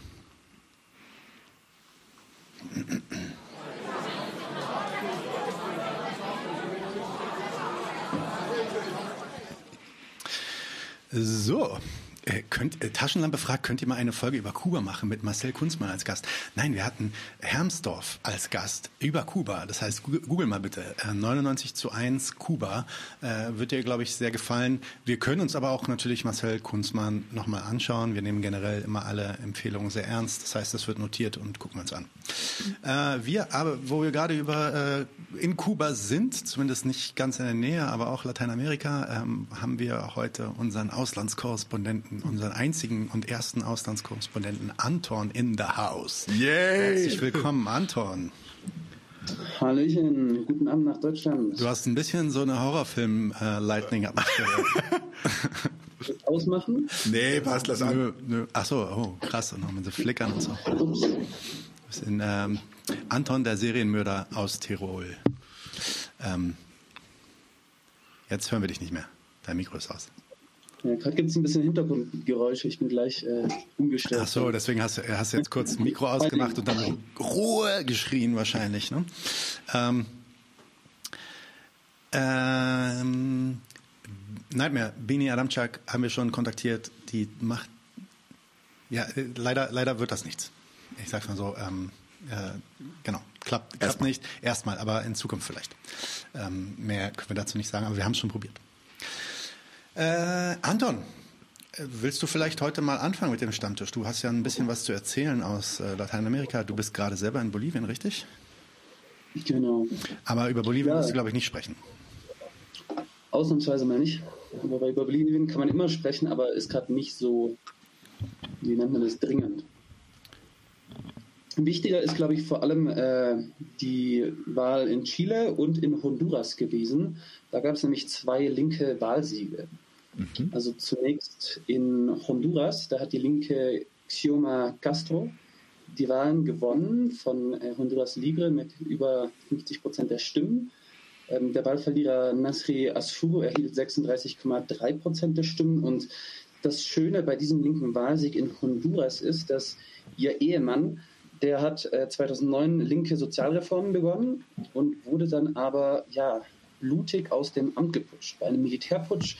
Äh, und da kam dann im Nachhinein raus, dass wohl ja, das State Department, äh, CIA und vor allem, das war unter Hillary Clinton im State Department, dass die damals den Putsch maßgeblich ja, angeleiert und unterstützt haben. Ach was. Äh, Ach was. Ja. Kann man sich gar nicht vorstellen. Und da hat die Ehefrau zwölf Jahre später jetzt die Wahlen gewonnen, was echt äh, ja, wunderbar schön ist. Die Partei wir hatten so einen sehr moderaten, äh, liberalen Linkskurs, der jetzt doch äh, deutlich antiimperialistischer ist wegen der Geschichte. How to radicalize people. Und, und wenn du sagst, wenn du sagst, die Linke dort hat gewonnen, also wie, wie würdest du deren Programm einschätzen? Weil die, die meisten Linken, rel relativ gesehen in Lateinamerika, in letzter Zeit zumindest, sind für mich ja eher so schon sozialdemokratisch eingeordnet. Ist das was Radikaleres, was wir uns Honduras, äh, in Honduras so sehen? Also bisher, ähm, also früher, damals, äh, als der Ehemann von ihr aus dem Amt geputscht wurde, das war äh, ganz klar sozialdemokratisch, so reformistisch, auch, mhm. auch recht liberal. Aber jetzt mit der Geschichte äh, kann ich mir echt nur vorstellen, dass die ganze Sache deutlich konsequenter und auch antiimperialistisch ausgerichtet ablaufen wird. Also ich erhoffe mir da schon ein bisschen mehr Radikalität. Die Wahlen haben die Linken gewonnen wegen der Perspektivlosigkeit. Und Honduras ist ja auch für die internationalen äh, Koks-Schmuggelrouten von ja. strategisch wichtiger Bedeutung. Da gab es auch gewisse Enthüllungen mit äh, Verbindungen von, von DEA, Drogenschmugglern und so weiter. Und ja, die müssen auf jeden Fall Lösungen für die Sozialprobleme finden. Die neue Regierung und die alte Regierung steht mit einem Bein im Knast wegen den Korruptionsfällen. Und dann äh, gab es, glaube ich, auch noch einen anderen Wahlgewinn, nämlich in, in, in Chile. Genau. Chile kann man ein bisschen äh, ausführlicher vielleicht machen. Einfach weil das auch in Deutschland und generell weltweit für ein riesiges Echo gesorgt hat. Ja, ja auf jeden Fall. In Chile, Chile, wir haben ja schon in der letzten Folge drüber gesprochen, in der ersten Runde äh, war ein Pinochet-Anhänger am stärksten. Jetzt in der zweiten Runde hat es der Linke mit noch ein bisschen gemäßigterem Programm, mehr etablierten Auftreten, so mit Sakko, schön bürgerliches mhm. Image. Äh, da hat er es geschafft, ja, eine ganz klare Mehrheit hinzubekommen bei den Wahlen. Der 35-jährige Gabriel Boric, ein ehemaliger Studentenführer. Und ja, der hat die Wahlen ganz klar gewonnen. Auch dort hat äh, die rechte Opposition die Wahlniederlage ganz klar anerkannt. Und ja, es ist einfach wunder, wunderschön zu sehen. Der Kollege, der war 2011, wollte der den ja, damaligen Präsidenten äh, Sebastian Piñera eine Karte mit Forderungen für eine kostenlose öffentliche Bildung überreichen. Und jetzt, äh, zehn Jahre später, muss er ihn empfangen als seinen Amtsnachfolger. Das sind wirklich äh, wunderschöne Bilder. Und ja, da muss man einfach dran denken, dass ganz klar die Proteste von 2019, die dann zur verfassungsgebenden Versammlung geführt haben, die haben diesen Wahlsieg für Gabriel Boric möglich gemacht, weil die Wahl, er war auch so ein bisschen ja, Pinochet Verfassung abschaffen und so ein bisschen das Instrument, damit auch die neue verfassungsgebende Versammlung äh, wirklich respektiert mhm. wird, dann auch per Referendum der neue Verfassungsentwurf zur Abstimmung vorgelegt werden kann, weil hätte der Kast, der rechtsextreme äh, hier Nazi-Sympathisant, Pinochet-Sympathisant, hätte der gewonnen, dann hätte der ganz sicher keine neue Verfassung unterschrieben. Also große Teile des chilenischen Kapitals, der chilenischen Unternehmer und äh, alten bürgerlichen Schichten sind zutiefst antikommunistisch eingestellt. Äh, eingestellt. Das war ja damals auch äh, während der Pinochet-Diktatur so der harte Kern der Pinochet-Anhänger. Und ja, jetzt soll endlich äh, damit gebrochen werden. Das hat er auch öffentlich angekündigt, der Gabriel Boric, dass die neue Verfassung mit dem Neoliberalismus ein für alle Mal rächen soll. Ansonsten würde ich aber ihn ein bisschen kritischer einschätzen, weil er schon eher der moderatere Reformer ist. Also er hat ja. Chile hängt sehr, sehr stark mit der Wirtschaft von den internationalen Finanzmärkten ab. Es gab äh, ja gewisse Kapitalflucht, gewisse Inflation seit der verfassungsgebenden Versammlung. Also das Schöne ist dort, die rechten lateinamerikanischen Politiker versuchen jetzt nicht klassisch Softputsch, farbenrevolutionstechnisch äh, die, das Wahlergebnis anzuzweifeln. Allerdings merkt man schon, dass der Markt als Gefängnis dort existiert und dass es ja die Märkte ganz scharf gegen das demokratische Ergebnis schießen und jegliche Sozialreformen direkt äh, von den Märkten abgestraft werden. Also da gibt es dann auch den Begriff des, äh, ja, wie nennt man das, Marktputsches, Golpe del Mercado, mhm. den haben Soziologen und Politikwissenschaftler 98 in Argentinien entwickelt.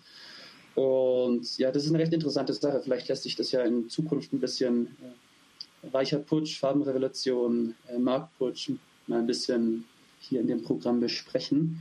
Auf jeden also Fall. es wird schon weiter mit der verfassungsgebenden Versammlung gehen und die Stimmung ist natürlich äh, ausgelassen gewesen. In Santiago waren Hunderttausende auf den Straßen und haben gefeiert. Aber ich habe mir nochmal aufgeschrieben, 10 äh, Prozent Inflation, nee, 10% Kapitalflucht und 20% Inflation seit Ende 2019. Also das sind so ein bisschen die Bestrafungsmechanismen des Marktes, der die Demokratie und äh, die chilenische Wirtschaft jetzt anzugreifen wird. Und deswegen auch äh, das Signal von Gabriel Boric, der sieht sich dann gezwungen, äh, den netten, moderaten, sozialdemokratischen Reformer zu spielen und zu sagen, Klar. ja, wir werden gemeinsam mit Unternehmen äh, ja, die ein neues Wirtschaftsmodell aufbauen. Also der wird jetzt mit allen äh, Kräften, die es halt gibt, sowohl ja, der Protestbewegung als auch äh, reformwilligen Fraktionen des Kapitals ja, Kompromisse eingehen müssen erstmal. Und mit der Zeit wird man dann sehen, in welche Richtung sich Chile entwickelt, wie radikal die Reformen wirklich sein werden. Und ja, man muss dazu sagen, er hat ja auch keine parlamentarische Mehrheit. Also ja. das Parlament ist weiterhin in rechter Hand. Nur die verfassungsgebende Versammlung hat eine linke Mehrheit. Also da ist es dann immer schwierig sozusagen, das ist jetzt der Retter, der Revolutionär oder das ist jetzt der langweilige Reformist, weil das einfach viel schon, von den tatsächlichen Kräfteverhältnissen abhängt. Was ist möglich, was ist wirklich drin? Ja, das ist fast schon, fast schon fast die schlechtere Ausgangsposition für den Linken, weil wenn der dann nicht delivert, kann das natürlich ein ordentlicher Blow werden oder als einen ordentlichen Blow zumindest instrumentalisiert werden gegen die Linke an sich. Mhm. Ja, natürlich. Ähm, er hat sehr stark mit diesem Image ja Wahlkampf gemacht, dass er der Studentenführer ist mhm. und der von der Straße der Protestler, sich dann aber doch ein bisschen gemäßigt in der zweiten Runde. Mhm. Und ich glaube, es wird jetzt sehr viel davon abhängen, ob er wirklich die verfassungsgebende Versammlung ihre Arbeit machen lässt, sie dann auch bedingungslos unterstützt und bei künftigen Parlamentswahlen dann mit den Abgeordneten der verfassungsgebenden Versammlung, dass dann ähm, Aprueba Dignidad, das ist ein linkes Wahlbündnis, das auch von der Kommunistischen Partei Chiles unterstützt wird, der durchaus reformistisch äh, immer gesinnt war, auch mit Allende Wahlbündnisse einging, äh, eine linke Wahlfront gegen den Faschismus und Neoliberalismus. Ähm, ja, da wird man dann wirklich sehen müssen, wie, wie sich das ja, gestaltet in der Zukunft. Das ist noch recht offen und ungewiss und äh, da wird es durchaus noch dann bei den nächsten Wahlen in Chile weitere ja, Kämpfe geben, die zu gewinnen sind. Hast du mitbekommen von dem ähm, Theater? Ja, das ist, glaube ich, eine gute Überleitung, Überleitung in das nächste Thema, weil wir wollen uns ein bisschen beschäftigen mit den ähm, letzten ähm, äh, Antisemitismus-Vorwürfen und Eskapaden hier in Deutschland. Ich weiß nicht, ob das überhaupt irgendeine Rolle spielt, ähm, wo du gerade bist. ähm, oder in Chile an sich. Aber auch der Gabriel Boric wurde ja nicht verschont, äh, ist jetzt anscheinend auch ein Antisemit und deswegen sollten wir lieber den rechten Nazi wählen. Äh, oder der, ist, der ist wahrscheinlich keiner, oder? Ähm, weil der ist bestimmt keiner. ähm, hast, du, hast du davon was Aber mitbekommen? Israel ist solidarisch. Israel solidarisch, so ist es ja.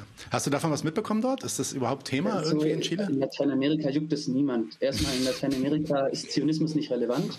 Äh, da ist man antiimperialistisch, die Linke, und äh, gerade auch Chavez und auch äh, Linke in Bolivien und auch generell von großen Teilen der Pinktheit äh, sind häufig deutlich kritischer als in Europa die Linke, ja. was äh, den Staat Israel angeht, was die Kolonialisierung äh, der besetzten Gebiete, palästinensischen Autonomiegebiete angeht. Also das ist da, wird da kaum gegen ihn instrumentalisiert. Es gibt lustigerweise gerade in internationalen Medien, die auch eine spanische Ausgabe haben, die Versuche, das zu übertragen, aber das zündet dort nicht so richtig. Mhm. Ich glaube, das Ding war, dass er, also erstmal, er ist offenkundig Antizionist und, und er Palästina solidarisch. Das ist auch schon, auch schon länger so gewesen, ist auch schon länger bekannt gewesen. Und dann gibt es eine, ähm, eine, eine jüdische Lobbyorganisation, glaube ich, oder eine, eine, vielleicht ist es auch eine jüdische, ähm, ein jüdischer Verein in Chile, der ihm, der ihm zum Wahlsieg gratuliert hat, glaube ich. Ich glaube, das war der Fall. Und ähm, er hat sich für das Geschenk bedankt, aber meinte Danke, aber nein, danke quasi. Ähm, mit der, weil, weil diese Organisation halt eine, also staunch sein ist. Also absolut pro-israelisch und hyper, äh, hyperzionistisch ähm, sonst agiert. Er halt gesagt hat, ich nein. Ich bin mir sicher, war das, war das jetzt gerade bei der Wahl oder war das nicht bei der Wahl, als er ins Parlament gewählt wurde? Ich glaube, das ist schon ein paar Jahre her sogar. Das genau, genau. Es, es, ging um diesen eine, diese eine Ablehnung. Ja. Genau, da wurde ausgegraben, dass das vor zwei, dass er vor zwei Jahren dieses eine Geschenk da irgendwie oder so, so ein Gratulationsgruß irgendwie mit so einem kleinen Geschenkchen irgendwie abgelehnt hat und deswegen ist er halt der Antisemit. Ähm, Bleiben wir beim Thema, oder? Genau, bleiben wir beim Thema, weil ich, ähm, für, mich, für mich ist das der, der, der junge Gabriel Boric, der noch äh, idealistisch ist und konsequent mit allem. In der zweiten Runde vom Wahlkampf äh, hat er ja schon auch äh, außenpolitisch dann sich ganz stark von Venezuela, Nicaragua und Kuba abgegrenzt. Distanziert. Gesagt, okay er ist äh, nicht so der, der verkappte Antiimperialist und, und Kommunist so, ja. aber zu, um ihm gerecht zu werden, er hat zum Beispiel, als es 2019 zum Staatsstreich in Bolivien kam, hat er sich ganz klar äh, gegen die Massaker dort gestellt und diesen Staatsstreich gegen Evo Morales äh, verurteilt. Mhm. Ich, ich bin gespannt, wie er sich in Zukunft außenpolitisch positionieren wird. Also es könnte durchaus sein, dass er da noch ein bisschen pragmatischer, äh, ja, neutraler oder, oder schweigender dazu sein wird. Es könnte aber auch sein, dass er seine äh, Position aus den wilden jungen Jahren fortführt. Also das halte ich für recht offen. Okay. Aber das, das, zeigt wieder, wieder so das Verhältnis der, der deutschen Linken oder auch generell in, in Deutschland, USA, Großbritannien, wie dort also Israel bedingungslos die Augen vor allen Menschenrechtsverletzungen geschlossen werden und jegliche Kritik ist ja recht schnell antisemitisch. Aber vielleicht haben wir dazu noch mehr? Also wer hat was gesagt? Ich, ich habe da noch ein paar, ich habe da noch ein paar andere Punkte jetzt, die, ähm, also es ist echt teilweise zu köstlich. Ähm, äh, wir bleiben mal wirklich bei dem Thema ähm, das deutsche Antisemitismus-Theater, so nenne ich das jetzt einfach mal. Ähm, es, der, einer, der diesen Vorwurf wahrscheinlich am meisten irgendwie an die, äh, an die Backe geworfen bekommt, und das wahrscheinlich schon seit Jahrzehnten, ist der äh, verehrte Noam Chomsky. Und ich, also ich finde dieses Video einfach fantastisch, ähm, weil es einfach die perfekte Reaktion eigentlich ist auf diesen Quatsch. Ähm, ich, ich werde das Video jetzt mal abspielen. Ich hoffe, dass es auch mit Sound funktioniert. Anton, du sagst mir bitte, ob, wenn das nicht klappt, dann sag mir Stopp, weil ähm, das hat auch schon mal nicht geklappt. Ja.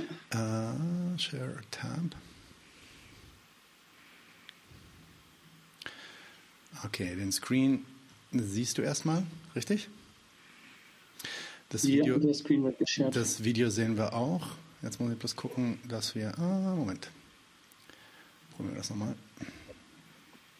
Ja, Share Tab Add Audio. Okay, das sollte passen.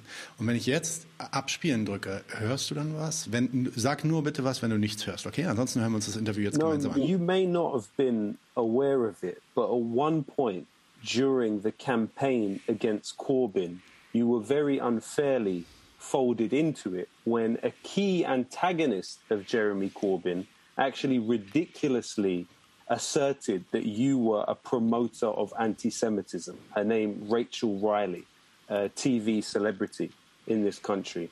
Do you have any response to Rachel Riley and this ridiculous assertion?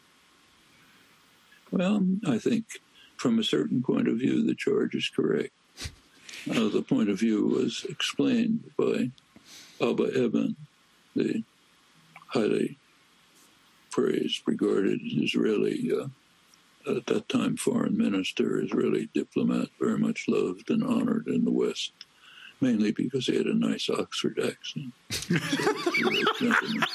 But uh, back in 1972, he wrote an important article. It's worth reading.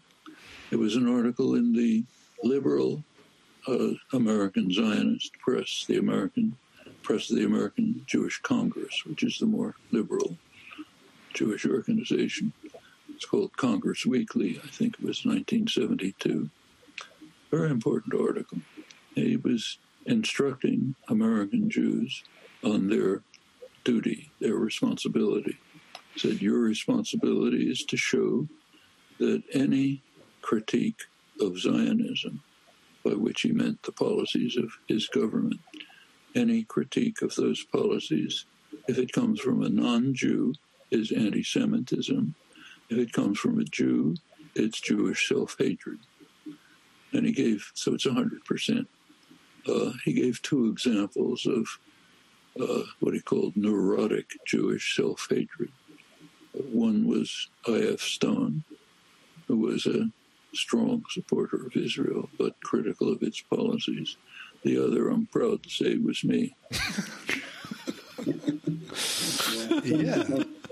The other, I'm proud to say it was me. Also äh, erstmal ähm, inhaltlich, äh, wenn ihr das vielleicht jetzt nicht verstanden habt, das Englische, im Endeffekt ähm, redet er davon, äh, verteidigt er sich gegen einen Vorwurf von irgendeiner Journalistin darüber, dass er äh, Antisemit sein solle.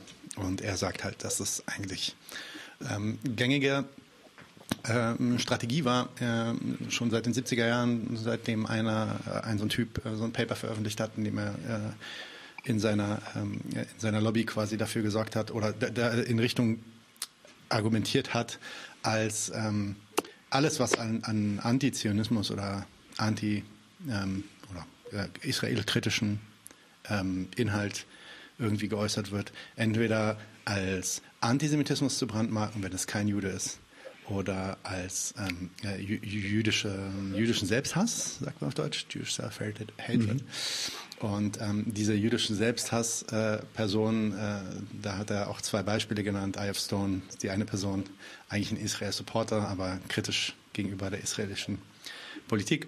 Und ähm, er sagt dann, äh, die zweite Person, und da bin ich ganz stolz drauf, das bin ich.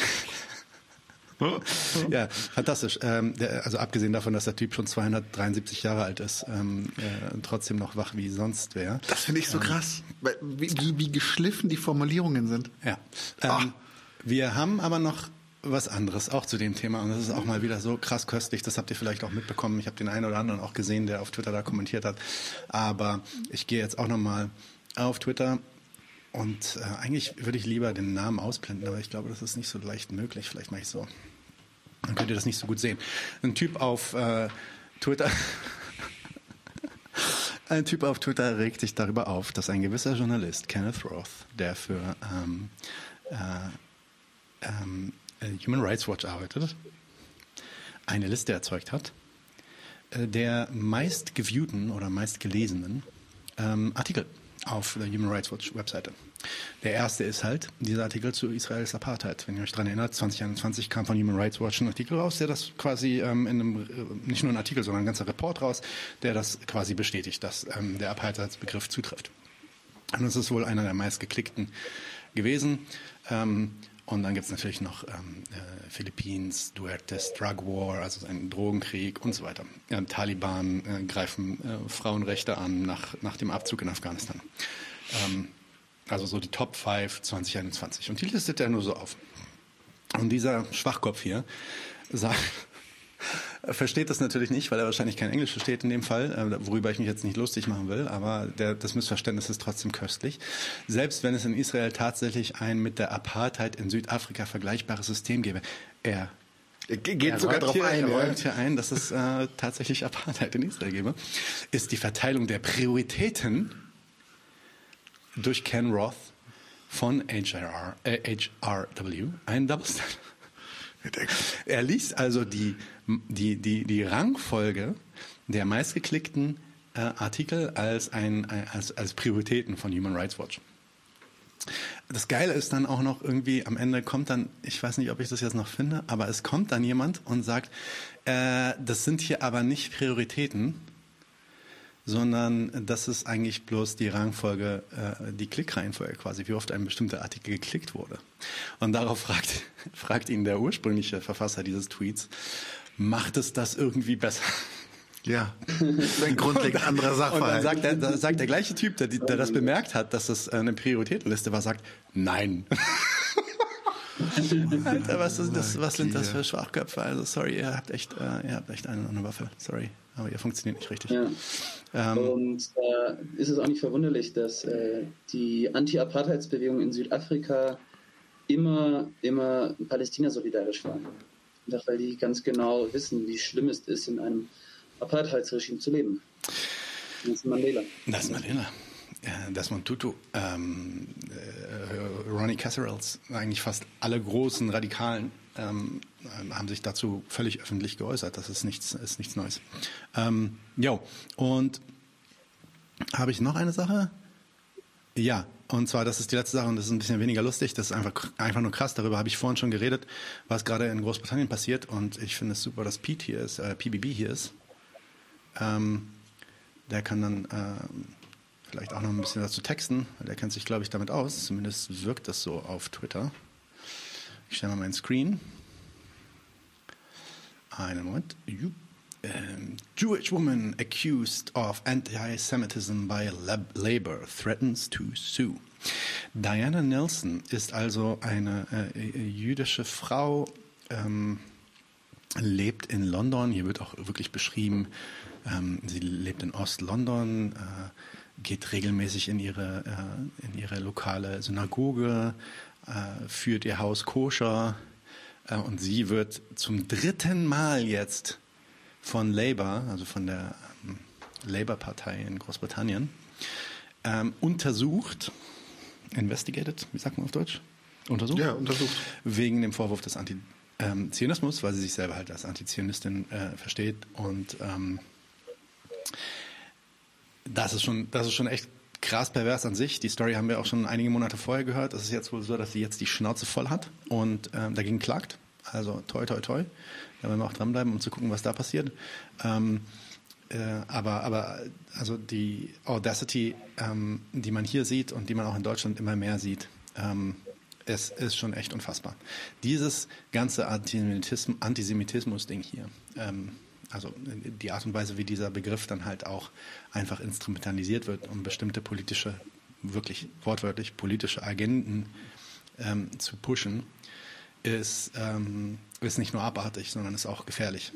Ähm, ich weiß nicht, wie man als jemand, der sich tatsächlich um jüdisches Leben kümmert oder ähm, Sorgen hat um jüdische Menschen in unserer Umgebung, ähm, bei sowas mitmachen kann. Kann ich nicht nachvollziehen. Jo, Außerdem hat die Labour-Partei dort äh, das, das Playbook nicht richtig angewendet. Die hätten ja Jüden sagen müssen, selbsthassend. stimmt, stimmt. Das war Ah, ja, das, also nicht mal das kriegen sie das, hin. das selbsthassende Jude-Ding, das gibt schon seit seit einem Jahrzehnt, glaube ich, nicht mehr. Also Das, hat, das hat, wobei, das haben sie einem, einem das haben sie, das haben sie Finkel. Aber das das haben die doch Bernie Sanders gesagt, teilweise. Ja, ja, aber das ist nicht mehr, das ist nicht mehr, das ist nicht mehr offizielle Linie. Also es wird dann einfach gesagt, es wird dann einfach, es wird dann einfach mittlerweile schon einfach straight out gesagt, dass das Antisemiten sind. Ich habe einen Kumpel beim Jüdischen Bund hier in Berlin und dem ist vor zwei Jahren auf einer Demo noch gesagt worden, er sei ein echter Otto Weiniger, was schon ganz schön hart ist. Ja, ich glaube, das letzte Mal, als ich das richtig instrumentalisiert gesehen habe, also auch diesen, diesen Begriff des selbsthassenden Juden war, also wirklich im großen Rahmen, auch in verschiedenen Medien und so, war Norman Finkelstein. Nach, ähm, nach ein, nicht mal nach Holocaust-Industrie, sondern nach ein paar anderen Büchern. Ich glaube, nach Beyond Chutzpah. Und ich glaube, da wurde es einfach irgendwann schon, also wurde es für alle einfach so lächerlich, weil das einfach ein Mensch ist, der so offenkundig aus, aus einem typischen Brooklyn-jüdischen ähm, Community stammt einfach.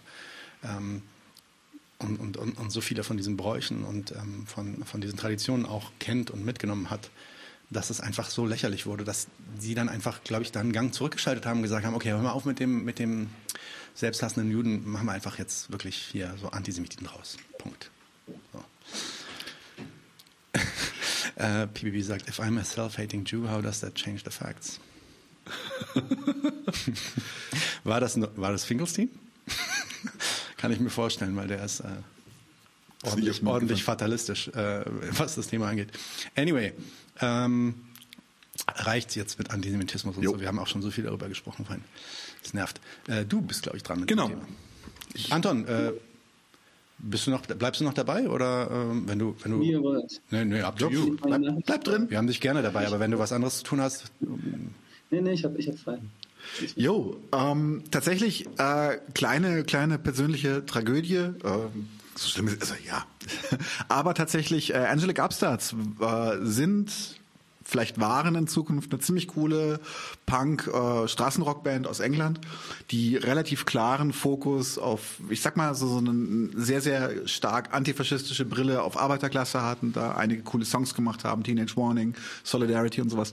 Und deren Sänger ist jetzt an Covid-19 gestorben. Und ähm, das finde ich schon sehr, sehr traurig. Ich habe mich allerdings gefreut. Es ist zwar ein Arschblatt, die, der Mirror, äh, aber trotzdem selbst im Mirror wird dieser Punk-Legende gedacht und ich wollte einfach nur ganz kurz äh, ein kleiner Shoutout für Angelic Upstarts und Mansi. Ruhe eher in Frieden und hört euch äh, am besten einfach alle Alben nachher auf YouTube an. Viel mehr habe ich dazu nicht zu sagen, fand ich einfach schade. Ähm, rest in Peace. Ja, genau.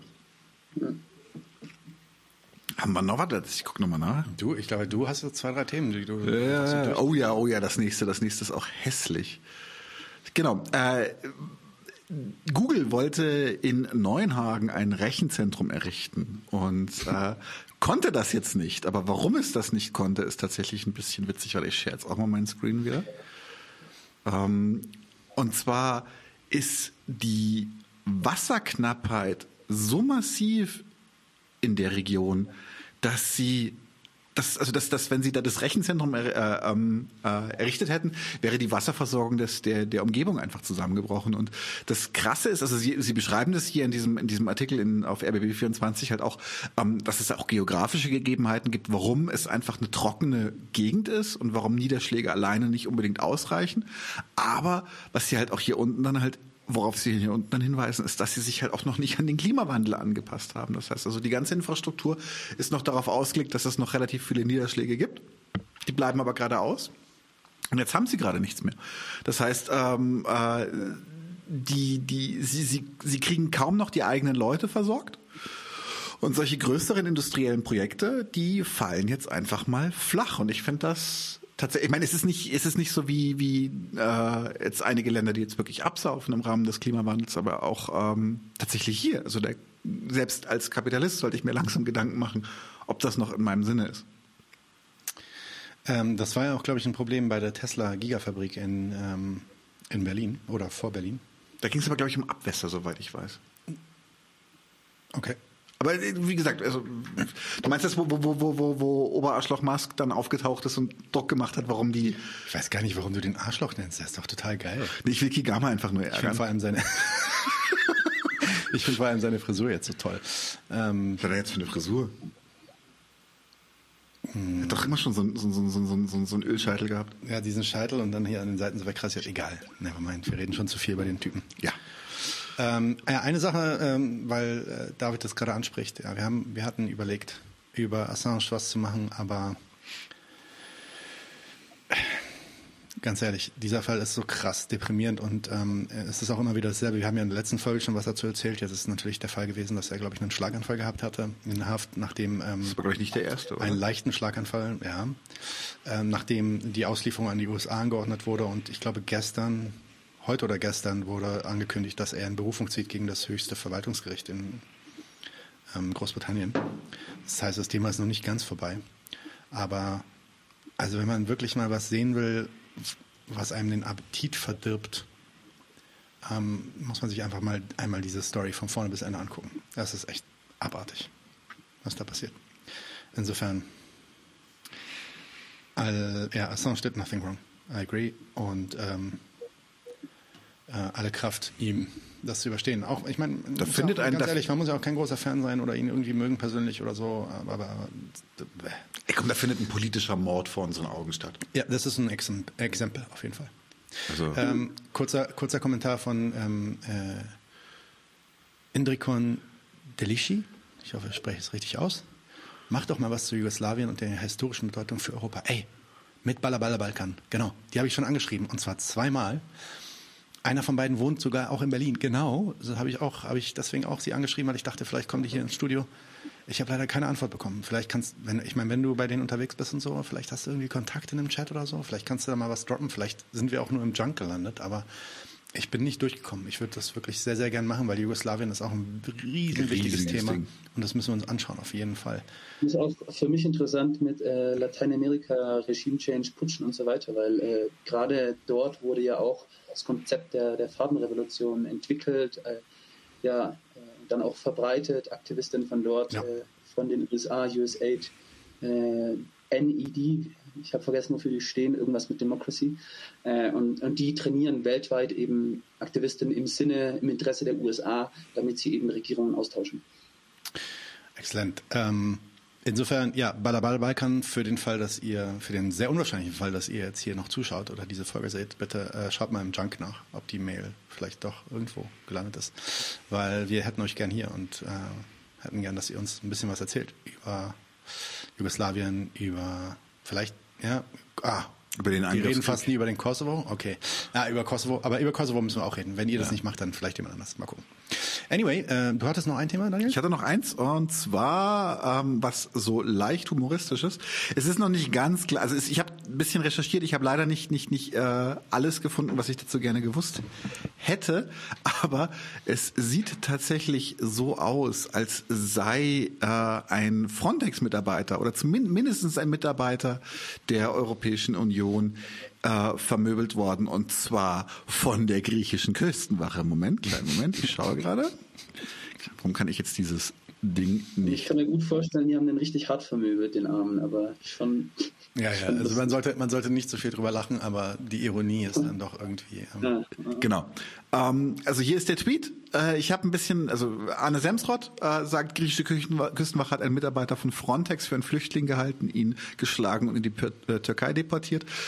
Ilian Peltier schreibt dazu äh, ein bisschen, ein bisschen weniger krachert, äh, dass ähm, ein Übersetzer der Europäischen Union ähm, für einen Asylbewerber gehalten wurde und sie haben ihn gekeult und zurückgeschickt. Und das ist schon so ein bisschen, so ein kleines bisschen ausgleichende Gerechtigkeit. Wenn das jetzt auch noch wirklich ein Frontex-Mitarbeiter war, dann, ja, dann tut das schon einfach gut.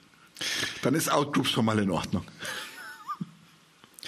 So, jetzt äh, müssen wir eigentlich zu der Verlosung von dem Buch kommen. Ähm, allerdings habe ich die Verlosung noch gar nicht vorbereitet, fällt mir gerade ein, weil wir keine Pause hatten diesmal. Insofern würde ich sagen, lass uns doch die andere News zuerst bringen. Sehr gut. Nicht, noch nicht die finale News, die du bringen wolltest, aber Genau, die ich- andere News. Ja, wir, genau, jetzt warte, warte, jetzt muss, muss ich kurz umdisponieren. Genau, wir haben auf euch gehört, wir wurden gebeten und wir haben euch erhört. Und zwar haben wir jetzt, Moment, ja, jetzt muss ich nur kurz gucken. Kann irgendjemand was singen in der Zwischenzeit? Ich kann.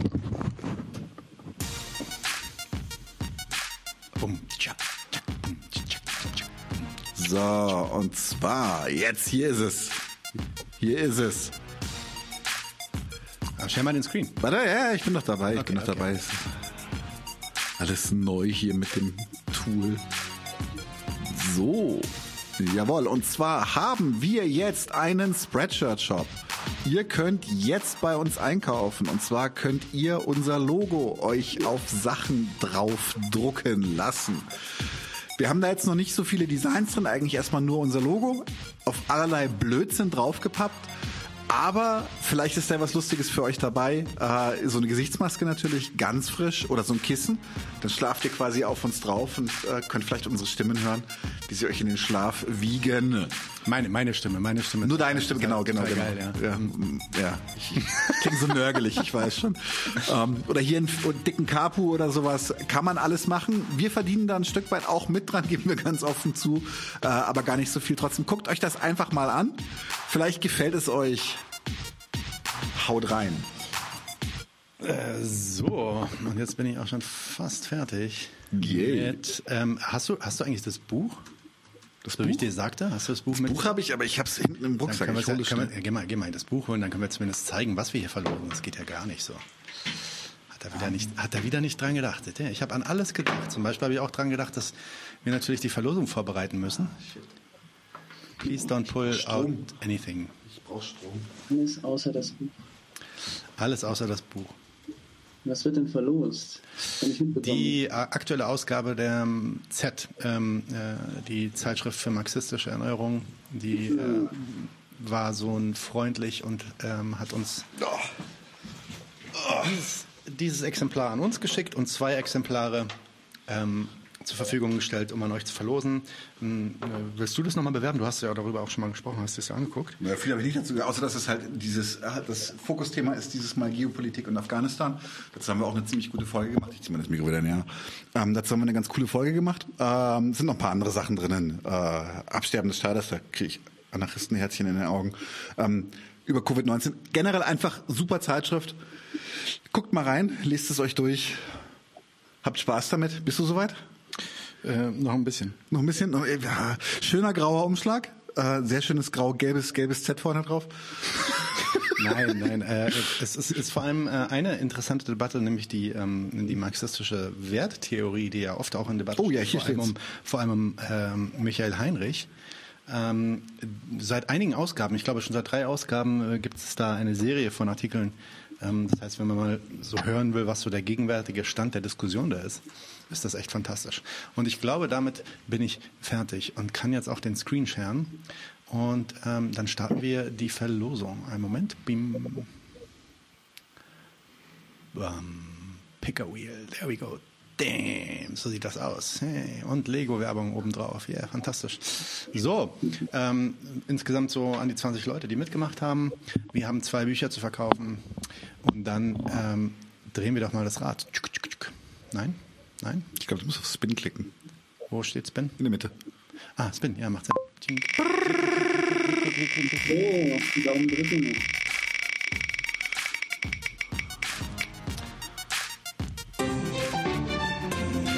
Nikolas hat gewonnen. Das erste Buch geht an Nikolas. Wir melden uns bei dir, dann gibst du uns hoffentlich eine Adresse, an die wir das Buch schicken können. Viel Spaß damit. Und ähm, nächste, äh, jetzt müsste man Nikolas natürlich noch entfernen. Das mache ich so, bumm, sonst kriege ich das zweimal. Und dann geht's los mit äh, Spin Nummer zwei.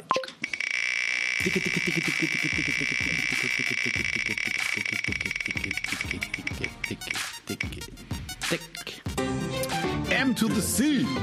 Yo. Herzlichen Glückwunsch, auch du hast eine Ausgabe der aktuellen Z äh, gewonnen. Auch an dich äh, wenden wir uns. Ähm, genau, die Frage ist, wie verlosen wir? Normalerweise Nadim hat die geile Stimme, Daniel hat die geile Lache. Okay, I, äh, I can live with it. Äh, normalerweise machen wir es so, dass ihr es auf Twitter oder auf Instagram resharen und, oder retweeten oder, oder in eine Story packen sollt. Ähm, das heißt, ihr müsst uns auch auf Twitter oder Instagram natürlich folgen und auch den Post liken. Ähm, das geht leider nicht anders, weil auf YouTube ist es schwer nachzuvollziehen, was ihr da macht. Ähm, und dann nehmt ihr teil an dem äh, an der Verlosung und wir haben jetzt tatsächlich zum Ziel, wir müssen mal schauen, ob wir das wirklich schaffen, aber wir haben wirklich zum Ziel, jeden Monat mindestens ein Buch an euch zu verlosen. Ähm, sei es von jemandem, den wir interviewt haben, oder sei es dann eben eine solche Situation. Ähm, John Lütten von der Z hatten wir ja schon im Juni, glaube ich, oder im Juli zum Interview. Das heißt, es ist schon eine Weile her, dass wir dann den Kontakt hatten. Aber haben wir spontan entschieden, ähm, das jetzt zu machen. Und ich glaube, äh, im nächsten Monat, im Januar, werden wir wahrscheinlich eins von Michael Heinrich verlosen. Oh, Äh, aber das könnte ich gut gebrauchen. aber da gucken, da gucken wir nochmal. Genau. Und dann haben wir die ganz, Ja. ganz, ganz, ganz große News. Genau, ähm, so, so ur, mega, fantastisch groß ist die gar nicht, die News, aber ich freue mich trotzdem wahnsinnig, weil ich habe eine kleine Weihnachtsüberraschung für euch vorbereitet. Und zwar, ähm, ich komme, also für mich ist Musik das Einzige, was, was Politik in meinem, in meinem Interessensbereich noch ein bisschen sticht. Ich bin, behaupte, ich bin ein laufendes, laufendes Lexikon für, für All Things Punk und Metal. Und ähm, deswegen dachte ich mir, machen wir es einfach so. Wir machen zu Weihnachten was, woran ihr Freude habt, was aber auch ein bisschen was bringen könnte. Und habe einen Sampler organisiert. Könnt ihr hier sehen. Das Ganze gibt's auf Bandcamp. Es heißt Revolutionary Tunes Soli Sampler 1. Ja, Soli Sampler deswegen, weil alles, was wir mit diesem Sampler verdienen, da werden wir keinen Cent dran in die eigene Tasche stecken. Das geht alles an die Rote Hilfe e.V. Dachte mir, das ist ein guter Anfang. Das ist so ein relativ breiter, äh, übergreifender äh, Bündnispartner, der auch tatsächlich schon Freunde von mir und Nadim in schwierigen Situationen hat beraten können. Ähm, es sind 19 Tracks drauf. Diese Tracks reichen von absoluten Geprügel äh, bis hin zu arabischer Klassik ist alles drauf. Ja genau, ihr könnt dann hinterher raten, was ist von mir, was ist von, da, äh, von Nadim.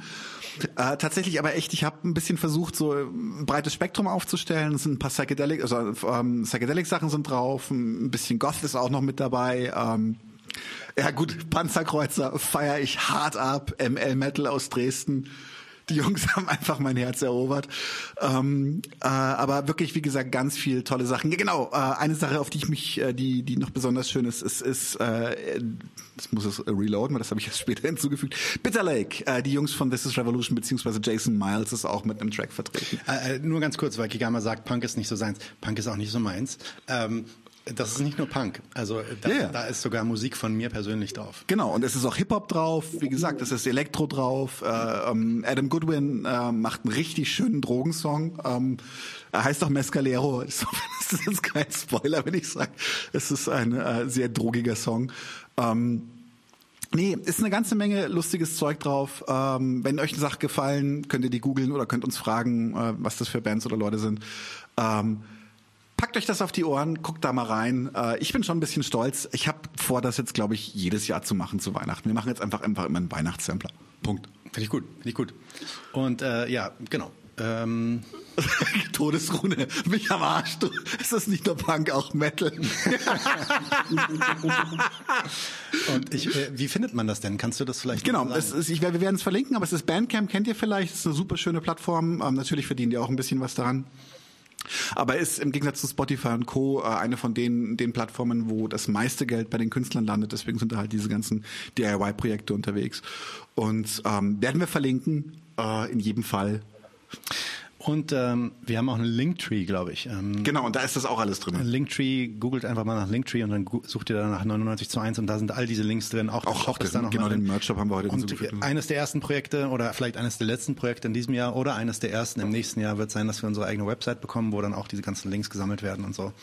Ähm, eigene URL, auf, die, auf der wir dann auch den Shop laufen lassen können und so. Das ist alles einfach noch nicht so leicht, wenn man das, wenn man das alles noch alleine macht zwischen uns beiden. Aber das Team ist ja am Wachsen. Wir haben Anton dabei. Lea und Fabian werden ähm, äh, auch regelmäßig bei uns jetzt Sachen machen. Wir sind jetzt insgesamt fünf Leute vor der Kamera und auch noch zwei Leute hinter der Kamera, die mithelfen. Also das war ein krasses Jahr. Wir haben Fett. 1200 Leute angepeilt. Irgendwie wollten wir in diesem Jahr schaffen. An an Followern auf YouTube. Wie viel haben wir jetzt gerade? Ich glaube, wir sind Jetzt sind wir fast bei 2400 langsam. Also fast das Doppelte. Ja, vielleicht hat man sich verschätzt mit den Zielen oder so, keine Ahnung. Ähm, aber äh, share, unshare mal deinen Screen, weil sonst können alle sehen, was du so in deiner History hast und so. den ganzen Porn. naja, auf YouTube gibt's keinen Porn. Das, das wüsstest du. Aber ich kann mal gucken. Ich kann mal gucken. Ich geh mal auf Dashboard. Zack. Was haben wir? 2364. Das ist schon ganz schön brutal. Und ähm, ja, nächstes Jahr wird geil. Nächstes Jahr genauso wie dieses Jahr, nur noch weiter und noch äh, besser. Hier, Bitte? schätze mal, wie wird die, sich die ganze Sache entwickeln? Weil ich hatte schon den Eindruck, dann als dann so wie über den 1000 waren, da ist dann ein bisschen selbstläuferisch, so wie von allein einfach weitergegangen, weitergewachsen. als Also, also für mich, oder? für mich ist eher wie voll allein. Uff, also für mich ist eher so, dass es äh, seit Nein, natürlich nicht viel Nein, Arbeit, nein, nein. viel harte Arbeit. Aber Nein, nein, das ist das- dann diese eine Stelle, wo es dann viel leichter wächst, oder? Ja, das Wachstum ist schon schneller geworden. Das stimmt schon. also man, man merkt halt jetzt auch einfach täglich, dass Leute reinkommen. Ja, wahrscheinlich jetzt auch durch die, durch die YouTube-Suchen und so weiter und die ganzen Referenzen, die wir mittlerweile aufgebaut haben. Also dieses Networking ist schon krass wichtig. Ähm, ja, mal schauen. Aber es, also da, da, es ging mir jetzt auch nicht nur um die Follower, sondern vor allem auch um die Inhalte. Also wir hatten, glaube ich, richtig geile Gäste. Wir haben angefangen irgendwie mit ähm, Ines Schwertner in der ersten Folge. Ja, mega. Klaus Klamm in der zweiten Folge. Dann hatten wir zwischendurch Buff da. Wir hatten Fabian dann kennengelernt. Dann hatten wir Anton reingeholt. Dann haben wir sogar am Ende irgendwie mit der marxistischen Koryphäe der Welt gesprochen, Michael Heinrich. Und hatten, äh, wen haben wir noch? Gerhard Hannloser. Ähm, äh, hilf mir. Also, 50, 60 Leute. ja. Äh, Jürgen Zimmerer, ich meine, Jürgen Zimmerer, also teilweise richtig, richtig große Leute und das ist echt auch ähm, ein großer Wohlstand für alle, Mann. Wohlstand für alle, äh, große Bereicherung auch in unserem Leben gewesen und so soll es auch weitergehen. We Wir haben tatsächlich mit Leuten geredet, von denen wir Fans sind. Ich meine, das, das weißt, wisst ihr, wie geil sich das anfühlt? Du feierst irgendjemanden hart ab und plötzlich sagt er, ja, machen wir ein Interview zusammen. Und im nächsten Jahr wird sich das alles ein bisschen mehr. ähm, Oh ja, Minuas. Ähm, stabiler Minuas. Genosse, der kommt nächstes Jahr wieder. Bester Mann. Ja. Mi- Minuas haben wir auch schon geplant und der muss auch mehr bei uns machen. Der muss viel öfter hier sein. Ähm,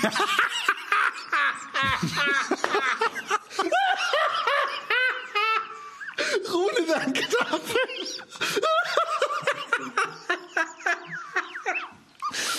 Ich lese es nicht vor. Sicher, dass du es nicht vorlesen möchtest? nein, nein, lass mal, lass mal. Das muss, nicht sein. Äh, aber jetzt Du musst nicht alle Brücken Kam mir ein anzünden. bisschen, kam mir ein bisschen die Tränen echt, und ich bin nicht gerührt. Ähm,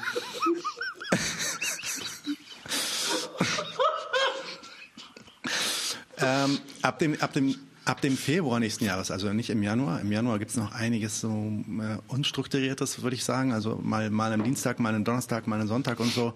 Ähm, wir versuchen ab dem Februar wirklich einen regulären Schedule hin, hinzubekommen und wirklich immer zweimal die Woche zu streamen. Dienstag, Donnerstag. Ähm, Daniel und ich werden den Donnerstag übernehmen, Anton, Lea und Fabian jeweils wahrscheinlich den Dienstag mit ähm, Themen, die wir natürlich gemeinsam besprechen, ähm, dass da ein bisschen mehr, ähm, ja, wie soll ich sagen, auch Berechenbarkeit für, für eure Seite äh, reinkommt. Und ähm, mal schauen, ob wir dann die Kapazitäten finden, dann auch regelmäßig drei Folgen zu machen. Das gucken wir uns dann erstmal an. Aber erstmal fangen wir an mit ähm, zwei Tagen die Woche. Immer regelmäßig, Dienstag, Donnerstag um 20 Uhr. Ab Februar. Januar ist noch so ein bisschen hin und her. Aber bis dahin. Gehen wir einen kurzen Ausblick? Mach mal. Jo, äh, wir machen jetzt tatsächlich äh, Pause bis zum 6. Januar. Die ist auch wohl verdient, behaupte ich. Brauchen wir alle. Ähm, am 6. Januar geht's dann los mit Michael Roberts, The Great Recession. Genau.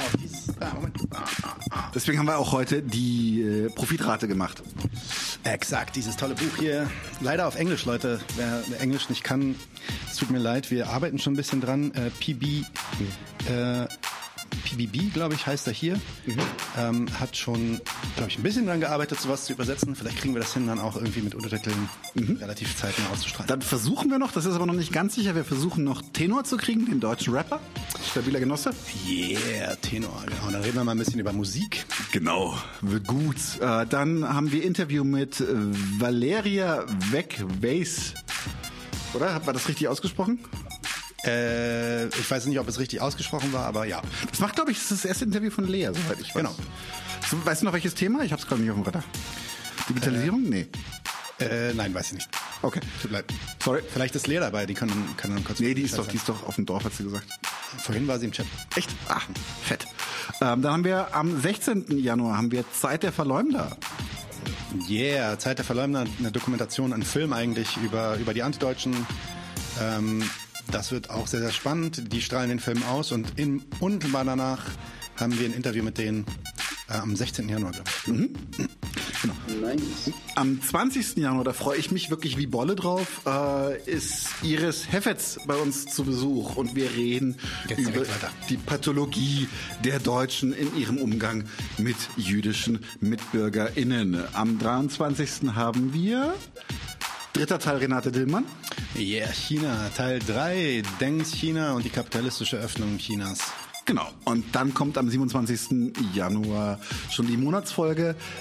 Nee, bist schon sicher, wenn wir da haben, oder? Äh, Ja. ja. Genau. Wir reden mit Jag Papst, Herausgeber Max 21. Wird Genau. gut. Und wir reden über, mit ihm über Corona, glaube ich. Genau, wir reden nochmal über Corona. Wir denken uns, das ist noch nicht ausgelutschtes Thema. Das machen wir nochmal.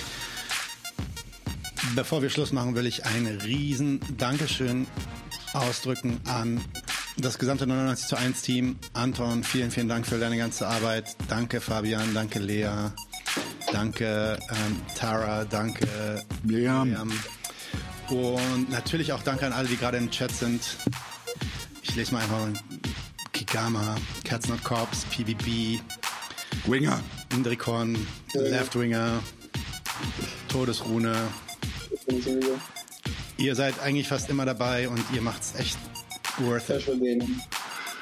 Ihr macht's worth it und äh, es macht Spaß. Es macht Spaß, weil ihr hier seid. Danke, dass ihr immer hier seid. Danke, dass ihr uns unterstützt, so wie ihr könnt. Beste Feiertage an euch, einen super guten Rutsch an euch und auf in 2022. Bis zur Revolution und noch viel weiter.